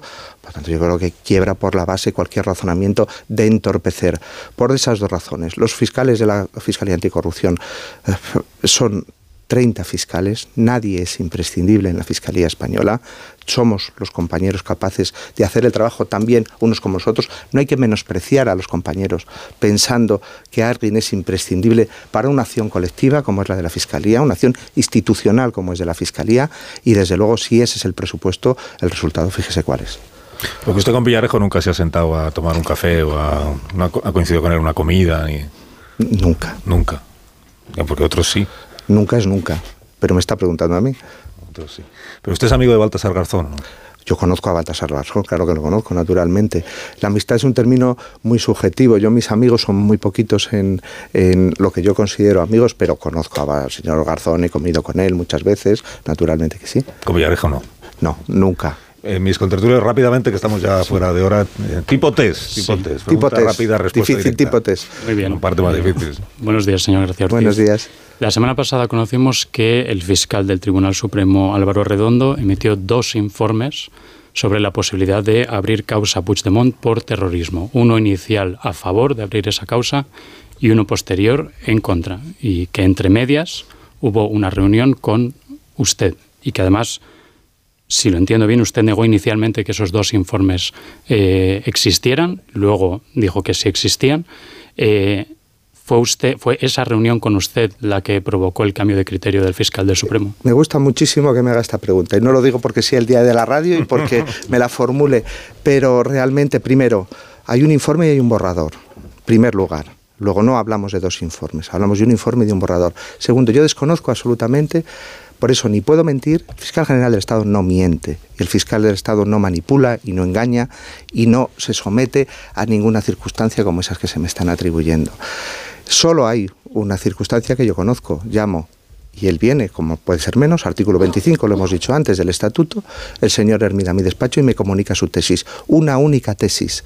Yo desconozco que haya ni un borrador ni dos y me dice, me comenta la existencia del documento que después, en su caso, sí o no, presentará a la Junta de Fiscales de Sala.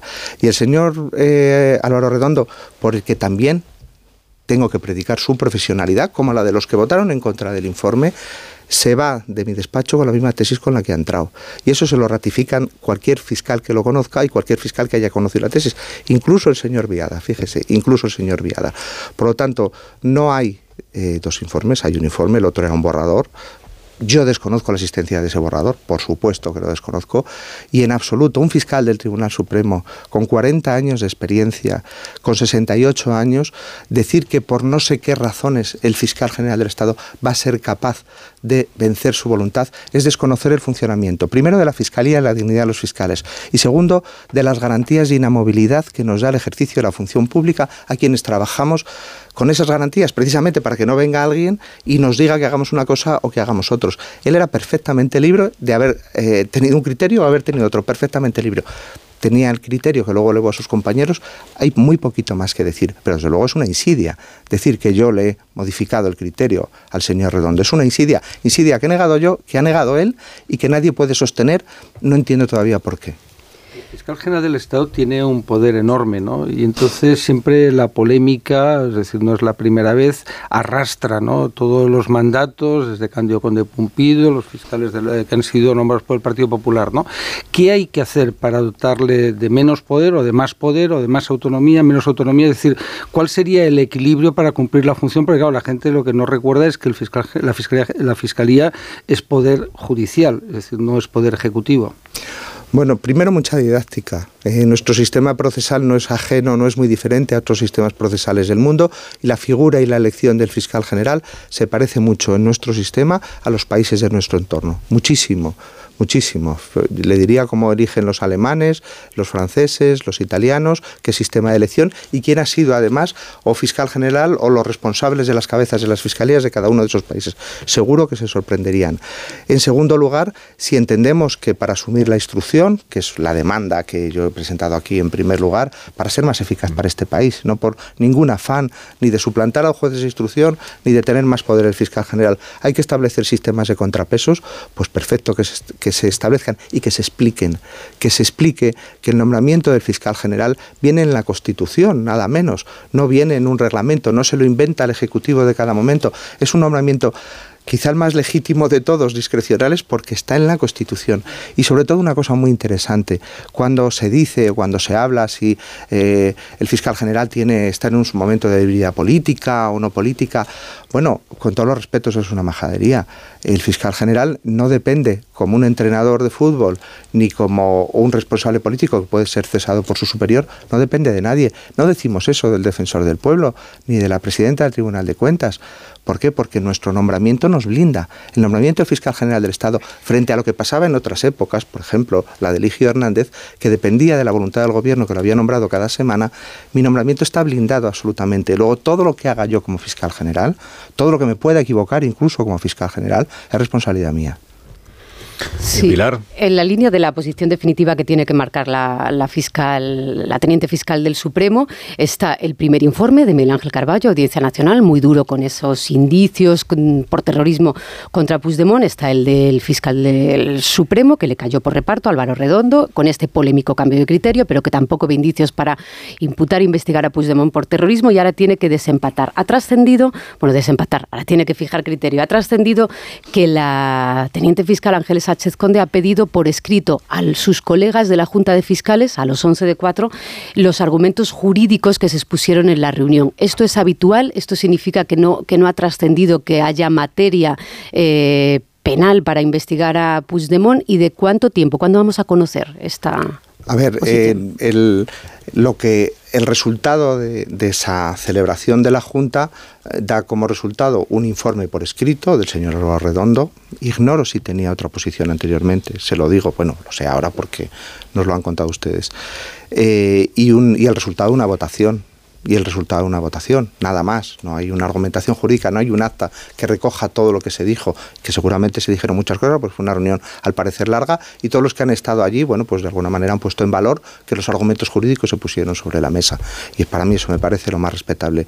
Y en el diálogo con, con el jefe de la sección, de, de, esta, de esta sección del penal, bueno, pues se ha trasladado la necesidad o la conveniencia de que esos argumentos jurídicos pudieran estar por escrito. Me parece lo más normal y me parece lo más lógico también, no solo ver el resultado de una votación, sino ver por qué se ha producido cuando tienes que resolver la discrepancia o conocer algo acerca de lo que ha pasado ahí. ¿Y plazo no, no sabemos cuándo? No, yo no, no quiero meterle, ni, perdón por no haber contestado, no era por no contestar ninguna prisa, pero bueno, ya tendrá, tenemos que dejarle trabajar con tranquilidad. Si ahora se aporta más material, también tendrá que examinarlo. Bueno, pues vamos a que ella adopte la postura procesal que estime conveniente, creándole un espacio de tranquilidad. Porque sí quiero decir una cosa, eh, la teniente fiscal del Tribunal Supremo es la primera fiscal de la carrera fiscal, es la número uno. Yo estoy fuera de la carrera fiscal, estoy en servicios especiales. Ella sí representa eh, la cúpula profesional de la carrera fiscal y es una figura que ha sido siempre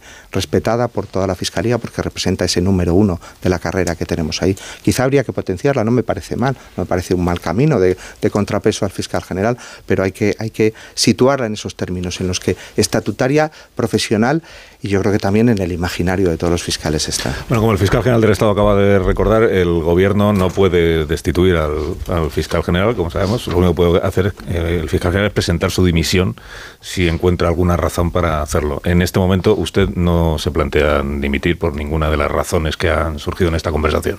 Bueno, con la cantidad de cosas que hay por hacer en este país para la fiscalía, con el proyecto yo creo que ilusionante que tenemos eh, el equipo que ahora mismo dirige la Fiscalía General en todas las materias que se pueda imaginar. Muy pocas que tengan que ver con el ámbito del que hemos hablado aquí y muchas que tienen que ver con cambiarle la vida para mejor a la gente y hacer el papel de la Fiscalía en la lucha contra la criminalidad y en la función intuitiva que tiene en defensa de los vulnerables y los colectivos más vulnerables. Ese es el objetivo.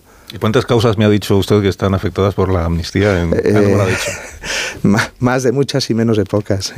Fiscal General del Estado, Álvaro García Ortiz, gracias por habernos acompañado esta mañana. y, hasta cuando usted quiera. Muchas gracias, ha sido un placer. Menos 19 minutos a las 10 de la mañana, una menos en las Islas Canarias. Ahora mismo continuamos.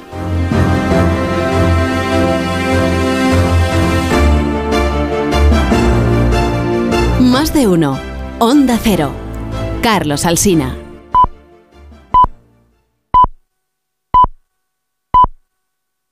¿Reconoces este sonido? Nos evoca emociones, recuerdos, voces, momentos que te han acompañado durante toda tu vida. Un sonido que forma parte de ti. El sonido de la radio. Y 100 años después, la radio es más radio que nunca. Está más viva que nunca. Se adapta y transforma con la mirada siempre puesta en el futuro. Y, por supuesto, disponible donde, cómo y cuando quieras. Por eso desde Onda Cero, Europa FM y Melodía FM queremos desear a todas las cadenas, a todos los oyentes y a todos los anunciantes un feliz día de la radio. Llevamos 100 años emocionando y solo es el principio. A3 Media, donde estamos todos. ¿Sabes cómo se dice optimismo en alemán? Optimismos. Fácil, ¿verdad? Pues así de fácil te lo pone Opel si eres empresario autónomo. Descubre la tecnología alemana del futuro con los días pro empresa de Opel. Solo hasta el 29 de febrero condiciones excepcionales en toda la gama de turismos y comerciales. Ven a tu concesionario o entra ya en opel.es. Eliges entre decenas de emisoras. Eliges entre pop, rock y folk. Eliges el lugar perfecto para escucharlo y no vas a poder elegir cómo quieres que sea tu hipoteca. Ahora con las nuevas hipotecas naranja, tú eliges cuántos años quieres de fijo y cuántos de variable. Más información en ing.es. Te lo digo o te lo cuento. Te lo digo. Encima de que traigo a mi hijo, le subes el precio del seguro. Te lo cuento. Yo me lo llevo a la mutua. Vente a la mutua con cualquiera de tus seguros. Te bajamos su precio, sea cual sea. Llama al 91 555 5555. 91 555 5555. Te lo digo o te lo cuento. Vente a la mutua. Condiciones en mutua.es. Aprovecha que este febrero tiene 29 días para disfrutar los Fiat Pro Days y redescubre la nueva gama Fiat Professional completamente renovada, con más tecnología, seguridad y una ofertas únicas. Visita tu concesionario más cercano y conoce la nueva generación Pro en diésel, gasolina y eléctrico. Fiat Profesional. Profesionales como tú. A todos los que sueñan despiertos, bienvenidos a los Cupra Days. Del 9 al 24 de febrero, ven a vivir tu sueño a tu instalación Cupra más cercana y llévate un Cupra Formentor o un Cupra León con condiciones exclusivas. Ahora con 5 años de garantía y mantenimiento. Unidades limitadas. Cupra Days. Algunos solo lo sueñan, otros lo viven. Ahorrar es fácil con Iberdrola. Cambia tu caldera de gas por aerotermia y ahorra hasta un 70% en tu factura de energía. Y además ahora te ahorras 1.000 euros en la instalación de tu aerotermia. Sí, sí, has oído bien. 1.000 euros. Climatiza tu hogar con aerotermia Smart de Iberdrola y empieza a ahorrar. Llama al 922 45 22 o entra en iberdrola.es. Iberdrola, por ti, por el planeta. Empresa colaboradora con el programa Universo Mujer. En Peugeot estamos listos para ayudarte a llevar lo más importante, tu negocio. Por eso, en los días Peugeot Profesional vas a poder disfrutar de condiciones especiales en toda la gama. Aprovecha del 1 al 14 de febrero para dar energía a tu negocio. Inscríbete ya en peugeot.es. ¿Cansado? Revital. Tomando Revital por las mañanas recuperas tu energía, porque Revital contiene ginseng para cargarte las pilas y vitamina C para reducir el cansancio. Revital, de Pharma OTC. Soy de Legalitas porque cuando no sé qué hacer, me dan soluciones. Como cuando pagaba y demás por una valoración catastral incorrecta y me ayudaron a recuperar 4.000 euros. O cuando me explicaron cómo contratar a la persona que cuida a mis padres. Hazte de legalitas en el 900 y siente el poder de contar con un abogado siempre que lo necesites. Y ahora, por ser oyente de Onda Cero, ahórrate un mes el primer año. En el sexo como en los toros hay que triunfar. Energisil Vigor con Maca estimula el deseo sexual y ahora consigue un efecto más rápido con Energisilistan. Hola, soy Jesús Calleja. ¿Sabéis cuál es el verdadero sabor del agua? El agua de mi tierra, el agua mineral Teleno. Recuerda, agua mineral Teleno. La vida es como un libro, y cada capítulo es una nueva oportunidad de empezar de cero y vivir algo que nunca hubieras imaginado. Sea cual sea tu próximo capítulo, lo importante es que lo hagas realidad. Porque dentro de una vida hay muchas vidas y en Cofidis llevamos 30 años ayudándote a vivirlas todas. Entra en cofidis.es y cuenta con nosotros. Cuando Elena abrió su paquete de Amazon, sintió mariposas en el estómago. Tecnología de cocción rápida y modo grill. Y con esa air fryer, Elena consiguió cumplir sus sueños culinarios por un precio de rechupete. Cinco estrellas de Elena. Productos estrella a precios estrella. Empieza a buscar en Amazon hoy mismo. ¿Te preocupa el trabajo? Tranquilo, toma Ansiomet. Ansiomet con triptófano y asuaganda te ayuda en periodos de tensión en el trabajo. Venga, que tú puedes. Ansiomet de Pharma OTC. Su alarma de Securitas Direct ha sido desconectada. Anda, si te has puesto alarma. ¿Qué tal? La verdad que muy contenta. Como me paso casi todo el día fuera de casa trabajando, así me quedo mucho más tranquila. Si llego a saber antes lo que cuesta, me lo hubiera puesto antes. Protege tu hogar frente a robos y ocupaciones con la alarma de Securitas Direct. Llama ahora al 900-272-272. Quiero explorar sin importarme cuando volver el exterior. Quiero formar parte de él. Vale, bichito. Nos vamos a Disneyland París. Reserva durante Semana Mágica en Halcón Viajes. Precio de referencia 144 euros por persona y noche en el Disney Hotel Cheyenne con entradas incluidas. Plazas limitadas. Consulta condiciones. Ven a Disneyland París con Halcón Viajes volando con Iberia. Halcón Viajes. Sabemos de viajeros. En cofidis.es puedes solicitar financiación 100% online y sin cambiar de banco. O llámanos al 900 84 12 15. Cofidis, cuenta con nosotros.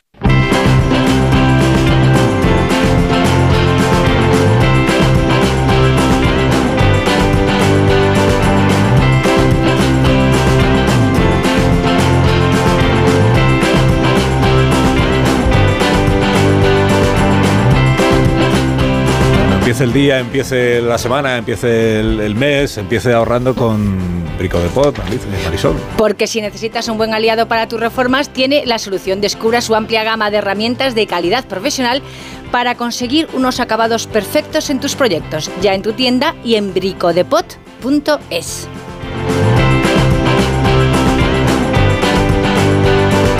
Más de uno en Onda Cero.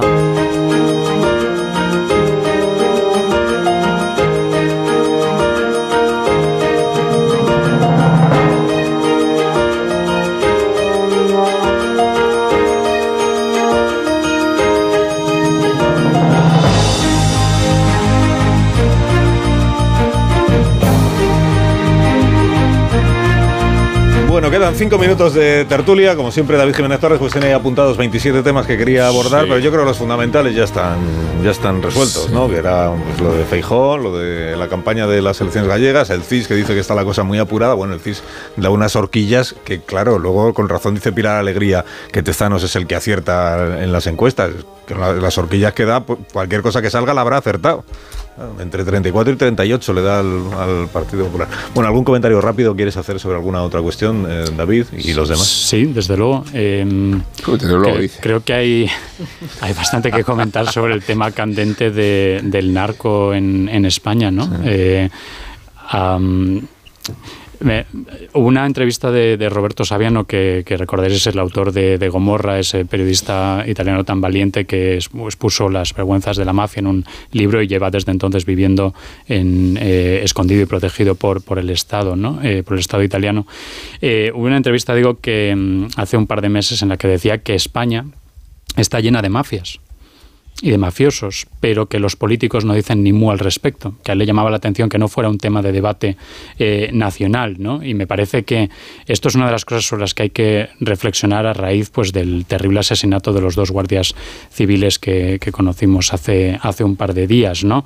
Eh, el hecho de que yo creo que está muy bien exigir responsabilidades políticas a Marlaska, me parece que mm, lo mires por donde lo mires, la decisión de Marlaska de desmantelar la unidad de élite de la Guardia Civil que combatía el, eh, narco en, aquella zona, eh, evidentemente ha tenido efectos muy negativos, esto no lo niega nadie, creo que aunque solo fuera por eso un ministro del Interior con una molécula de dignidad eh, ya habría dimitido, pero creo que esta cuestión no se agota con la exigencia de responsabilidades políticas a, a Marlaska. Yo creo que tenemos que asumir que España tiene un serio problema con el narcotráfico, con el narcoterrorismo, y me pregunto si no nos negamos a asumir esto, porque no queremos aceptar que seamos el tipo de país al que le pasan estas cosas. Me parece muy interesante esto que dice David, porque eh, la mafia opera donde el Estado de Derecho o el derecho o el Estado no está. Y eso es muy descriptivo de lo que está sucediendo en el sur, ¿no? Eh, a propósito de, de todo el ajetreo del narcoterrorismo en aguas de Barbate. Y eso tiene que ver con que eh, si el Estado no está, la mafia prospera. Eh, y si no hay recursos del Estado, la mafia se hace más fuerte. Y el otro extremo de identificación con el fenómeno mafioso está en la popularidad del fenómeno mafioso. Allí donde se puede hacer dinero fácil por procedimientos tolerados por la sociedad en sus eh, principios y criterios más bajos, pues resulta que el narcotraficante es el ídolo y eh, el guardia civil es el enemigo. Exactamente al revés de cómo se tendrían que percibir las cosas en un lugar donde hay prosperidad.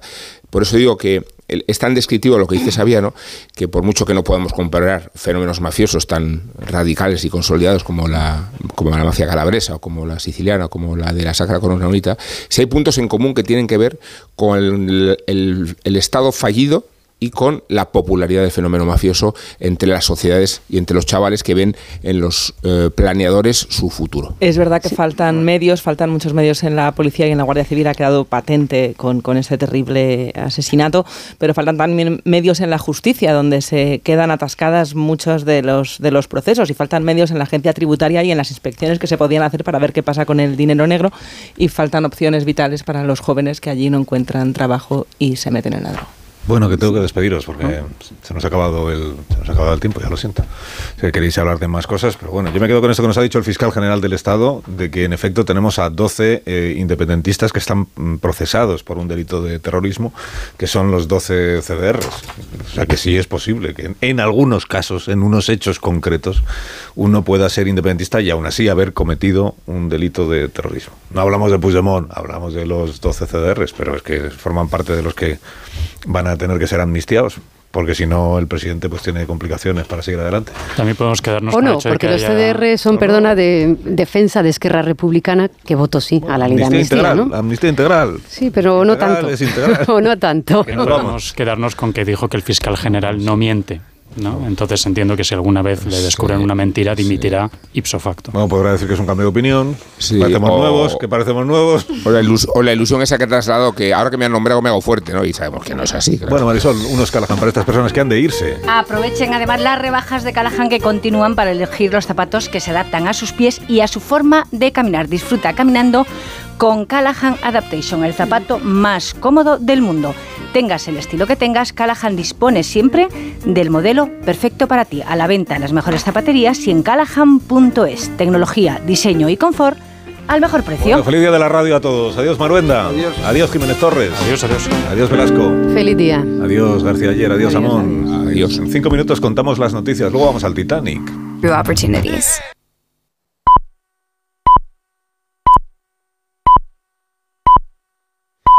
Este sonido seguro que lo reconoces, las señales horarias nos, nos evoca emociones, nos evoca recuerdos, nos evoca voces y momentos que te han acompañado durante toda tu vida. Es un sonido que forma parte de ti, es el sonido de la radio. Y 100 años después, la radio es más radio que nunca, está más viva que nunca, se adapta y se transforma con la mirada siempre puesta en el futuro. Y por supuesto está disponible donde, cómo y cuando tú quieras. Y por eso, desde más de uno aquí en Onda Cero, estamos deseando esta mañana, estoy deseando esta mañana a todas las otras cadenas de radio y también a la nuestra y a todos los demás oyentes, también a ustedes ¿eh? y a los anunciantes, sobre todo a los nuestros, un feliz día de radio. Llevamos 100 años emocionando y esto es solo el principio.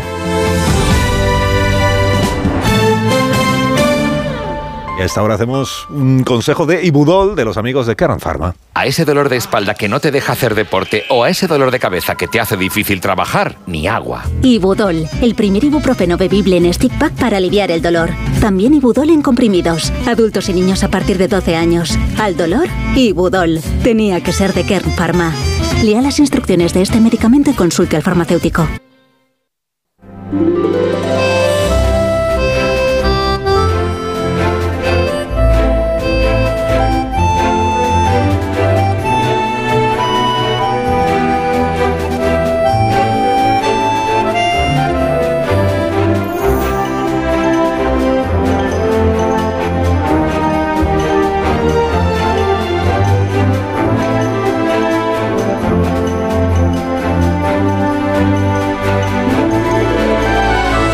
5 minutos de la mañana son las 9 y 5 minutos en las Islas Canarias. Esto es más de uno, esto es Onda Cero.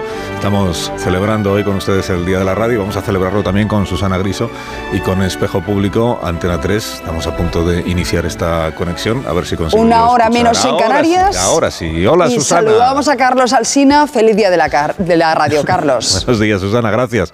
En nombre de todos nuestros oyentes, gracias a todos los espectadores de Antena 3 que se suman a la celebración.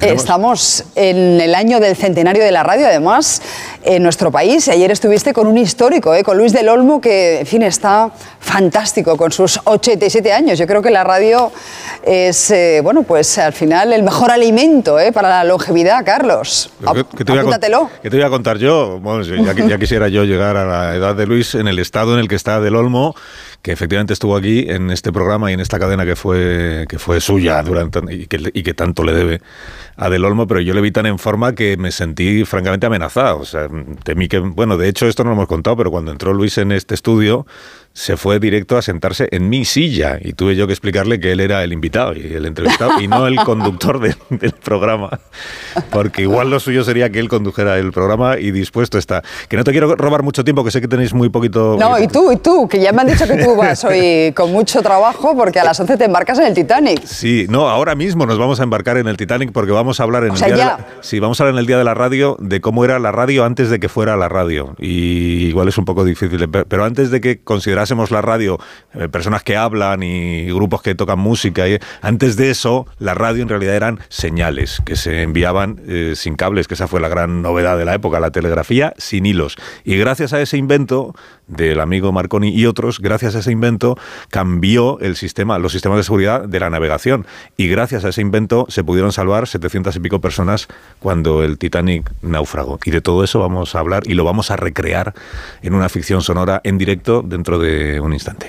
Pues no te entretengo, pero que sepas que vamos a tener quejas, ¿eh? porque a mí cada vez me para más gente, ¿eh? oyentes tuyos, telespectadores míos, que dicen, oye, me pongo hasta la alarma para escucharos con la Alsina los martes, a esta hora. Bueno, pues el martes que viene estaremos aquí de nuevo y podremos hablar de... Cumpliremos debidamente. Un abrazo, feliz día de la radio a ti y a, tus oyentes. Un beso, Susana, gracias. Hasta pronto. Susana y al resto del equipo de Espejo Público, un minuto y enseguida embarcamos y explicamos cosas que tienen que ver con los orígenes, pero muy, muy, muy, muy, muy orígenes de este medio.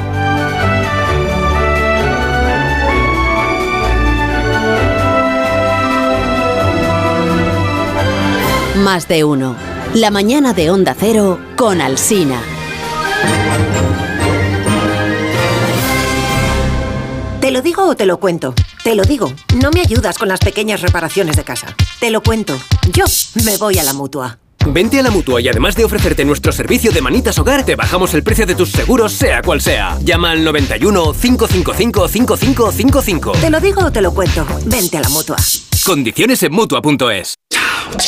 Aquí tener anuncios no es algo que tú puedas elegir. Pero los años de fijo y variable en tu hipoteca, sí. Porque con las nuevas hipotecas naranja eres más libre. Más opciones, más variedad, aunque no deje de ser una hipoteca. Más información en ing.es. Si para ti un paquete no es una caja, sino una persona, entonces te interesa el seguro de moto de línea directa, con el que además de ahorrarte una pasta, tendrás cobertura de equipación técnica para casco, guantes y cazadora. Cámbiate y te bajamos el precio de tu seguro de moto sí o sí. Ven directo a lineadirecta.com o llama al 917-700-700. El valor de ser directo. Consulta condiciones. Hace nada eras un bebé. Y mírate, todo un hombre. Con tu trabajo, tus amigos, tu casa. Ay, estoy muy, muy orgulloso de ti, hijo mío. Gracias. ¿Puede arreglar la cisterna o...? Tengo que encargar una pieza, pero sí, hijo mío, sí. Por 17 millones de euros uno se hace padre de quien sea. Ya está a la venta el cupón del Extra Día del Padre de la ONCE. El 19 de marzo, 17 millones de euros. Extra Día del Padre de la ONCE. Ahora cualquiera quiere ser padre. A todos los que jugáis a la ONCE, bien jugado. Juega responsablemente y solo si eres mayor de edad. Su alarma de Securitas Direct ha sido desconectada. Anda, si te has puesto alarma. ¿Qué tal? La verdad que muy contenta. Como me paso casi todo el día fuera de casa trabajando, así me quedo mucho más tranquila. Si llego a saber antes lo que cuesta, me lo hubiera puesto antes. Protege tu hogar frente a robos y ocupaciones con la alarma de Securitas Direct. Llama ahora al 900-272-272. You are the one for me, for me.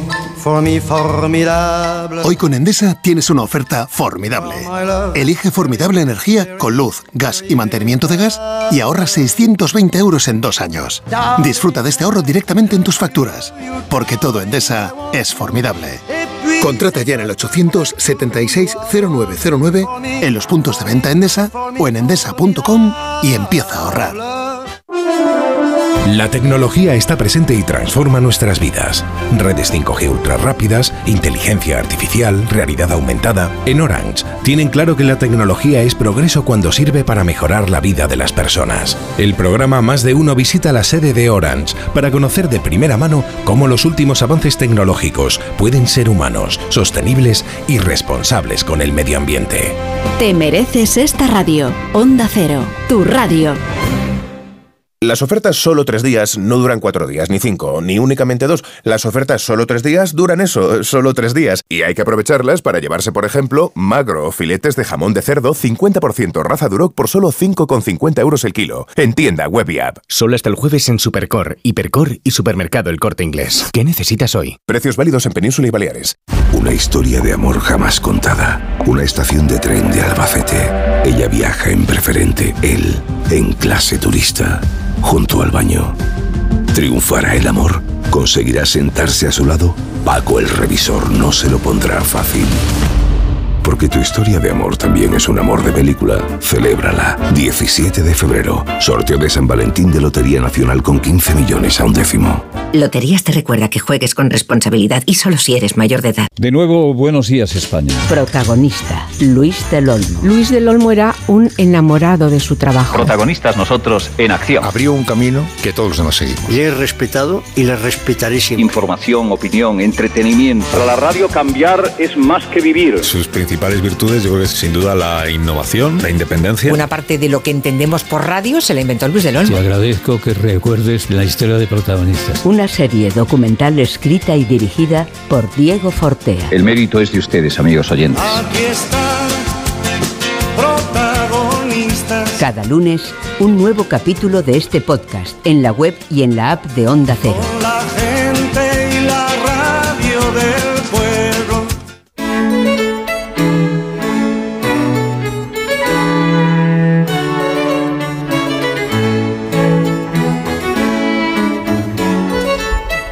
Y 18, una hora menos en las Islas Canarias, es nuestro día. Es el día de ustedes, también es el Día Mundial de la Radio. Y en este Día Mundial de la Radio 2024 tenemos que hablar de este señor tan importante ¿no? para este medio. ¿Cómo se llama? Sí, esto es. No he dominado yo nunca el punto y, y la raya. Eh, Es un señor que nació hace 150 años y que tenía esta voz tan musical. On your monument today is recorded the test of the first radio telegram to reach Australia direct from England. As the result of those experiments. Ya veis que habla un estupendo inglés, pero él es italiano, italiano, italiano. Y responde al nombre de Guillermo Marconi.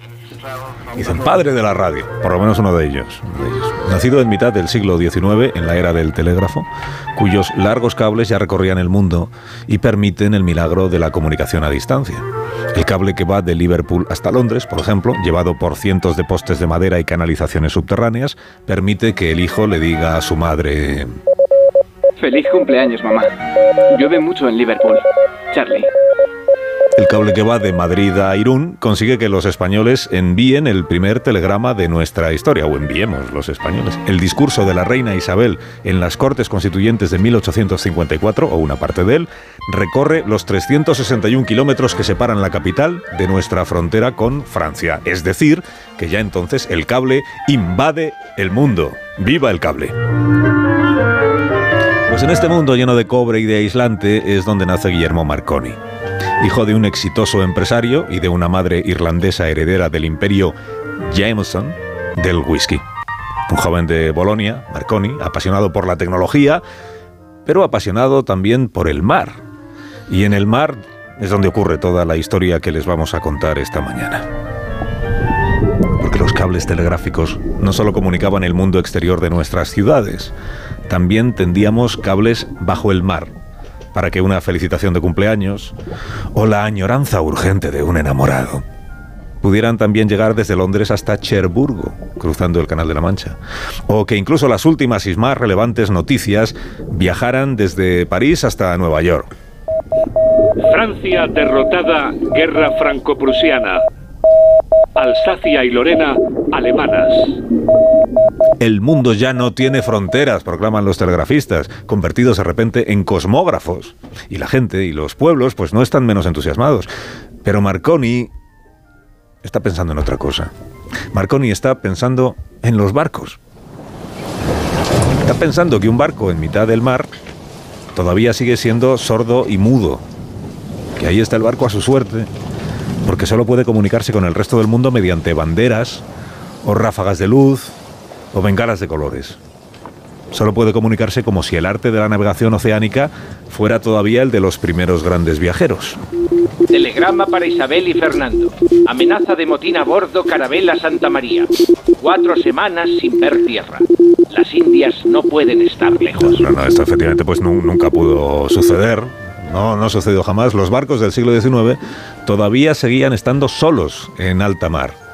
A no ser, y ahí es donde empieza a pensar Marconi, a no ser que las ondas electromagnéticas pudieran atravesar el aire llevando consigo mensajes. Las ondas electromagnéticas que ha descubierto su colega alemán Heinrich Hart. Si ingeniamos los aparatos correctos, piensa Marconi, quizá podamos enviar y recibir señales concretas sin necesidad de que haya cables de por medio. Y enviar así un ¿cómo estás? un feliz cumpleaños, recibir un cuidado, mala mar a dos millas de Cartagena.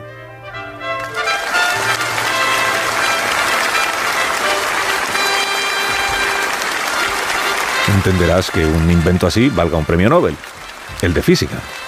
La radio tuvo varios padres, pero Marconi fue el que triunfó. Un poco más rápido que los demás en patentar, un poco más hábil que los demás para encontrar las mejores soluciones técnicas y prácticas, un poco más encantador que los demás con los periodistas, con los reyes, con los mecenas, y un poco más visionario para fundar en el momento adecuado su propia empresa. Doce años después de crear la Marconi Company, Marconi ingresa en el Olimpo de la ciencia. Es el año 1909 y no cabe un alma en este salón de Estocolmo. Cuando se estableció por primera vez la comunicación con radiotelegrafía sin hilos entre Inglaterra y Francia, se discutió mucho sobre si sería practicable o no per distanze molto maggiori. Prevaleció la opinión de que la curvatura de la Tierra sería un obstáculo insuperable. También se preveían dificultad para poder controlar la gran cantidad de energía que al parecer sería necesaria para cubrir tan largas distancias. Se repitió lo que suele ocurrir en los trabajos pioneros.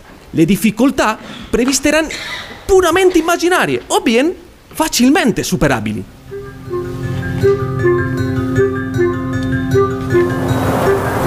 El día fue el 12 de diciembre de 1901. Un hilo invisible unía Paul Hood en Cornualles, Inglaterra, con San Juan de Terranova en Canadá. Un hilo invisible de 28.000 kilómetros con el Océano Atlántico de por medio. En cada extremo del ingenio se había instalado una gran estación emisora, una emisora en un lado y en la otra la emisión receptora. Con cierto secretismo, Marconi espera desde Terranova un mensaje. Pasadas las 12 del mediodía, aún no ha ocurrido nada. Pasadas las doce y media, se empieza a oír un chisporroteo y luego tres golpes sencillos. Han sonado tres puntos en código Morse. Es el mensaje planeado porque es la letra S. Esa es toda la extensión que tiene el primer mensaje transoceánico, pero sin hilos, de la historia. No cabe duda de que su uso se ha convertido en una necesidad para la seguridad de la navegación. Todos los principales transatlánticos y buques de guerra están ya equipados y su extensión a buques menos importantes es solo cuestión de tiempo, en vista sobre todo de la ayuda que ha proporcionado en casos de peligro. Con su invento, en realidad Marconi está retando a las empresas telegráficas, corporaciones cuyo negocio consiste en llenar el mundo de cables y que por tanto presentan batalla contra esta novedad, pregonando a los cuatro vientos las limitaciones de la radio. Sean cuales sean le sue carenze i difetti attuali, non c'è duda, no cabe duda, de que la telegrafía sin hilos, incluso a grandes distanze, ha llegado per rimanere, per quedarse, y no solo se quedará, sino que continuará avanzando. Las navieras no terminan de ver la utilidad del invento. Pero entonces, el mismo año en el que Marconi gana el premio Nobel, dos barcos estadounidenses chocan cerca de la isla de Nantucket en Boston, en una mañana de niebla imposible. El operador de radio del barco RMS Republic conoce el código establecido para pedir ayuda, que es CQD, o sea, Come Quickly Distress. Vengan rápido, pues tenemos problemas. Es la primera vez en la historia que se utiliza este código, que consigue que otro barco venga a socorrerlos a ellos y al también siniestrado SS Florida. Aquel empleado de la Marconi Company se convierte en un héroe. Marconi en persona lo recibe en sus oficinas de Londres y le regala un reloj de oro macizo. Este accidente del Republic es la mejor campaña de promoción para la empresa. Sus aparatos, sus operarios desembarcan ahora sí en la gran mayoría de vapores del mundo. También en los flamantes transatlánticos de la naviera White Star Line y en los de su rival, la Canal Line.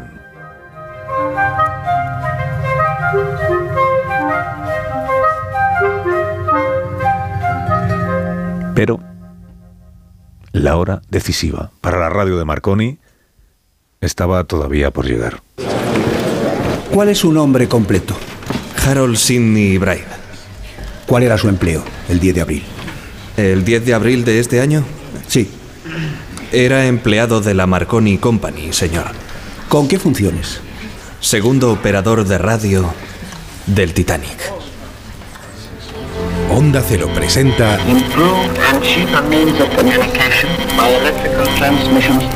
Radio del Titanic. Una recreación sonora de más de uno.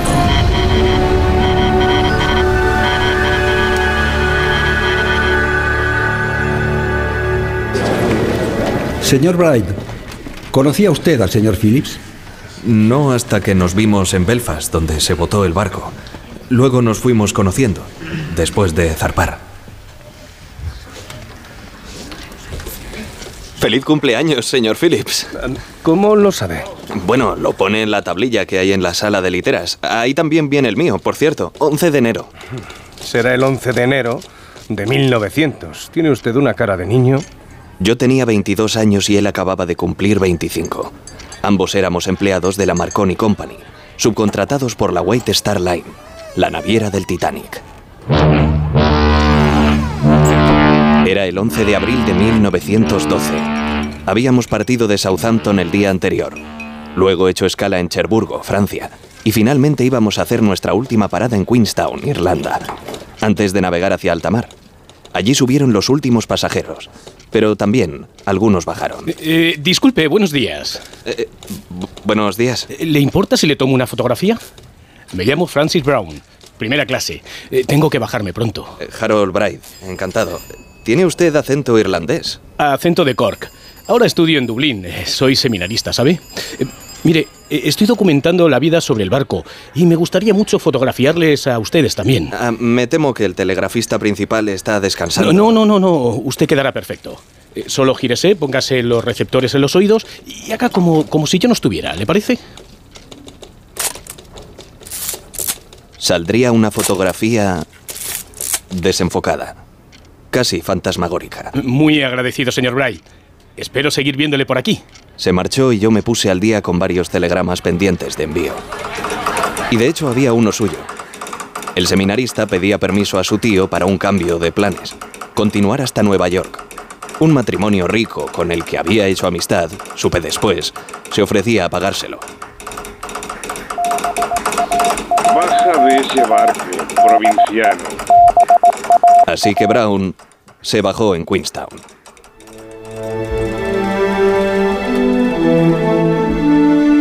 Si hubiera seguido con nosotros, dudo que tuviéramos sus fotos. Fotos de la vida a bordo, que luego publicarían todos los periódicos del mundo. La suya es, de hecho, la única instantánea que se conserva de la sala de radio del Titanic. Ahora, señor Bright, me gustaría que nos explicara cómo era el aparato de radio con el que contaban en el Titanic. Era un modelo Marconi con un emisor de 5 kilovatios, equipado con un descargador de chispa, detector magnético y una batería de emergencia de emisión corta. ¿Podría considerarse como un aparato último modelo? Sí, señor. Era el único aparato de la compañía Marconi con el descargador de chispa. Podía emitir a más de 500 kilómetros de distancia, especialmente de noche, y recibir desde más de 2.000 kilómetros para estaciones de gran potencia. ¿Y sus pruebas con este aparato resultaron satisfactorias? Muy satisfactorias, señor.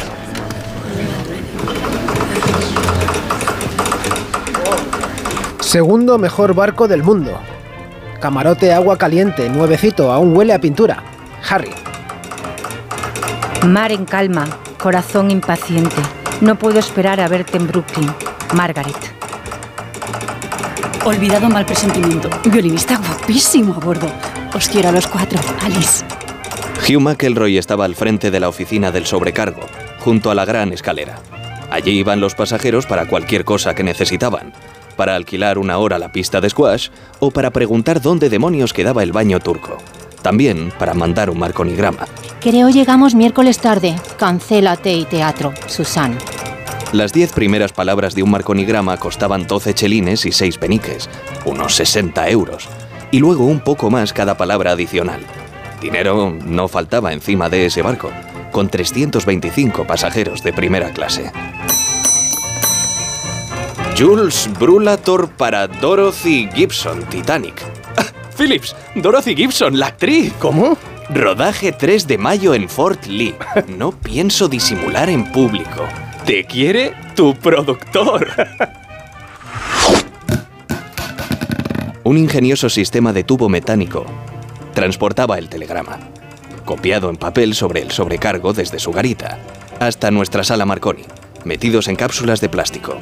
Iban cayendo sobre una cesta de nuestro escritorio y nosotros los telegrafiábamos en código Morse. A Phillips también le divertía leer alguno en voz alta. Para profesor Bernstein, Filadelfia. Titanic más grande que el Mauritania. Fresas en alta mar. Salud. Enviamos unos 250 marconigramas hasta la noche del día 14. Póker con alemanes. Mejores sillones que en casa. Ojalá estuvieras aquí, hermanito. Simon. Las respuestas las anotábamos nosotros y las enviábamos a la oficina del sobrecargo mediante el tubo mágico. Allí, un botones se las hacía llegar personalmente a cada pasajero. Botones que cobraban a la semana lo que costaba solo uno de esos mensajes. Mensajes desde Buenos Aires, señora Brown. Por lo demás, nuestro trabajo era comunicarnos con otros barcos sobre el estado de la mar o la meteorología. Recibíamos avisos que pasábamos al puente de mando, o a veces simplemente charlábamos con otros barcos, con otros marconistas, casi todos jóvenes, para matar el tiempo y enredar.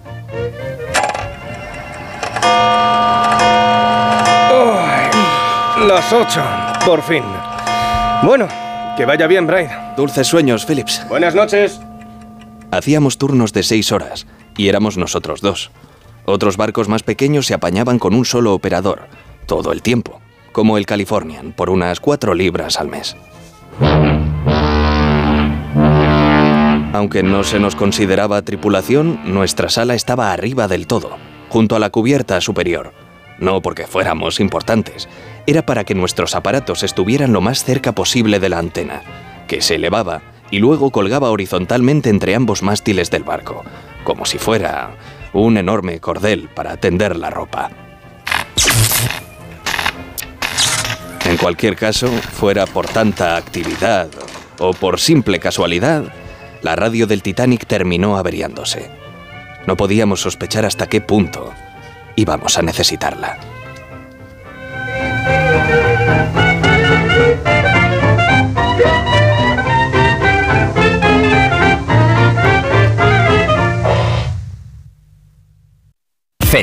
Llamarle Tequi es quedarse corto. Su setup es high-tech, wireless y bug-free. No hay nada de su propiedad que no esté conectado al Wi-Fi. Lo último en tecnología, él ya lo tuvo hace 5 años. Pues para él, un león.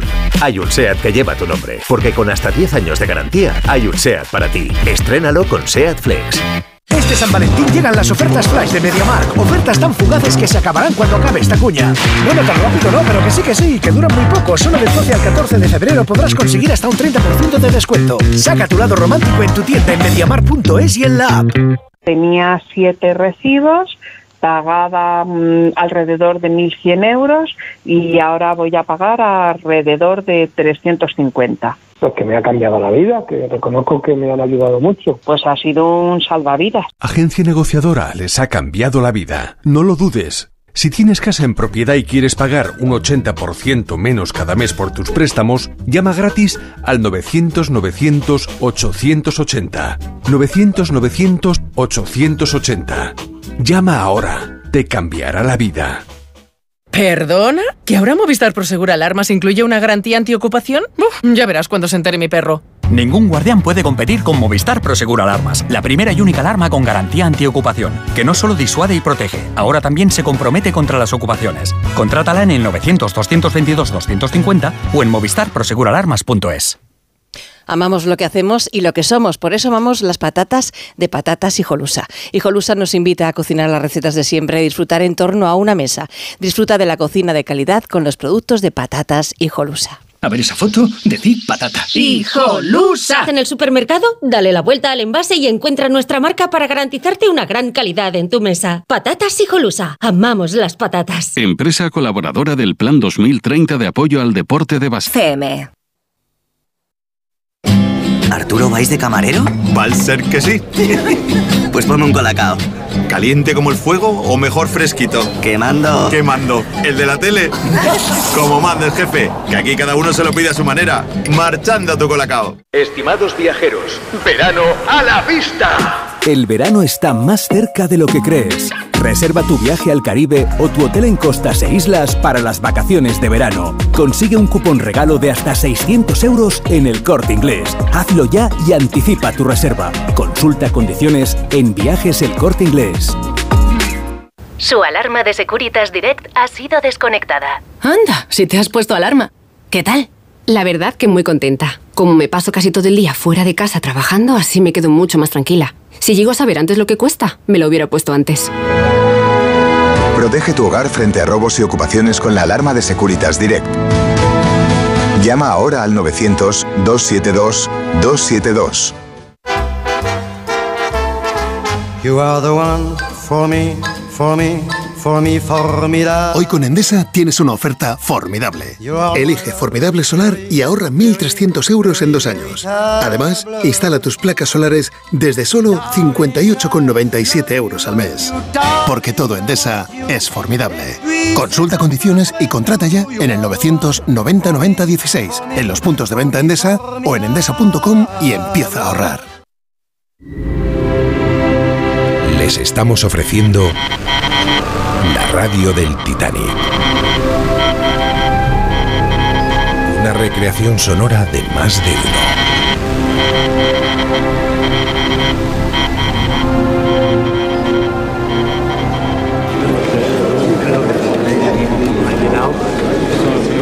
Señor Bright, le recuerdo que sigue bajo juramento ante el Senado de los Estados Unidos. Continúo con mis preguntas, con la venia del señor presidente. Díganos, ¿estuvo la radio del Titanic inactiva en algún momento del viaje? Tuvimos algunos problemas con ella la noche anterior al accidente. Se refiere al sábado día 13 de abril. Sí, eso es. ¿Cuándo ocurrió la avería? A las 11 de la noche. Ay, tiene que ser el condensador. ¿Estás seguro? Sí, porque el transformador no puede haber fallado. Las bobinas están nuevas, ya las vio usted en Belfast. Váyase a dormir, señor Phillips. O poco se puede hacer ya. Aprovecharé para adelantar con los registros. ¿Está usted seguro de que no le ha echado una taza de té encima? ¿Qué? ¿No? Voy a desatornillarlo y a echar un vistazo. Eh, no. Ah, eh, espere un momento, Phillips. Usted sabe que no podemos. Eh, tenemos que dejarlo así hasta llegar a Nueva York. Ya sé lo que dice el manual, Brian, pero creo que podemos arreglarlo nosotros. A ver, si la compañía quiere los chelines de toda esta gente con tanto que decir a sus familiares, no le parecerá mal que al menos lo intentemos. Ya se habían acumulado varios telegramas pendientes, pero la Marconi Company prohibía reparaciones a bordo, hasta poder contar ya en tierra con el servicio de un técnico de empresa. Phillips se empeñó, y yo le ayudé en todo lo que pude.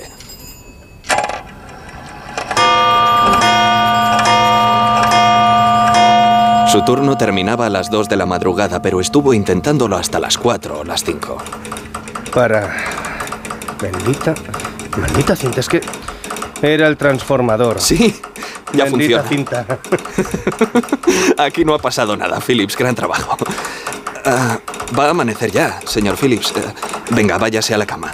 Mañana por la noche prometo relevarle antes. Bien, pues buenas noches, señor Bright.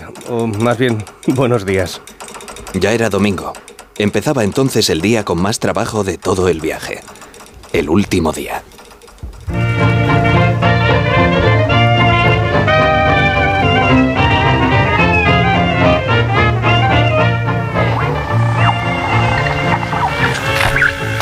Bicicleta estática del gimnasio. Gran ejercicio matutino. Lawrence Beasley. Titanic para el Hotel Belmont de Nueva York. Reserva dos habitaciones dobles con baño. Llegada el miércoles, señora Strauss. Camarote de tercera, frío y sin luz. Solicitado cambio. Nada puede estropear tu regalo. Sara. Casi deseé que Phillips no se hubiera empeñado en arreglar aquella maldita radio. Titanic para el New York Dispatch. Visto a Benjamin Guggenheim con Isidor Strauss. Negocio en ciernes. No iba a tardar en olvidarme de ese tonto pensamiento.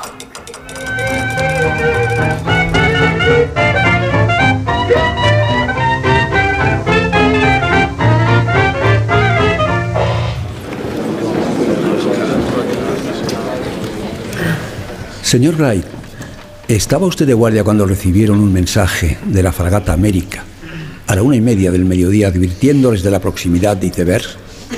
No tengo constancia. Debió recibirlo el señor Phillips en su turno, el turno anterior al mío. ¿Supo en algún momento posterior de ese mensaje? No, señor.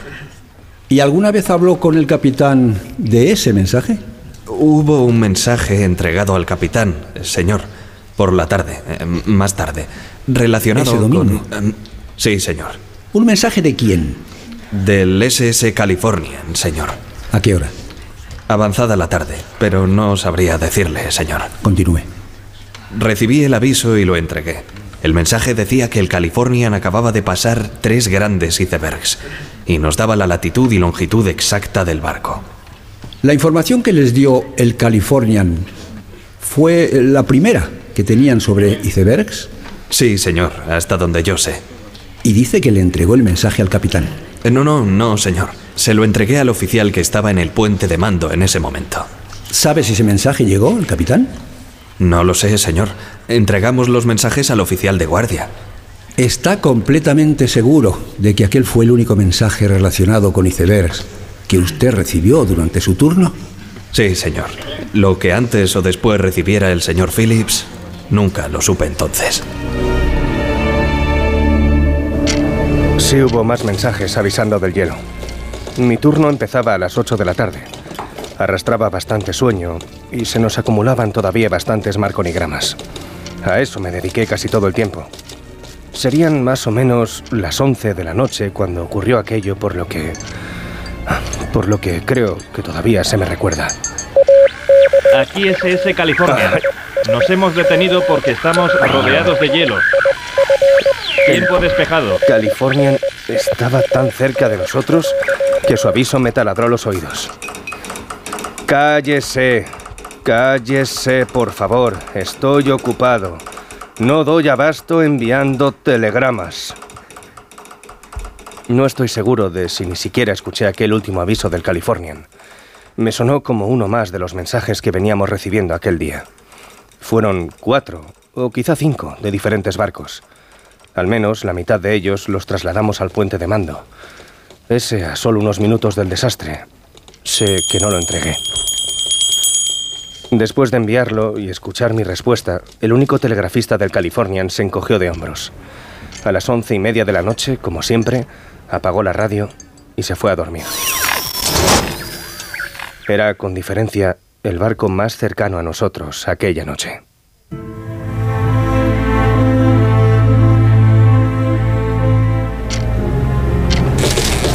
Yo estaba en mi cama, despierto, pero no sentí el impacto. Pocos lo sintieron.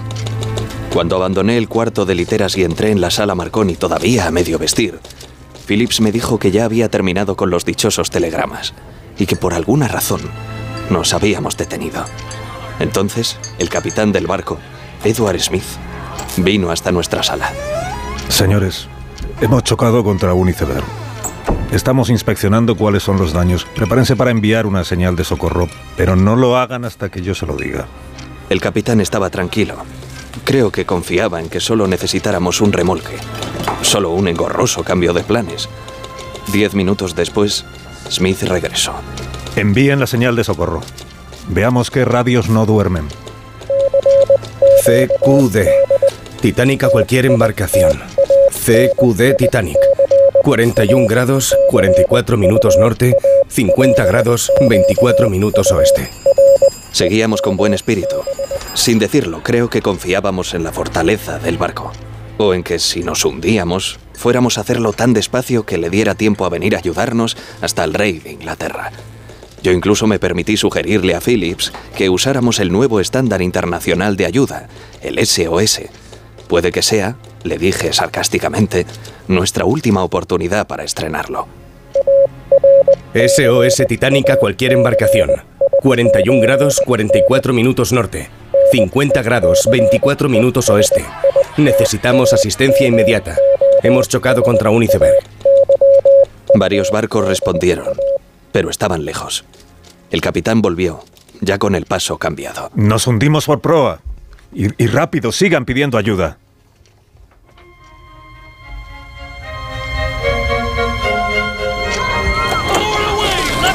Entonces el barco empezó a convertirse en un caos, en un griterío de gente corriendo y dando órdenes, también de pasajeros pidiendo información o instrucciones. SOS, Titanic a cualquier embarcación. 41 grados, 44 minutos norte. 50 grados, 24 minutos oeste. Necesitamos asistencia inmediata. Hemos chocado contra un iceberg. Nos hundimos. Titanic. Pronto supimos que teníamos que encomendarnos al Carpatia, el barco más cercano de todos. El Californian estaba a golpe de vista, pero tenía la radio apagada. RMS Carpatia al RMS Titanic. Recibida señal de socorro. Se lo comunico a mi capitán. Necesitan asistencia urgente. RMS Titanic a RMS Carpatia. Sí, vengan rápido. RMS Carpatia al RMS Titanic, virando y yendo hacia vosotros. Señor Bride, la señal de la radio está empeorando. Vístase por favor y tráigame mi abrigo del camarote. Solo sabríamos después que estábamos en mitad de la peor temporada de hielo que viera el Atlántico en 50 años. El Carpatia no solo tenía que venir hasta nosotros a toda máquina, sin que sus 2.000 pasajeros se alarmaran. Tenía además que hacerlo esquivando el hielo, para no acabar como nosotros. Y vaya a avisar al capitán Bray. Dígale que el Carpatia ha respondido y viene hacia nosotros. De camino eché también un vistazo ahí fuera. El mar estaba en calma. No había ni una nube y las estrellas brillaban como... No recuerdo. Pero el Carpatia estaba a unas cinco horas y nosotros nos hundimos en apenas dos horas y media. RMS Titánica, RMS Carpatia. Vengan tan rápido como puedan. Perdemos potencia. Nuestra sala de máquinas se está llenando de agua hasta las calderas. Dos días después yo mismo se lo contaría al periodista del New York Times con estas mismas palabras y un pie congelado. Philip se convirtió como un hombre muy valiente. Aquella, aquella noche, aprendí a quererlo y a respetarlo. Estuvo en su puesto hasta el final, guiando el camino del Carpatia y pidiendo ayuda a otros barcos a la desesperada. Mientras, muchos otros se habían vuelto completamente locos a bordo del Titanic. SOS, SOS, CQD, CQD Titanic. Nos hundimos rápido. Estamos poniendo a los pasajeros a salvo en los botes. Titanic. La señal seguía empeorando. Fui a por chalecos salvavidas para los dos. Y entonces vino de nuevo el capitán. Han cumplido con su deber. Y ya no pueden hacer más. Abandonen su cabina. Ahora ya cada hombre queda por su cuenta. Pero Phillips aún estuvo más tiempo allí sentado. No sabría decir cuánto.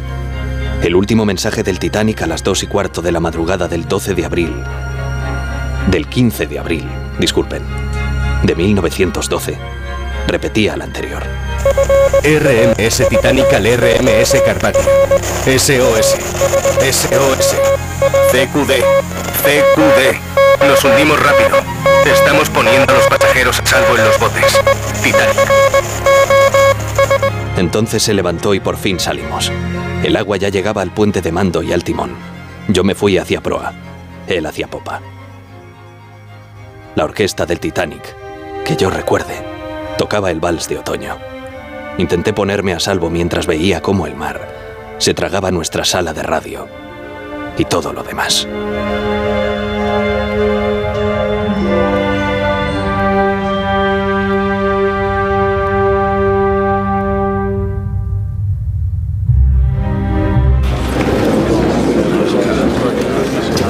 Señor Bright, ¿subió usted al bote plegable B que estaba flotando al revés? Sí, señor. Y aparte de usted, ¿había tripulación o pasajeros? No lo sé, señor, no. No decíamos nada. ¿Conocía a algunos de esos hombres que estaban de pie en el bote con usted? Me dijeron después que ahí estaba también el telegrafista principal. El señor Phillips. Sí, el señor Phillips. ¿Estaba ahí con usted? Eso oí después. Yo. Yo no le vi. Pero él no sobrevivió, en cualquier caso.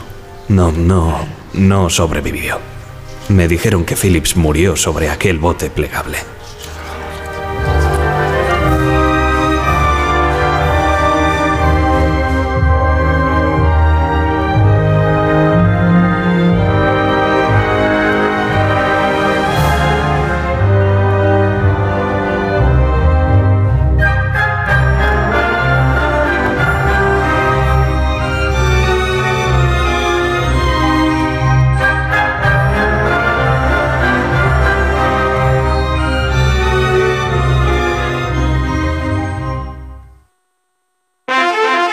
Si mientras estás disfrutando en una playa de río tu cabeza está en España pensando si van a entrar en tu casa, te interesa el seguro de hogar de línea directa, que es tan completo que además de ahorrarte una pasta, incluye cobertura por ocupación ilegal y se encarga de todo lo importante en caso de que ocupen tu vivienda, para que siempre estés tranquilo. Cámbiate y te bajamos el precio de tu seguro de hogar, sí o sí. Ven directo a lineadirecta.com o llama al 917-700-700. El valor de ser directo.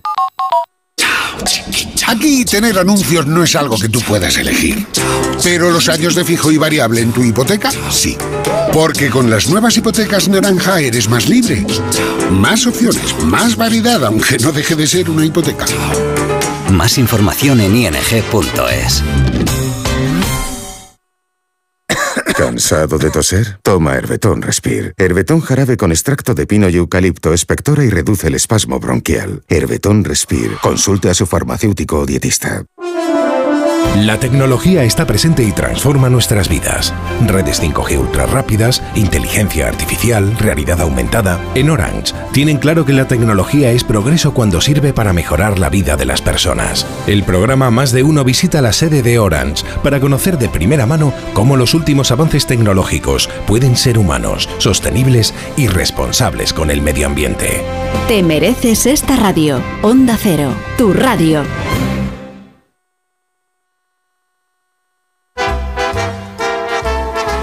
You are the one for me, for me, for me, formidable. Hoy con Endesa tienes una oferta formidable.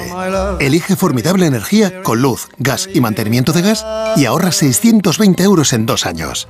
Disfruta de este ahorro directamente en tus facturas, porque todo Endesa es formidable. Contrata ya en el 876-0909, en los puntos de venta Endesa o en endesa.com y empieza a ahorrar. Las ofertas solo tres días duran tres días. El primer día las consigues, el segundo las consigues y el tercero también. El cuarto pues no y el quinto tampoco. Por eso hay que aprovecharlas en estos tres días y llevarte, por ejemplo, unos tomates en rama por solo 99 céntimos el kilo. En tienda web y app. Solo hasta el jueves en Supercor, Hipercor y Supermercado El Corte Inglés. ¿Qué necesitas hoy? Precios válidos en Península y Baleares.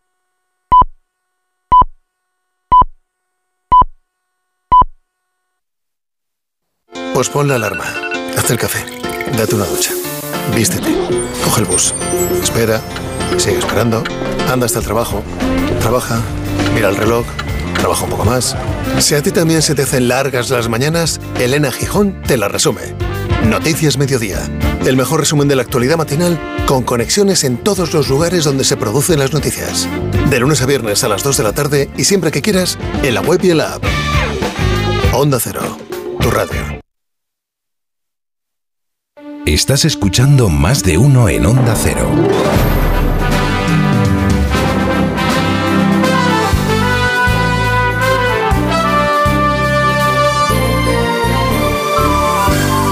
Donde Alsina.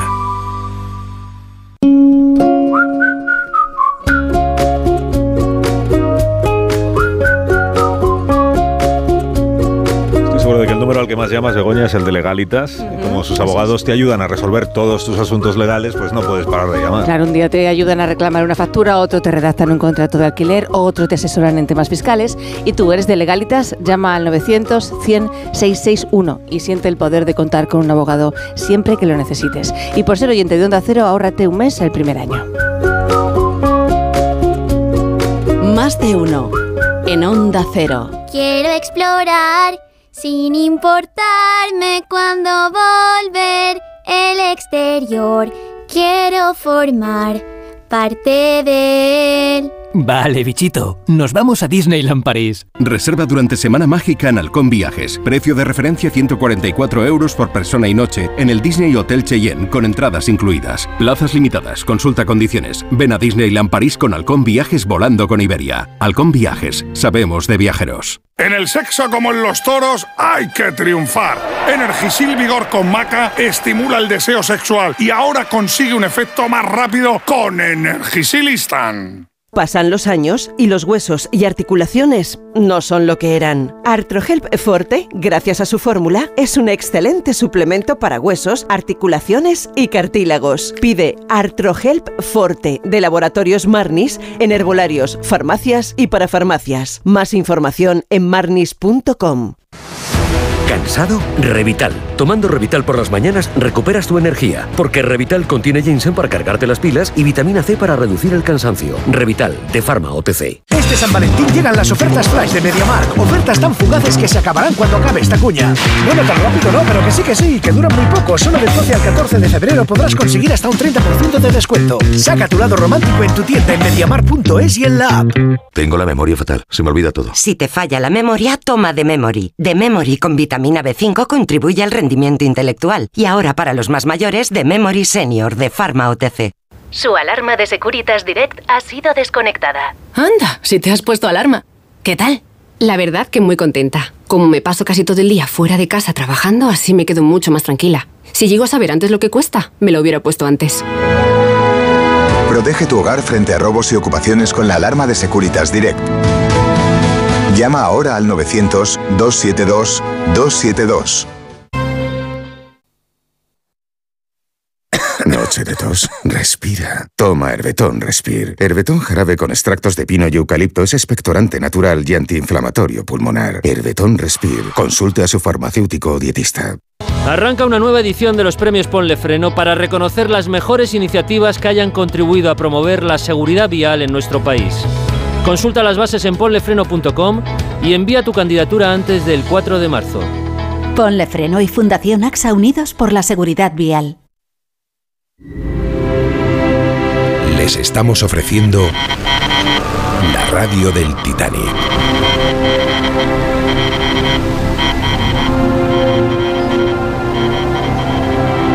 Más de uno. La mañana de Onda Cero con Alsina.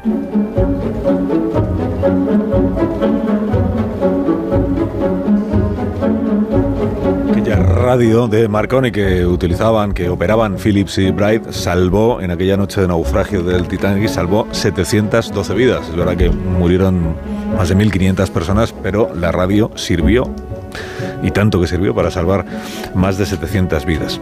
Bueno, los batiscafos rusos Mir son capaces de sumergirse a 6.000 metros de profundidad, han explorado las aguas más remotas del Polo Norte, han recorrido la cordillera dorsal del Atlántico. Quien visite el Museo Mundial de los Océanos de Kaliningrado puede ver de cerca estos pequeños sumergibles que tienen 6 metros de diámetro, están construidos en níquel y acero y a modo de ventanas tienen tres pequeños ojos de buey de unos 20 centímetros de grosor. James Delgado se subió por primera vez a un batiscafo de estos en agosto del año 2000.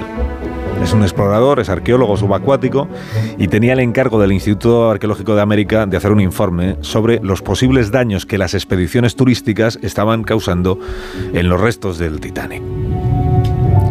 descenso que hizo a las profundidades duró dos horas y media. Durante esa inmersión, 3.800 metros, ninguno de los tres tripulantes cruzó una palabra. Lo que se escuchaba era la música de jazz que había puesto el piloto ruso, Chernayev. Recuerda James que a medida que el batiscafo descendía más y más metros, el frío, pero sobre todo la oscuridad, era más y más intensa. Pasamos en pocos minutos de un azul verdoso brillante a una zona donde todo está tan oscuro como el espacio. Recuerda el arqueólogo, a quien todavía hoy se le hace difícil explicar la emoción que sintió al ver de cerca el casco del Titanic. Lo que hayas podido ver antes en revistas, periódicos o películas no te prepara necesariamente para lo que te encuentras ahí abajo. Porque una vez allí, estás literalmente en un cementerio.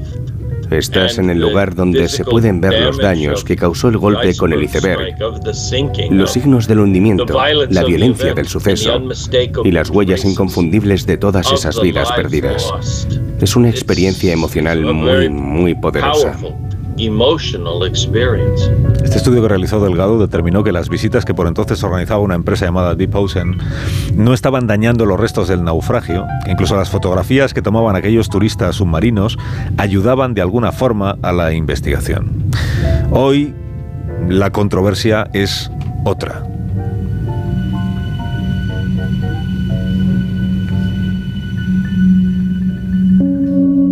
Brewing tonight. It's all over a planned expedition to the site of the famous Titanic shipwreck.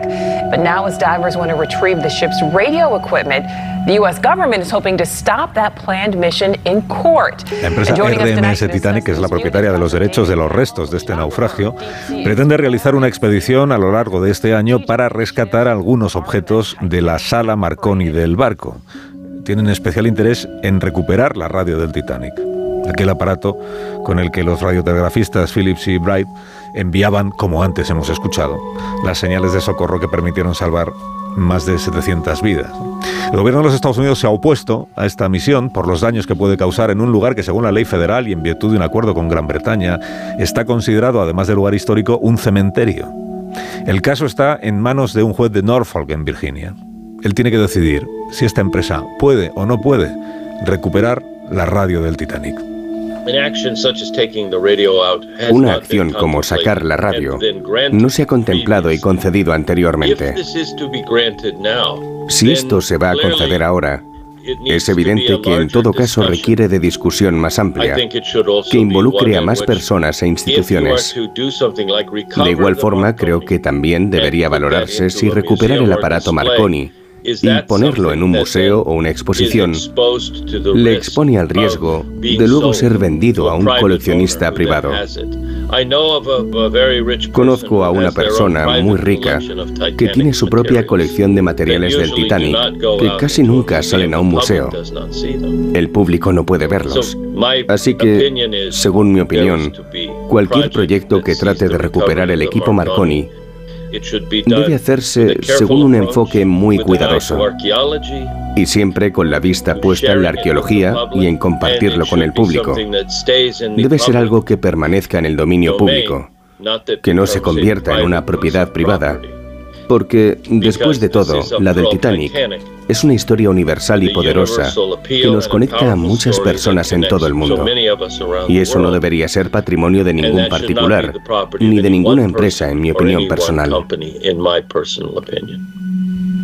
¿Qué hacer con la radio del Titanic? Esta es la cuestión. ¿Quién tiene razón? Es mejor dejarla allí abajo o sea, no intentar acceder a la sala Marconi, porque para acceder a ella hay que romper el casco del barco, o está justificada esta operación, aun con los riesgos que esta operación implica. Pues vamos a hablar de esto. ¿Y de quién fue Marconi? Y de cómo ayudó la radio a la navegación y a la seguridad de, en los barcos que navegan.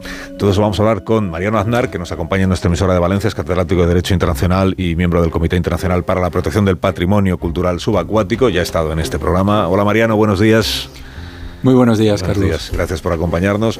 Vamos a hablar con Chema Legorburu, que es profesor de radio y de podcast de la Universidad San Pablo CEU y fundador de esta cadena de emisoras Onda Cero. Buenos días, Chema. Muy buenas, Carlos. Buenos días, está en el equipo fundador. Sí, es verdad, somos mayores, es verdad, lo asumimos, no pasa nada. Incluso antes de que empezara Onda Incluso Cero. antes de que empezara Onda Cero, sí, sí. Bueno, Juan Diego Guerrero es de la misma quinta, tampoco pasa nada. Es gente mayor, pues sí, estamos encantados de haber llegado a esta, a esta edad. Y Francisco Piniella, que está en Onda Cero Cádiz y que es catedrático de Ciencias y Tecnología de la Navegación de la Universidad de Cádiz. Hola Francisco, buenos días. Hola, buenos días. Buenos días. Bueno, empiezo por, por Mariano Aznar. Eh, eh, ¿Cómo ves este asunto, Mariano? ¿Dónde te sitúas? ¿Tiene sentido enviar una expedición para recuperar la radio del Titanic o tiene más sentido dejarlo donde está? Tiene más sentido dejarlo donde está. ¿Por qué? En la radio se conoce em, perfectamente. Eh, hay proyectos arqueológicos que son redundantes en el sentido de que se tiene toda la información y la única información nueva es el, el comportamiento de ciertos materiales a altas profundidades. Ese es el dato del, Titanic. Pero no se va a saber nada más de la radio del Titanic em, sacándola del fondo del mar. Al contrario, se va a dañar y, como decía Jim Delgado, eh, puede acabar en manos privadas. Con lo cual, al final, el esfuerzo es para que un grupo de em, eh, personas con muchísimo dinero se queden para ellos solos un objeto que en su caso tendría que ser conocido por, todo el mundo. Porque decías que con lo que ya sabemos de con lo, los, eh, los documentos que antes hemos hablado de las fotografías que se les hacen a, Phillips y a Bright en la sala Marconi del Titanic, con lo que ya se conoce, ya es posible, por ejemplo, sería posible, digo, reconstruir o recrear cómo era la sala Titanic de la sala Marconi del Titanic y el propio aparato que estaban utilizando. Es decir, no es, no es necesario sacar lo que hay allá abajo para saber lo que hay, ¿no? Efectivamente, es la misma discusión que ahora mismo se tiene con un, con un pecio inglés hundido en, el, en, el, la Antártida, el Endeavour, que se conoce perfectamente. Eh, y hay un gran esfuerzo por protegerlo in situ, por eh, que no se vea afectado por cualquier tipo de actividad, lícita o ilícita, eh, pero se conoce todo. los planos del barco, quién iba a bordo, cuándo se hundió, y ahora ya se sabe dónde se hundió. Con la radio de Marconi y, y, su entorno técnico a bordo del, del Titanic, pues tenemos ya toda esa información. Como digo, lo único sería el comportamiento de esos materiales, pero yo creo que también es bien conocido. En todo caso, Legorburu y yo, por ejemplo, pues eh, si habríamos pagado por poder estar dentro de la sala Marconi, del Titanic, no, en el, no cuando se hunde el Titanic, entiéndeme, pero sí eh, poder haber disfrutado de lo que era la radio antes de como conocemos hoy la radio. O sea, la radio cuando no, no hablaba la gente por la radio. Claro, es que no se planteaba que fuera un medio de comunicación, sencillamente era un sistema para transmitir información entre buques o fundamentalmente luego también durante la Primera Guerra Mundial, cuando se empleó ya muchísimo y fue ya se extendió a todo, a todo el sistema militar. Pero no, no, la radio como medio de comunicación va a llegar un poquito más tarde de lo que estamos o podemos pensar que, que llegó. Estamos celebrando esta es la convención, estamos celebrando los 100 años de la radio en España, en España, en este año 24. Ya en su día contamos que también hay discusión sobre cuándo empezó realmente las emisiones son anteriores. Eh, hace 100 años comenzaron las emisiones regulares de Radio Ibérica, Radio, España y, de, Radio Barcelona. Y eso es lo que se celebra en esta ocasión. Pero claro, antes de eso, lo que existía era la telegrafía sin hilos. De hecho, en, los periódicos de la época recuerdo que las secciones se llamaban así, telegrafía sin hilos. Y entonces ahí se hablaba de la radio. Porque en aquel momento lo, relevante era que no hace falta cable, ¿eh? que se podían transmitir señales y luego esas señales acabaron siendo pues nuestras voces, nuestras las músicas. Pero todo empezó con con estos señores inventores, entre los que estaba Marconi. Marconi, ¿cómo era? Marconi era un tipo listo, ¿no? Aparte de porque inventaba cosas muy... Porque luego se, se vendía bien, ¿no? Era un tipo que se vendía. Yo creo que tuvo la habilidad de, por un lado, inventar o sistematizar, mejor dicho, los inventos de otros muchos físicos e ingenieros previamente o de forma contemporánea a él, y pero luego también era un hombre de negocios, tenía mucha habilidad. Él, con, pues, con 20 años, es cuando empieza a hacer sus experiencias en un cobertizo que había en la mansión de sus padres, lo hace con el mayordomo de la familia, porque su familia era muy adinerada, y entonces demuestra a sus padres que él podía tocar un botón y que sin un cable sonaba un timbre en casa. Y a partir de ahí el padre empieza a invertir dinero en él y yo creo que hay una, un año fundamental que es cuando tiene 22 años él, que es en 1896, que es cuando decide preguntar su padre a un amigo, un cónsul del Reino Unido en, en Bolonia que si podía hablar con alguien en el Reino Unido porque su mujer eh, tenía mucha relación, como se ha explicado antes, con, con, el Reino Unido, con la aristocracia del Reino Unido. Entonces hablan con el embajador, que en ese momento era mm, Aníbal Ferrero, y entonces le dice, lo que hay, lo que ha inventado su hijo, y dice, no digas nada a nadie, eh, si podéis veniros para acá, y cuando lleguéis lo primero que vamos a hacer es patentar, tienes que hacer es patentar el negocio. Y esa es la clave, porque ese 5 de marzo de 1896 hace que la, no la primera patente, pero quizá la primera patente que sí reúne todos los requisitos para lo que hoy conocemos como radio, en ese momento telegrafía sin hilos con el sistema Morse, empieza a funcionar y empieza a funcionar bien. Además, él era muy accesible a la prensa. Bueno, en aquella época todo era más accesible que ahora la prensa. Pero es verdad que a él le gustaba ¿eh? ¿no? verse con los periodistas del país que visitaba porque era una manera de promocionar, de publicitar sus productos. Claro, a él le enseñaron sus padres, sobre todo su madre, que tenía que mm, codearse con la alta sociedad inglesa para encontrar fondos, por un lado, para sus investigaciones y también con los medios de comunicación. De hecho, las primeras experiencias las hacía con periódicos en las regatas, etcétera, para dar información antes que los demás. Estamos hablando esta mañana aquí en la radio eh, y en el Día de la Radio de Marconi, de lo que supuso la aparición de la telegrafía sin hilos, de lo que hoy llamamos radio, pues para otros ámbitos que no son estrictamente el nuestro. Por ejemplo, para la seguridad en la navegación. Y por eso estamos hablando del Titanic. Y ahora seguimos haciéndolo aquí en Onda Cero. Más de uno en Onda Cero, donde Alsina.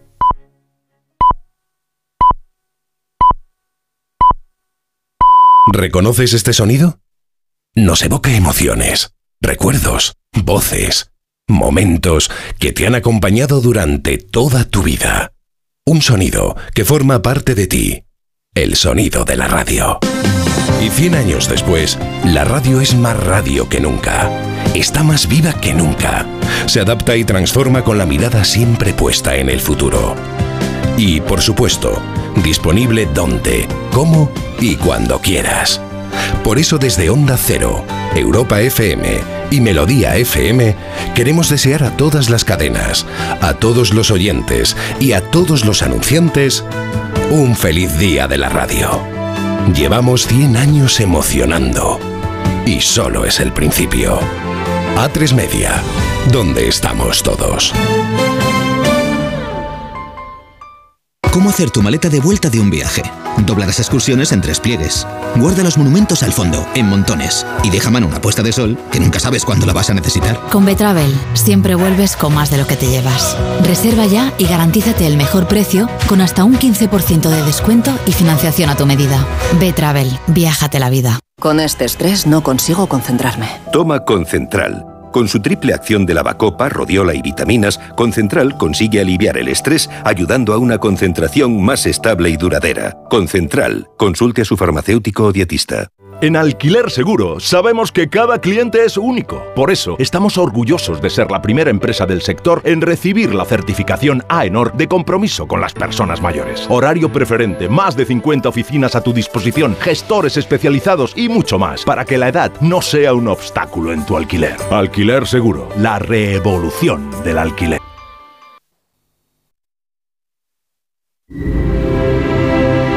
Les estamos ofreciendo la radio del Titanic.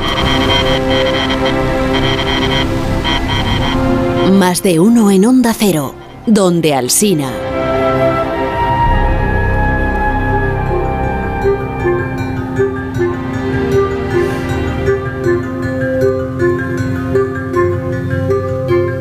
es que Marconi podría haber viajado en el Titanic.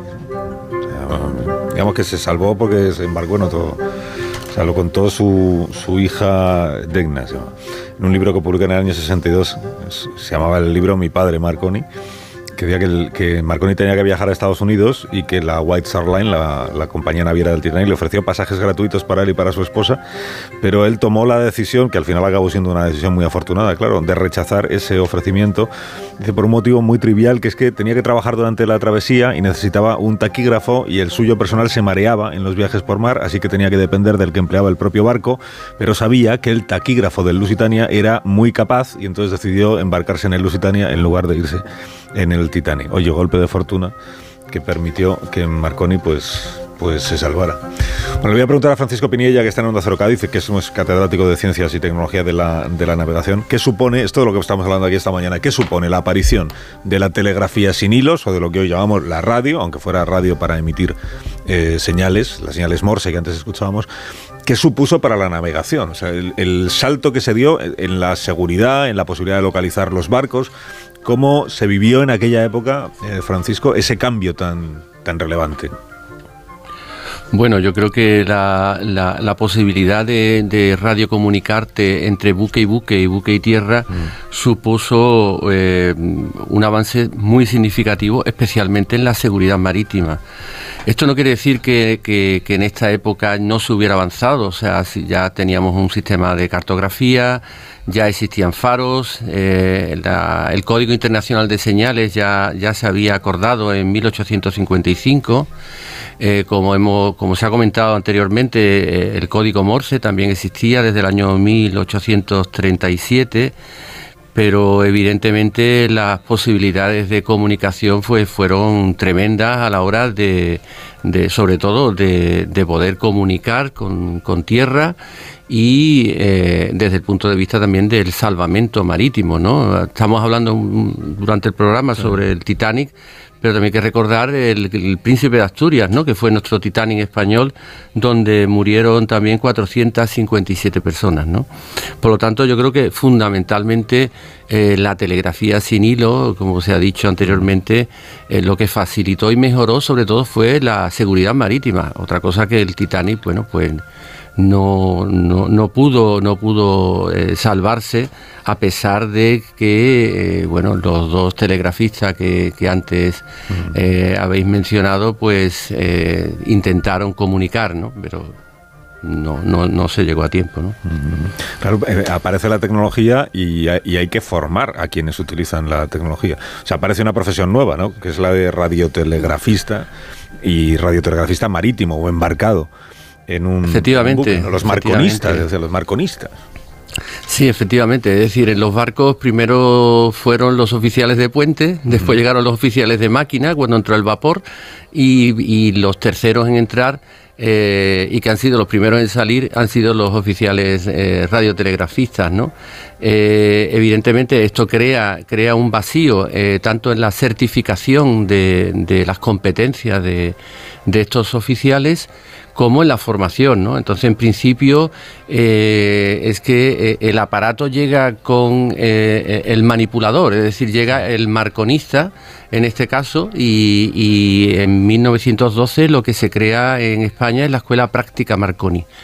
Luego, un año después, se crea la Escuela General de Telegrafía, y ya en los años 60, en los años 60, concretamente el plan de estudio de 1964 de los estudios de náutica, es cuando se incorpora por primera vez un plan de estudios de, de, radio, de radioelectrónica eh, que bueno se ha desarrollado hasta, hasta prácticamente la actualidad. De hecho, ahora mismo existe el grado de Ingeniería Radioelectrónica en la Universidad de Cádiz. O sea, Marconi, una parte del negocio que hace Legorburu es eh, alquilar sus aparatos. Él, fabrica, él tiene a los marconistas, son los, que saben utilizarlo, tiene el aparato y lo que le dice a la naviera es, le convendría a usted llevar una radio en este barco por razones de seguridad. Y yo lo que le ofrezco es el, prestarle el servicio, cobrarle y prestarle el servicio. Sí, como es como un servicio y sobre todo orientado, como se ha explicado también en la hora anterior, eh, no solamente a facilitar las comunicaciones y a la seguridad del tráfico marítimo, sino también a una segunda parte fundamental que era la parte del negocio de esos entre comillas, llamaríamos hoy los WhatsApps, ¿no? los selfies, pero sin imágenes, de las personas adineradas que bien sea por negocios o sencillamente por darse el gusto de decir que estaban atravesando el Atlántico, estaban en la mitad del recorrido y podían decir a sus familiares, a sus amigos, pues lo bien que estaban tomando el sol, etcétera, pues se dedicaban a mandar esos mensajes que tenían un coste muy elevado y que suponían una fuente de ingresos fundamental para esas oficinas que iban a bordo de, los transatlánticos. Antes escuchábamos en la recreación que hemos hecho, decía lo que, lo que cuesta enviar un marconigrama es lo que puede cobrar el botones eh, todo, el, todo el mes. Por eso era muy importante. Si me permiten también, sí, claro. también había un añadido, un añadido eh, eh, y era que a, esta, a estos pasajeros de lujo, por decir de alguna manera, se le, se le repartía una revista, que era la revista del Atlántico, en el caso de la compañía transatlántica, donde los radiotelegrafistas incluían las noticias que antes de llegar, de llegar a puerto, ¿no? que es un tema interesante y, también que... los radiotelegrafistas hacían la revista con las noticias que ellos recibían en las conexiones que tenían con los, los, marconigramas que recibían ellos desde el puerto contando lo que estaba pasando. Y con eso se publicaba una revista que se repartía entre los pasajeros de primera, de primera clase. O sea, como un servicio añadido en el barco, claro. Y no debe olvidarse también, si me permitís, que uno, la eh, la radio Marconi a bordo del Titanic no era la más avanzada, no era la tecnológicamente mejor en aquel momento. Ya había otras radios que, eran mucho más eficientes a la hora de eh, gestionar todo ese tráfico de, mensajes. Eso en primer lugar, y se debe eh, en gran medida a lo que ya habéis explicado, de que Marconi era sobre todo un gran comerciante y tenía un monopolio comercial muy centrado además en el ámbito del lujo. Y la segunda cuestión tiene que ver precisamente también con esta cuestión del lujo y fue eh, que incluso em, en la noche del hundimiento, en la, víspera y la noche del hundimiento del Titanic, demasiados mensajes de eh, personas muy adineradas a bordo del eh, Titanic o que recibían mensajes a bordo del Titanic colapsaron en cierto modo el trabajo de la cámara Marconi de recepción de señales. Y todo esto em, no fue la razón del hundimiento de Titanic, pero sí el retraso en adoptar medidas para salvar a más gente a bordo del Titanic. en esta investigación, la comisión de investigación que se crea en el Senado de los Estados Unidos, que es donde se interroga al telegrafista superviviente, a Bright y a otros de quienes eh, salvan la vida, una de las cuestiones es eh, si se dio prioridad al negocio de enviar los marconigramas de los pasajeros de primera clase y eso pudo eh, afectar a la seguridad del propio barco. Este Efectivamente. Incluso antes, Carlos, lo que has comentado de, que por esa suerte de, el mareo del telegrafista de Marconi, Marconi finalmente embarcó en el Lusitania y no en el Titanic y eso hizo que se salvara, bueno, eh, podemos especular sobre si Marconi se hubiera salvado en el Titanic al ser uno de los pasajeros de lujo. ¿verdad? Sí, es cierto eso, sí. Oye, eh, claro, entonces había competencia entre, o sea, Marconi tenía una de las eh, compañías, una de las empresas que ofrecía estos servicios a las navieras, pero tendría competidores, competidores, la Telefunken, por ejemplo. He visto, en algún sitio que era una iniciativa de, del Estado alemán que, se fueron a hablar con Tesla, con Tesla no el de ahora, no el de los coches Tesla de ahora, sino Tesla el, el bueno, el Tesla el bueno. De hecho, la Marina Militar Española optó por Telefunken, no optó por ah, Marconi. Por Marconi optó la compañía transatlántica española y bueno, el, resto, de Naviera Pinillo y todas las que había en ese momento porque además los, eh, serían incompatibles entre sí los sistemas, como hacen ahora los competidores, ¿no? que dicen, si, usas esta marca no, no, vas a poder utilizar la otra. Eran sistemas diferentes, lo que pasa es que mm, estas empresas que competían por ese mercado también eran capaces de ponerse de acuerdo para cuando se abrió el mercado de la radio propiamente dicha, para ser los principales accionistas de la mayor parte de las emisoras de radio que conocemos en, nuestros tiempos, incluso la primera cadena que se hizo en nuestro país, uno de los accionistas era Telefunken, pero también la Bell Western norteamericana, pero también a Eolia francesa, pero también Telefónica de España, pero también Marconi, también el diario El Sol. Es decir, que se ponían de acuerdo cuando era necesario. ¿Por qué? Porque querían impulsar cuando llegó la parte de la radio hablada, querían impulsar el negocio, ¿para qué? Para vender aparatos emisores, bueno, algunos, pero sobre todo aparatos receptores para la mayor parte de la población. Había que crear una necesidad para generalizar luego el negocio. O sea, los promotores de lo que hoy llamaríamos la creación de contenidos radiofónicos, que son los promotores de las emisoras de radio locales en España, en realidad a lo que se dedicaban era a vender receptores de radio y claro, la manera de que al cliente le interesase tener un receptor es poder escuchar algo que le interese, no la emisión de una emisora extranjera. Enseguida entraron en el negocio de la radio y lo tenían muy claro. Cuanto más radio subiera y más éxito tuviera ese nuevo medio de comunicación, hace justamente ahora algo más de 100 años en algunos países, aquí 100 años, pues era fenomenal porque podría vender muchísimos más aparatos receptores que al final era el negocio fundamental para ellos. La cadena de radio pues no tenía muy claro hasta qué punto la publicidad era una cosa interesante. Luego descubriría precisamente una persona que es un vínculo entre el Titanic y, la radio como la conocemos hoy en día, que es David Sarnoff, descubrió que había la posibilidad de hacer un negocio muy importante. Él era el operador que estaba en la sede central de Marconi, en Estados Unidos, cuando el Titanic se hundió, y luego tuvo una carrera muy destacada como presidente de la NBC, incluso fomentó la llegada de la televisión, la televisión a color, o sea que es una persona muy relevante. La radio ha tenido enemigos toda la vida, esto lo sabemos Chema y yo, que, trabajamos, que hemos trabajado en ella, tú has trabajado, yo sigo en ello, por tanto sé que tenemos... Eh, no, pero la radio como medio...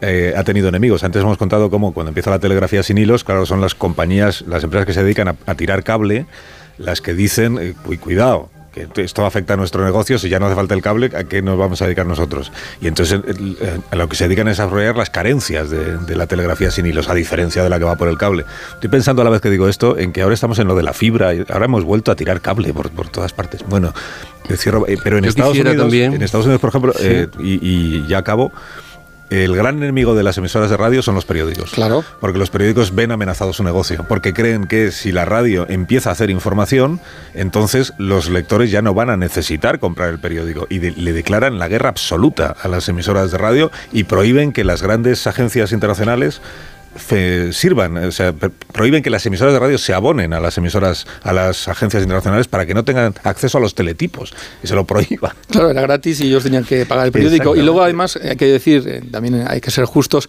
que los primeros diarios hablados hacían honor a su nombre. Es decir, que es que cogían el periódico y lo, fusilaban directamente. Eso se sigue ocurrió en, España. Sitios, decir, Yo quisiera también reivindicar una persona, que un jerezano, que es Antonio Castilla, que creo que es importantísimo también, que no se ha hablado, se habla mucho de Marconi, pero yo creo que Antonio Castilla eh, fue una persona que, que revolucionó también la radiodifusión europea con la introducción de, la, de las válvulas de Forest, ¿no? Yo creo que, es un tema importante y además aquí se ha hablado del centenario de la radio, ¿no? Quizás eh, el problema fue que Radio, radio Ibérica, que era la radio mm, promovida ¿no? por Antonio Castilla a través de la compañía Ibérica, eh, comenzó a emitir, eh, pero sin tener la licencia que fue la que sí obtuvo Radio Barcelona, ¿no? Eso os voy a recomendar a los siguientes, perdonadme la autopromoción, pero una ficción sonora que hicimos hace dos años o tres, no recuerdo, tal día como este, Día de la Radio,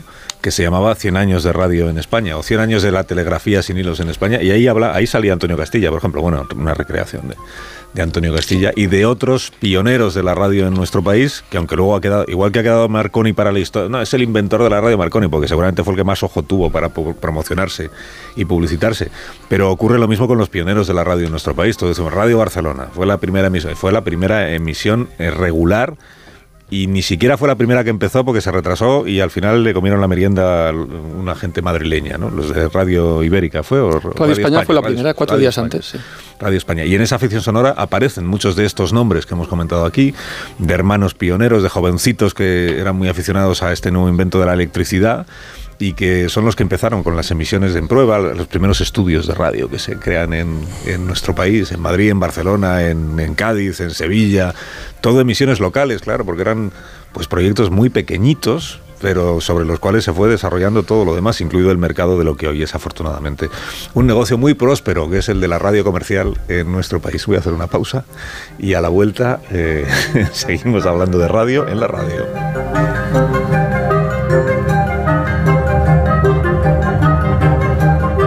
Más de uno en Onda Cero. La mañana de la radio. La vida es como un libro y cada capítulo es una nueva oportunidad de empezar de cero y vivir algo que nunca hubieras imaginado. Sea cual sea tu próximo capítulo, lo importante es que lo hagas realidad. Porque dentro de una vida hay muchas vidas y en Cofidis llevamos 30 años ayudándote a vivirlas todas. Entra en cofidis.es y cuenta con nosotros. ¿Te preocupa el trabajo? Tranquilo, toma Ansiomet. Ansiomet con triptófano y asuaganda te ayuda en periodos de tensión en el trabajo. Venga, que tú puedes. Ansiomet de Pharma OTC. ¿Qué, ¿Qué es lo peor de las redes sociales? Estar enganchada a la pantalla. Que nos bombarden con notificaciones todo el día. Los comentarios de haters. El ciberacoso. Las fake news. Pero ¿sabes qué es lo mejor? Que podemos cambiar las cosas. Demostremos que también somos capaces de usar las redes sociales con cabeza. Si tú también quieres formar parte del cambio, regístrate en Efecto 1000 y sube tu vídeo. Nosotros ya formamos parte de la generación 1000. La generación que usa las redes sociales con cabeza. Entra en efecto1000.org. Un proyecto de la Fundación A3 Media con la colaboración de la Fundación Telefónica. A ver esa foto, decir patata. ¡Hijolusa! En el supermercado, dale la vuelta al envase y encuentra nuestra marca para garantizarte una gran calidad en tu mesa. Patatas Hijolusa. Amamos las patatas. Empresa colaboradora del Plan 2030 de apoyo al deporte de base. Y es que estás regando las plantas. O dando un paseo por el parque. Y te vienen vacas a la cabeza. Y no, no estas vacas, sino estas. En Halcón Viajes sabemos lo que te pasa. Más de 50 años y millones de viajeros hacen que sepamos las vacas que tienes en la cabeza. Reserva ya tu verano con hasta 600 euros de descuento y el mejor precio garantizado. Halcón Viajes, sabemos de viajeros. En cofidis.es puedes solicitar financiación 100% online y sin cambiar de banco. O llámanos al 900 84 12 15. Cofidis, cuenta con nosotros.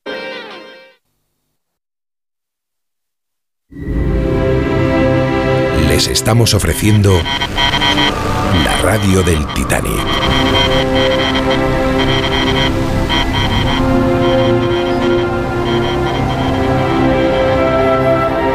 Más de uno. La mañana de Onda Cero con Alsina.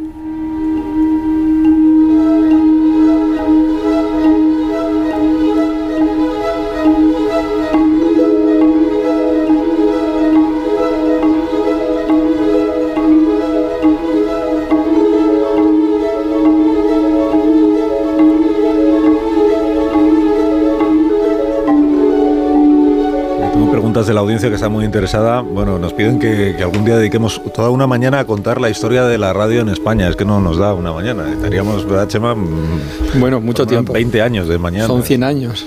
Son 100 años. Y además es que hay grandes debates. Hay gente que se apasiona muchísimo en el debate este sobre qué emisora fue la primera, quién, cuál fue la primera voz que sonó en cada una de las emisoras. Yo creo que en esa ficción que hicimos hace dos o tres años también desvelábamos que la locutora a la que se le atribuye el haber sido la primera que sonó en Radio Barcelona en realidad no es.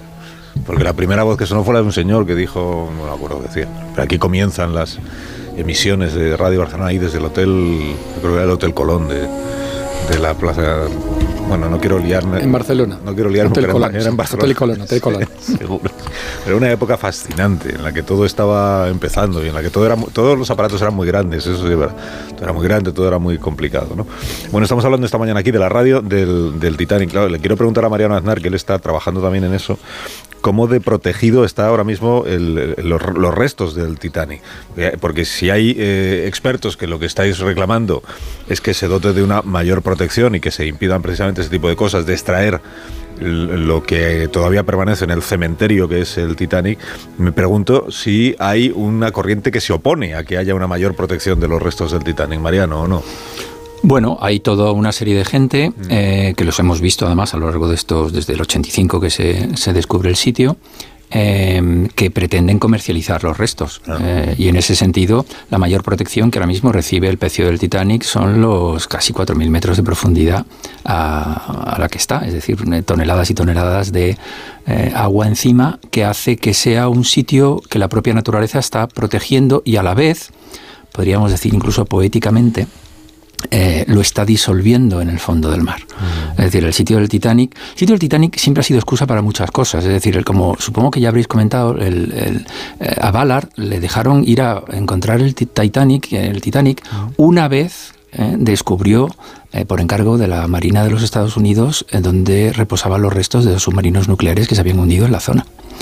Y claro, aquello, eh, el encontrar aquellos submarinos y el Titanic fue eh, un mensaje político clarísimo para eh, la Unión Soviética por parte de los Estados Unidos, diciéndole, somos capaces de encontrar cualquier cosa a 4.000 metros de profundidad.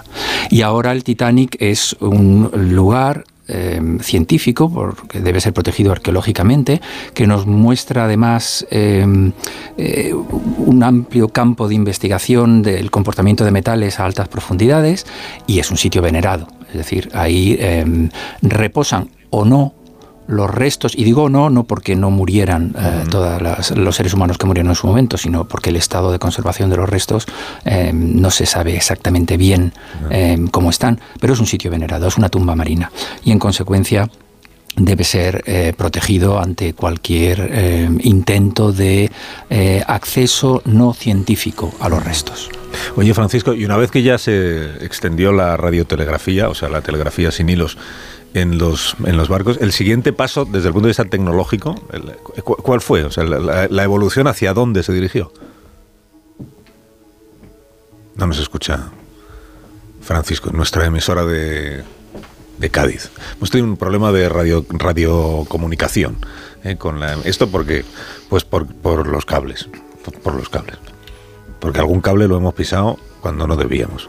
Si tuviéramos una comunicación sin cables, pues, pues sería todo más más sencillo. Estamos intentando recuperar la comunicación con Francisco Pinilla, que es el catedrático de Ciencias y Tecnología de la Navegación de la Universidad de Cádiz, para saber, y si no lo contaremos otro día, pues eh, cuál fue el siguiente paso en esta siempre se sabe una vez que has dado un paso tecnológico cómo seguirá la cosa no o hacia hasta dónde hasta dónde llegará hasta dónde llegó pues hasta los modernos sistemas de navegación sistemas de seguridad en la navegación que también deben en buena parte pues su éxito a lo que sucedió hace pues tantísimos tantísimos años. De Marconi quieres contarnos algo más, Chema Legorburu? ¿Es una figura que a ti te, seduzca especialmente o si tuvieras que elegir te irías a otros padres de la radio alguno español, por ejemplo. Es que hay muchos padres de la radio, en verdad. Si tú vas a Italia, te van, a decir que es Marconi, aunque tenía nacionalidad británica también. Si vas a Canadá, te dirán que es Reginald Fessenden. Si vas a Alemania, te dirán que es Hertz. Si vas a Estados Unidos, aunque era de origen serbio, te dirán Tesla. Es decir, son muchos y la verdad es que la última decisión que tomó la Corte Suprema de Estados Unidos en 1943 acerca de las patentes de unos y otros, que dio en parte la razón a Tesla, pero también a otros sobre Marconi, lo que dijo es que en verdad no hay que complicarse mucho la vida. La radio es el fruto de una invención colectiva, y es verdad. Son muchos físicos durante casi un 60 años aportando una serie de conocimientos y de invenciones que al final Marconi tuvo la habilidad de sistematizar, pero con la ayuda de los pasos que se, habían dado antes. Yo creo que la ciencia es un proceso acumulativo, como, como todos sabemos, y si no pudiera ser así, no podríamos avanzar. Padres de la radio hay más de uno. Sí. Podríamos decir, así rematando el relato con el nombre de este programa de Radio Padres hay más de uno. En España el ingeniero Cervera, que tampoco lo hemos mencionado. Julio Cervera, claro. Julio Cervera. Y, luego ya vinieron los padres de lo que hoy entendemos por radio, que no es el, medio tecnológico, sino el contenido que le damos al medio tecnológico. Ahí ya estuvo aquí uno de esos padres en el día de ayer, se llama Del Olmo Luis. Del Olmo Luis. Pero ha habido también pues, pues muchos otros. Y, sigue habiendo. Bueno, uno de los padres es Chema Legorburu, padre de Onda Cero, que aquí estuvo cuando, cuando empezamos. Sí, sí, no digas que no. Todos, todos tenemos la culpa. allí, todos tenemos la culpa. Y Unos recuerdos muy bonitos, la verdad. Sí, verdad. Bueno, os voy a despedir porque que me, habías hecho una pregunta sí, y pero no, había contestado. Pero no tengo tiempo ya para que me la responda, ah, Francisco, ya lo siento, perdóname. perdóname. Pero quedamos otro día y hablamos de la seguridad de la navegación y de... Sí, los radiocroniómetros, los radiofaros, ah, también sería interesante. Los radiofaros, estamos a punto para otro día. Es que llegan las noticias. Un abrazo, Francisco, muchas gracias por habernos acompañado. Un abrazo. Gracias. Mariano Aznar, un abrazo también para ti.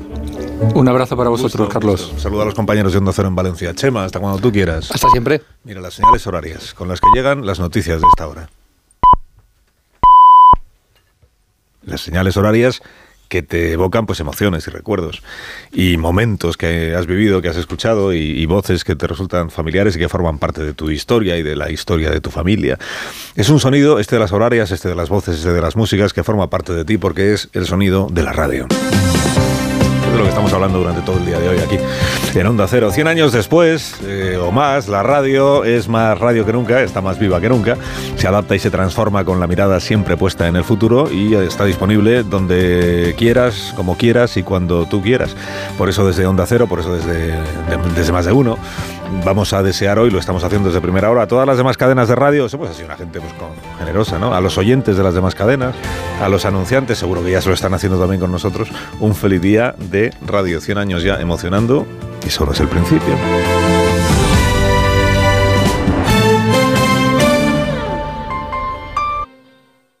Estás escuchando más de uno en Onda Cero.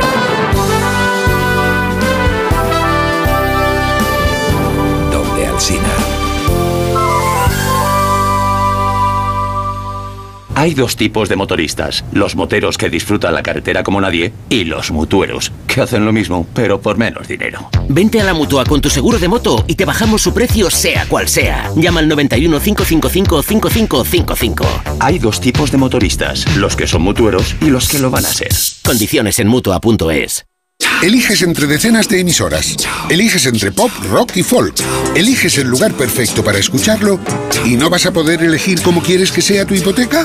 Ahora con las nuevas hipotecas naranja, tú eliges cuántos años quieres de fijo y cuántos de variable.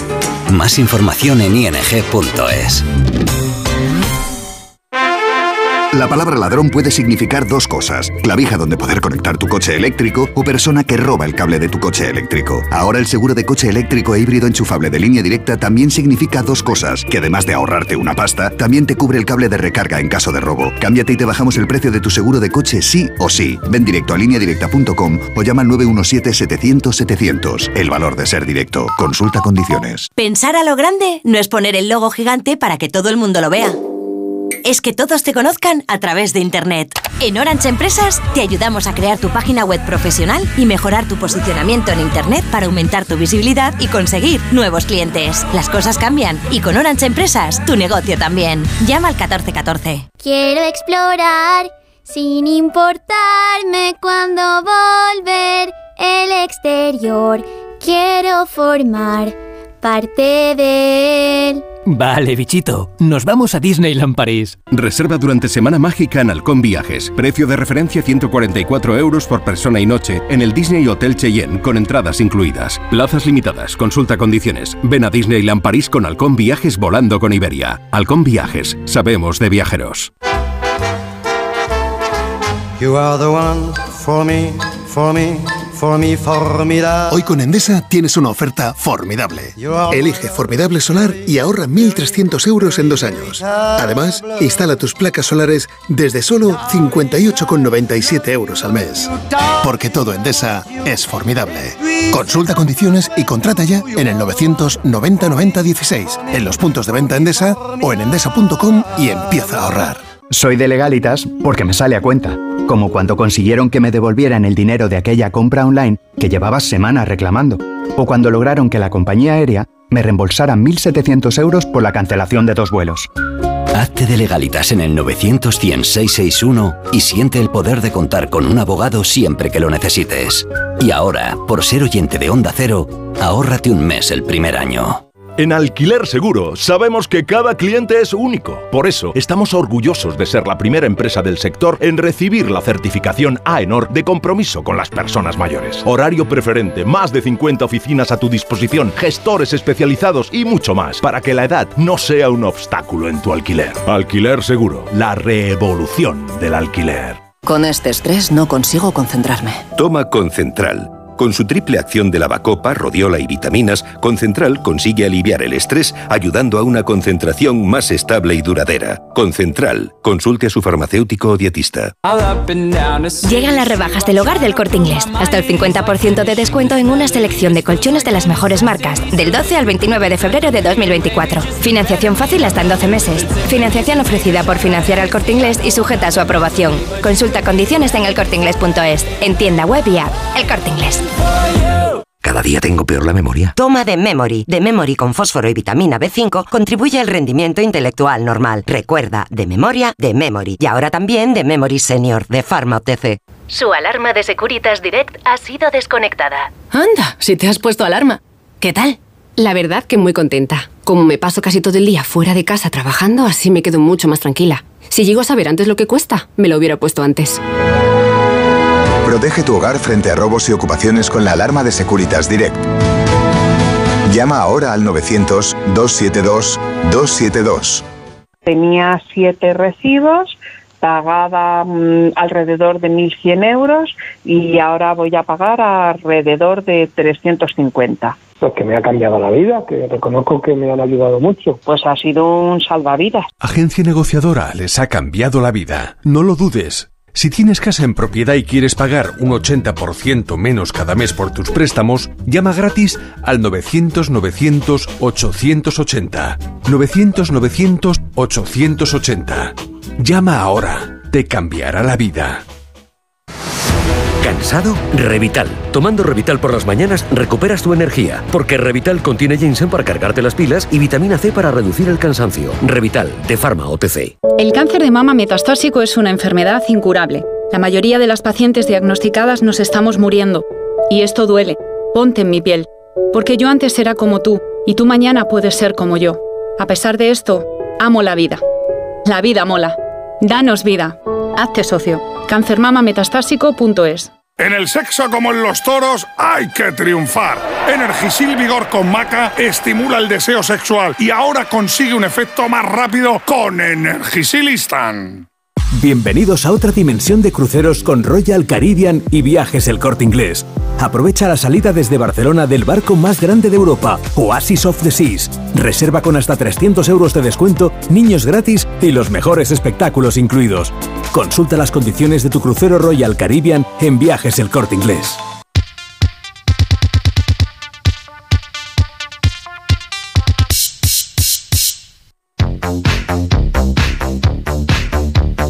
El recibo y te llevas la sorpresa. Te das cuenta de que tu seguro te ha subido el precio, así que te toca volver a hacerlo de todos los años, que es buscar, Alicia, otra aseguradora para poder ahorrar un poco. Menos mal que hay compañías como la Mutua, porque si te vas a la Mutua con cualquiera de tus seguros, te bajan su precio, sea cual sea. Y es sencillo, solo tienes que marcar el 91 555 5555 91 555 5555. Te lo digo, te lo cuento. Vete a la Mutua. Consulta condiciones en Mutua.es.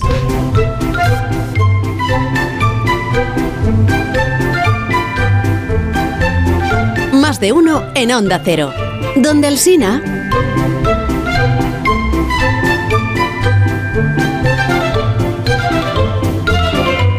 José Mi Rodríguez Sierra y Rodríguez Vila, muy buenos días. Hola Carlos Alsina, ¿qué tal? Y feliz día de la radio, que también tú eres la radio, José Mi. ¿Sí? Feliz días. Sí, bueno, sí. Por supuesto. Claro. Formas parte Como de... que, ah, Claro. ¿no te sientes tú de, de la radio? Por supuesto. ¿Al pueblo? ¿Cómo? Y del... Pero si es lo que me acerca al pueblo. Pues entonces, la radio. eh, Exactamente. Pues. Sí. Exactamente. Claro. Yo antes de la radio vivía No otra vida. sabías lo que era la, la- Claro. la humanidad Sí, normal. sí. Claro. Y tan contento que estoy, te diré, la radio. Porque los desconoces, pero la lejanía, ¿no? Ricamente. Pues son oyentes tan están ahí, ricamente no que dice el otro. están. Mm. Y lo veo todo muy bien. Ayer estuve. ¿Dónde? Pues mira, ayer estuve en la Fundación Rementería. Mm. Donde Rementería es un médico que me operó a mí Ah. en su momento ¿De qué cosa? las me- cataratas y estrabismo. Pues le iba a decir. Curiosa déjate, de llevar, tú déjate llevar. Cataratas y estrabismo, Sí. las dos cosas. Sí. O sea que mm, sigo siendo bajo, pero no soy bizco. Vale. Porque era bajo, pero Laurel Remente- Y ya Álvarez ves Rementería. cómo- cómo Entonces me eh, dieron a conocer pues todo el trabajo que hacen en Sudamérica, todo el trabajo que hacen en África, todo el trabajo que hacen que es que se trasladan allí, pero con todo, con material, con material a México, fíjate tú Con quirófano. a México Entero. con material, con todo un avión lleno de gente, de, de, de, de, de, todo tipo de cosas, de instrumental médico, de, de, de, de todo impresionante, es impresionante. Y lo hacen gratuitamente y operan.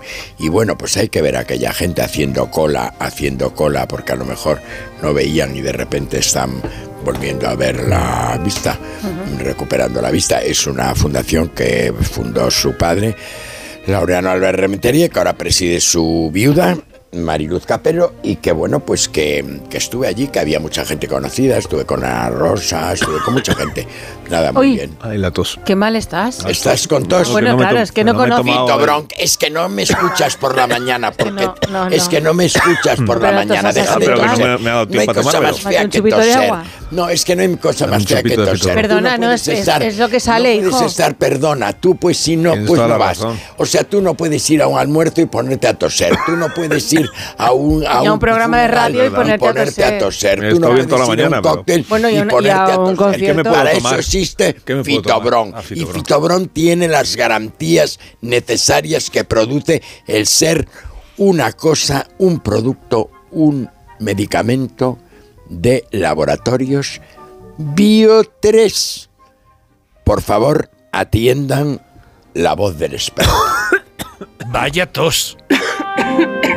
No sé si he cogido frío o un catarro, pero esta tos me está matando y los niños están igual. Con la llegada del frío y la contaminación aparecen los resfriados y la tos. Si te preocupan la tos y la irritación, no lo dudes. Consulta a tu farmacéutico. Bio3 Fitobronc es un jarabe balsámico con sustancias vegetales activas y miel que ayuda a suavizar y despejar la garganta. Bio3 Fitobronc, jarabe adultos y jarabe niños, actúa para toda la familia. Este invierno confía en tu farmacéutico y en Bio3.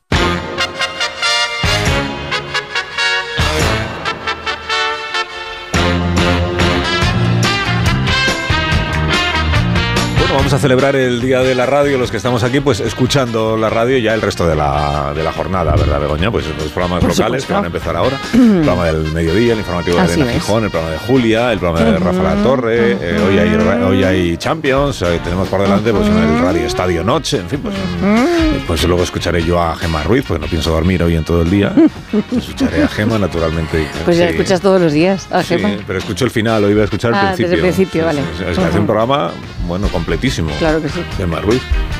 Bueno, ¿qué, qué pasa, José? Me estás mirando como, con, pero Te, como te mal. mira raro. No, no, Sí. te miro Ah, bueno, perfectamente, perfectamente. ¿por qué no? Te estoy viendo que estás... Está analizando de arriba abajo, para que lo sepas. Es que estoy maquillado. Es, igual es eso lo que estás Ah, mirando. claro. Ya te notaba yo raro. Porque hace espejo. Claro. Y para la tele le ponen guapo. espejo. Es que he salido en espejo público y me pintan Sí. así un poco. Ah, claro. Pues se lleva chaqueta. Pero poco, ¿eh? Porque realmente el, el mérito está es mío. En la naturalidad. En la naturalidad. En la naturalidad, exacto. Quitan un poco, ¿cómo es? Los brillos, ¿no? Sí, quitar los brillos. Una cosa es quitar Pero- brillos y otra cosa es maquillar, ¿eh? Yo maquillar no quiero que me maquillen. ¿eh? Ah, no. Ah, le quitan No, no, brillas y le ponen un poquito de color. ¿Un poquito de- Sí, porque si no pareces un muerto. Las No, cosas pues, como son. que- ¿Cómo es? Pues si el color es mío, que No, estoy moreno. pues no, Ya, me lo ha dicho, la- Hombre, me lo ha dicho, me lo ha dicho. lo puedes solucionar. Me ¿Quién lo te ha lo ha dicho dicho a la maquilladora. Ah, Me ha dicho, si es que no necesitas nada, me ha dicho No es verdad. No necesitas nada porque tienes muy buen color. Me lo qué. Mentirosa. Pelota. Bueno, ¿No te das cuenta que la gente hace la pelota? No, Es es que verdad. Carlos, lo asúmelo. Es, lo que pasa es que la gente me mira bien, no como vosotros. No, ¿Qué es que te lo crees todo, a las estrellas os pasa eso. Que luego le evitan. No me extraña que todo el mundo haciendo la ella, pues lo ha pelota. dicho ella, yo no le he dicho nada. Ay, buen color. Bueno, yo he dicho gracias, buen gracias. color. Esa chaqueta. Esas ojeras, ese color cetrino. A diario Anda, no que esa chaqueta. Que nos vamos, sí. A diario no trae esa No trae, no, no. No, solo para espejo público. Es, muy hipócrita. Para la tele se pone Para guapo. ¿Para la radio qué? Aquí para Que nos vamos. nosotros se coloca No, pues porque es el día de la radio y entonces hay que celebrarlo con buena Suele llevar un luto, una camisita negra. Que empieza ya la programación local. Sí, ya nos despedimos. Adiós, Begoña, que tengas adiós. buen día. Adiós, mañana. José, que disfrutes mucho de esta jornada.